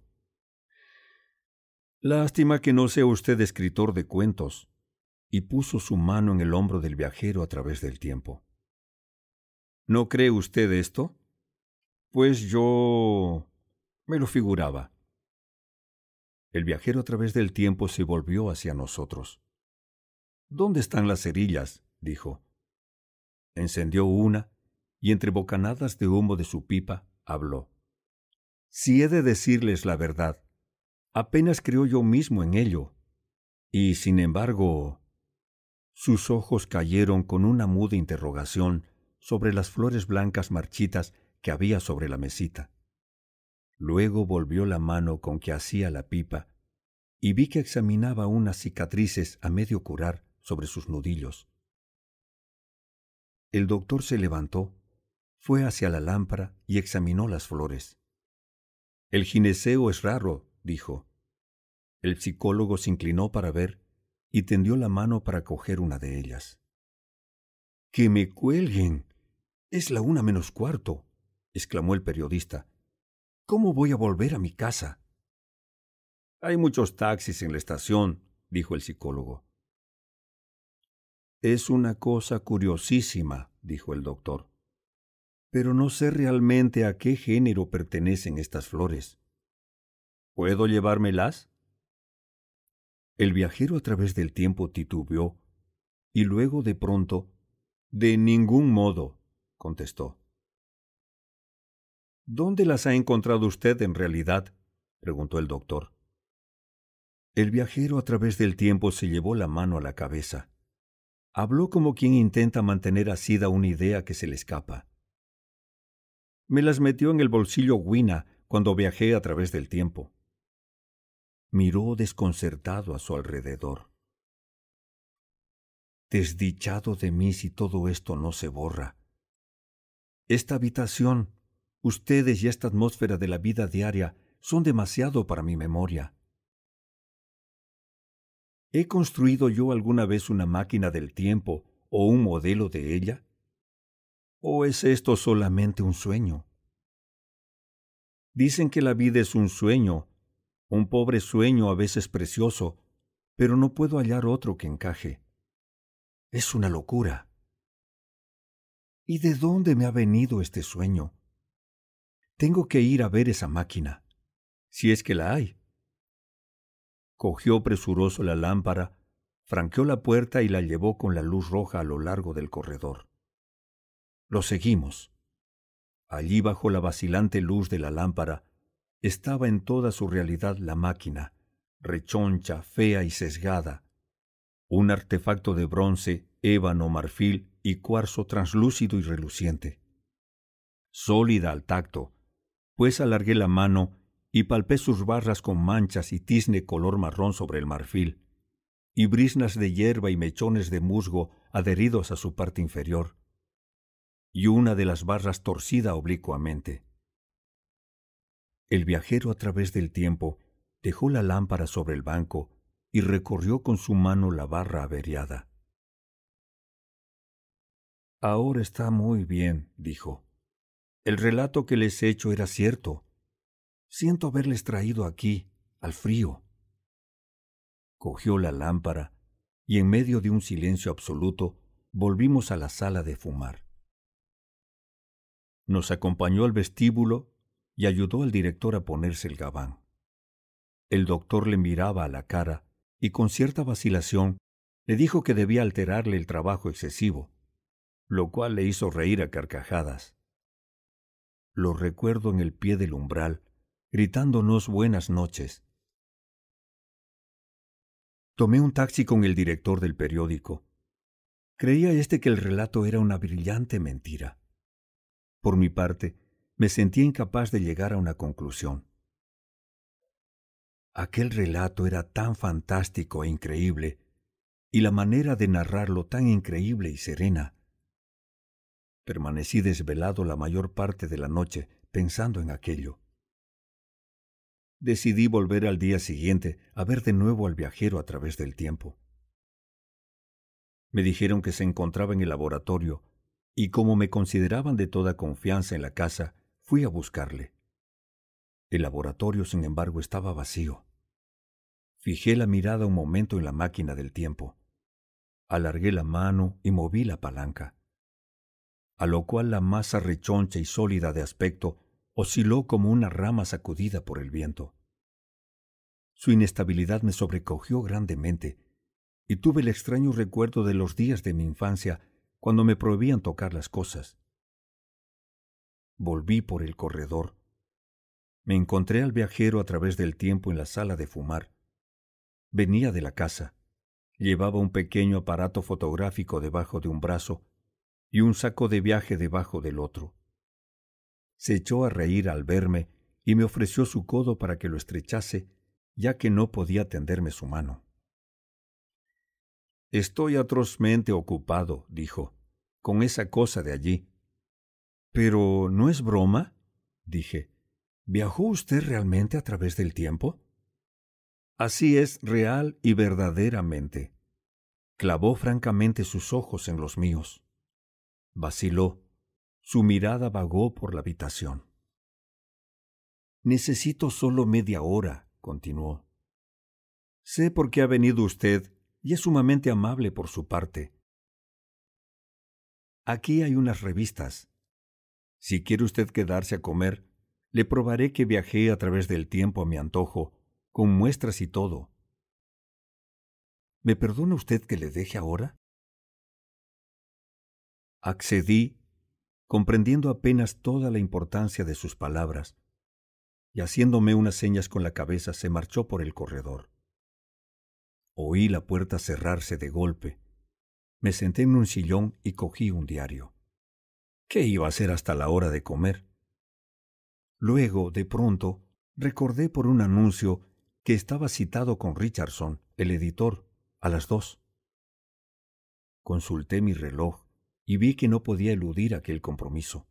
Me levanté y fui por el pasadizo a decírselo al viajero a través del tiempo. Cuando así el picaporte, oí una exclamación extrañamente interrumpida al final, y un golpe seco seguido de un choque.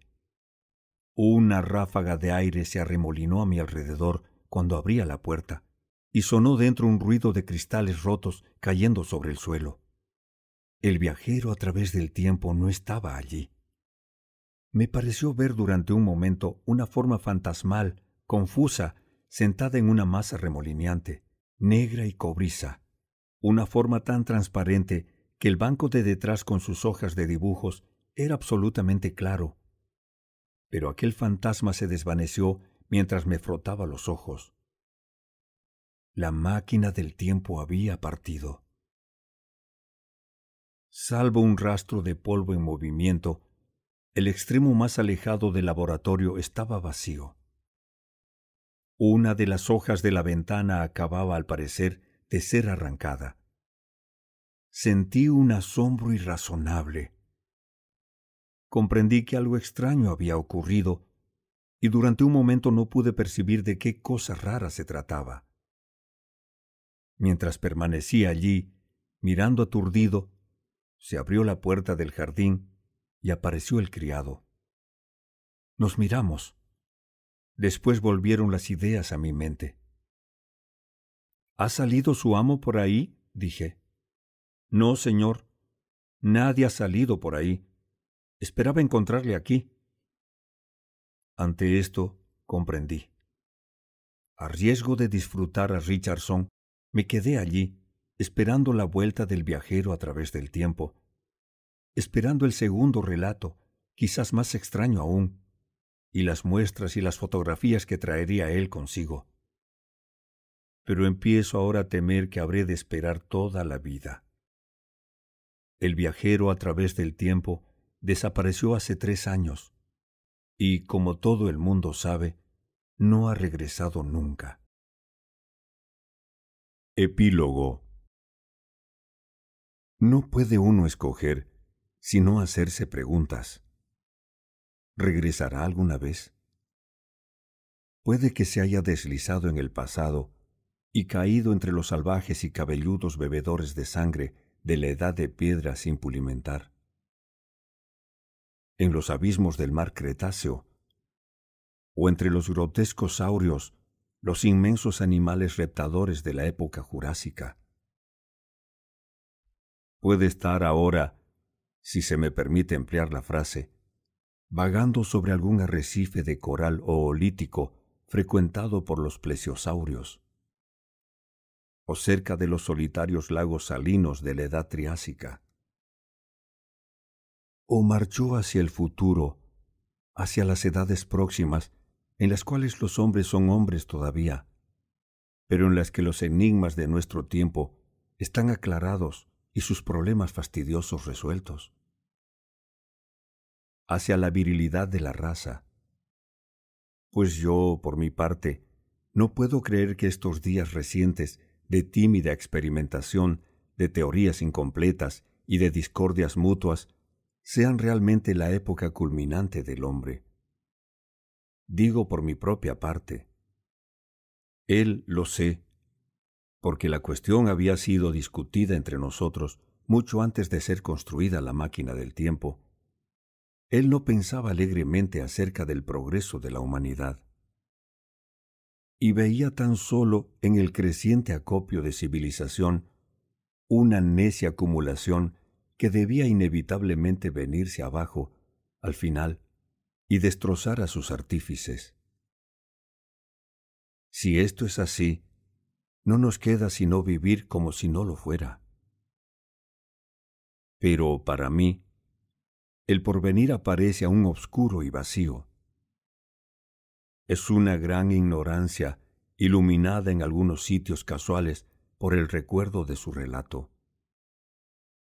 Y tengo para consuelo mío dos extrañas flores blancas, encogidas ahora, ennegrecidas, aplastadas y frágiles, para atestiguar que aun cuando la inteligencia y la fuerza habían desaparecido, la gratitud y una mutua ternura aún se alojaban en el corazón del hombre. Fin. Este es el final de La máquina del tiempo. Autor Herbert George Wells. Narrador Aeri Talento de Voz. Muchas gracias por escuchar.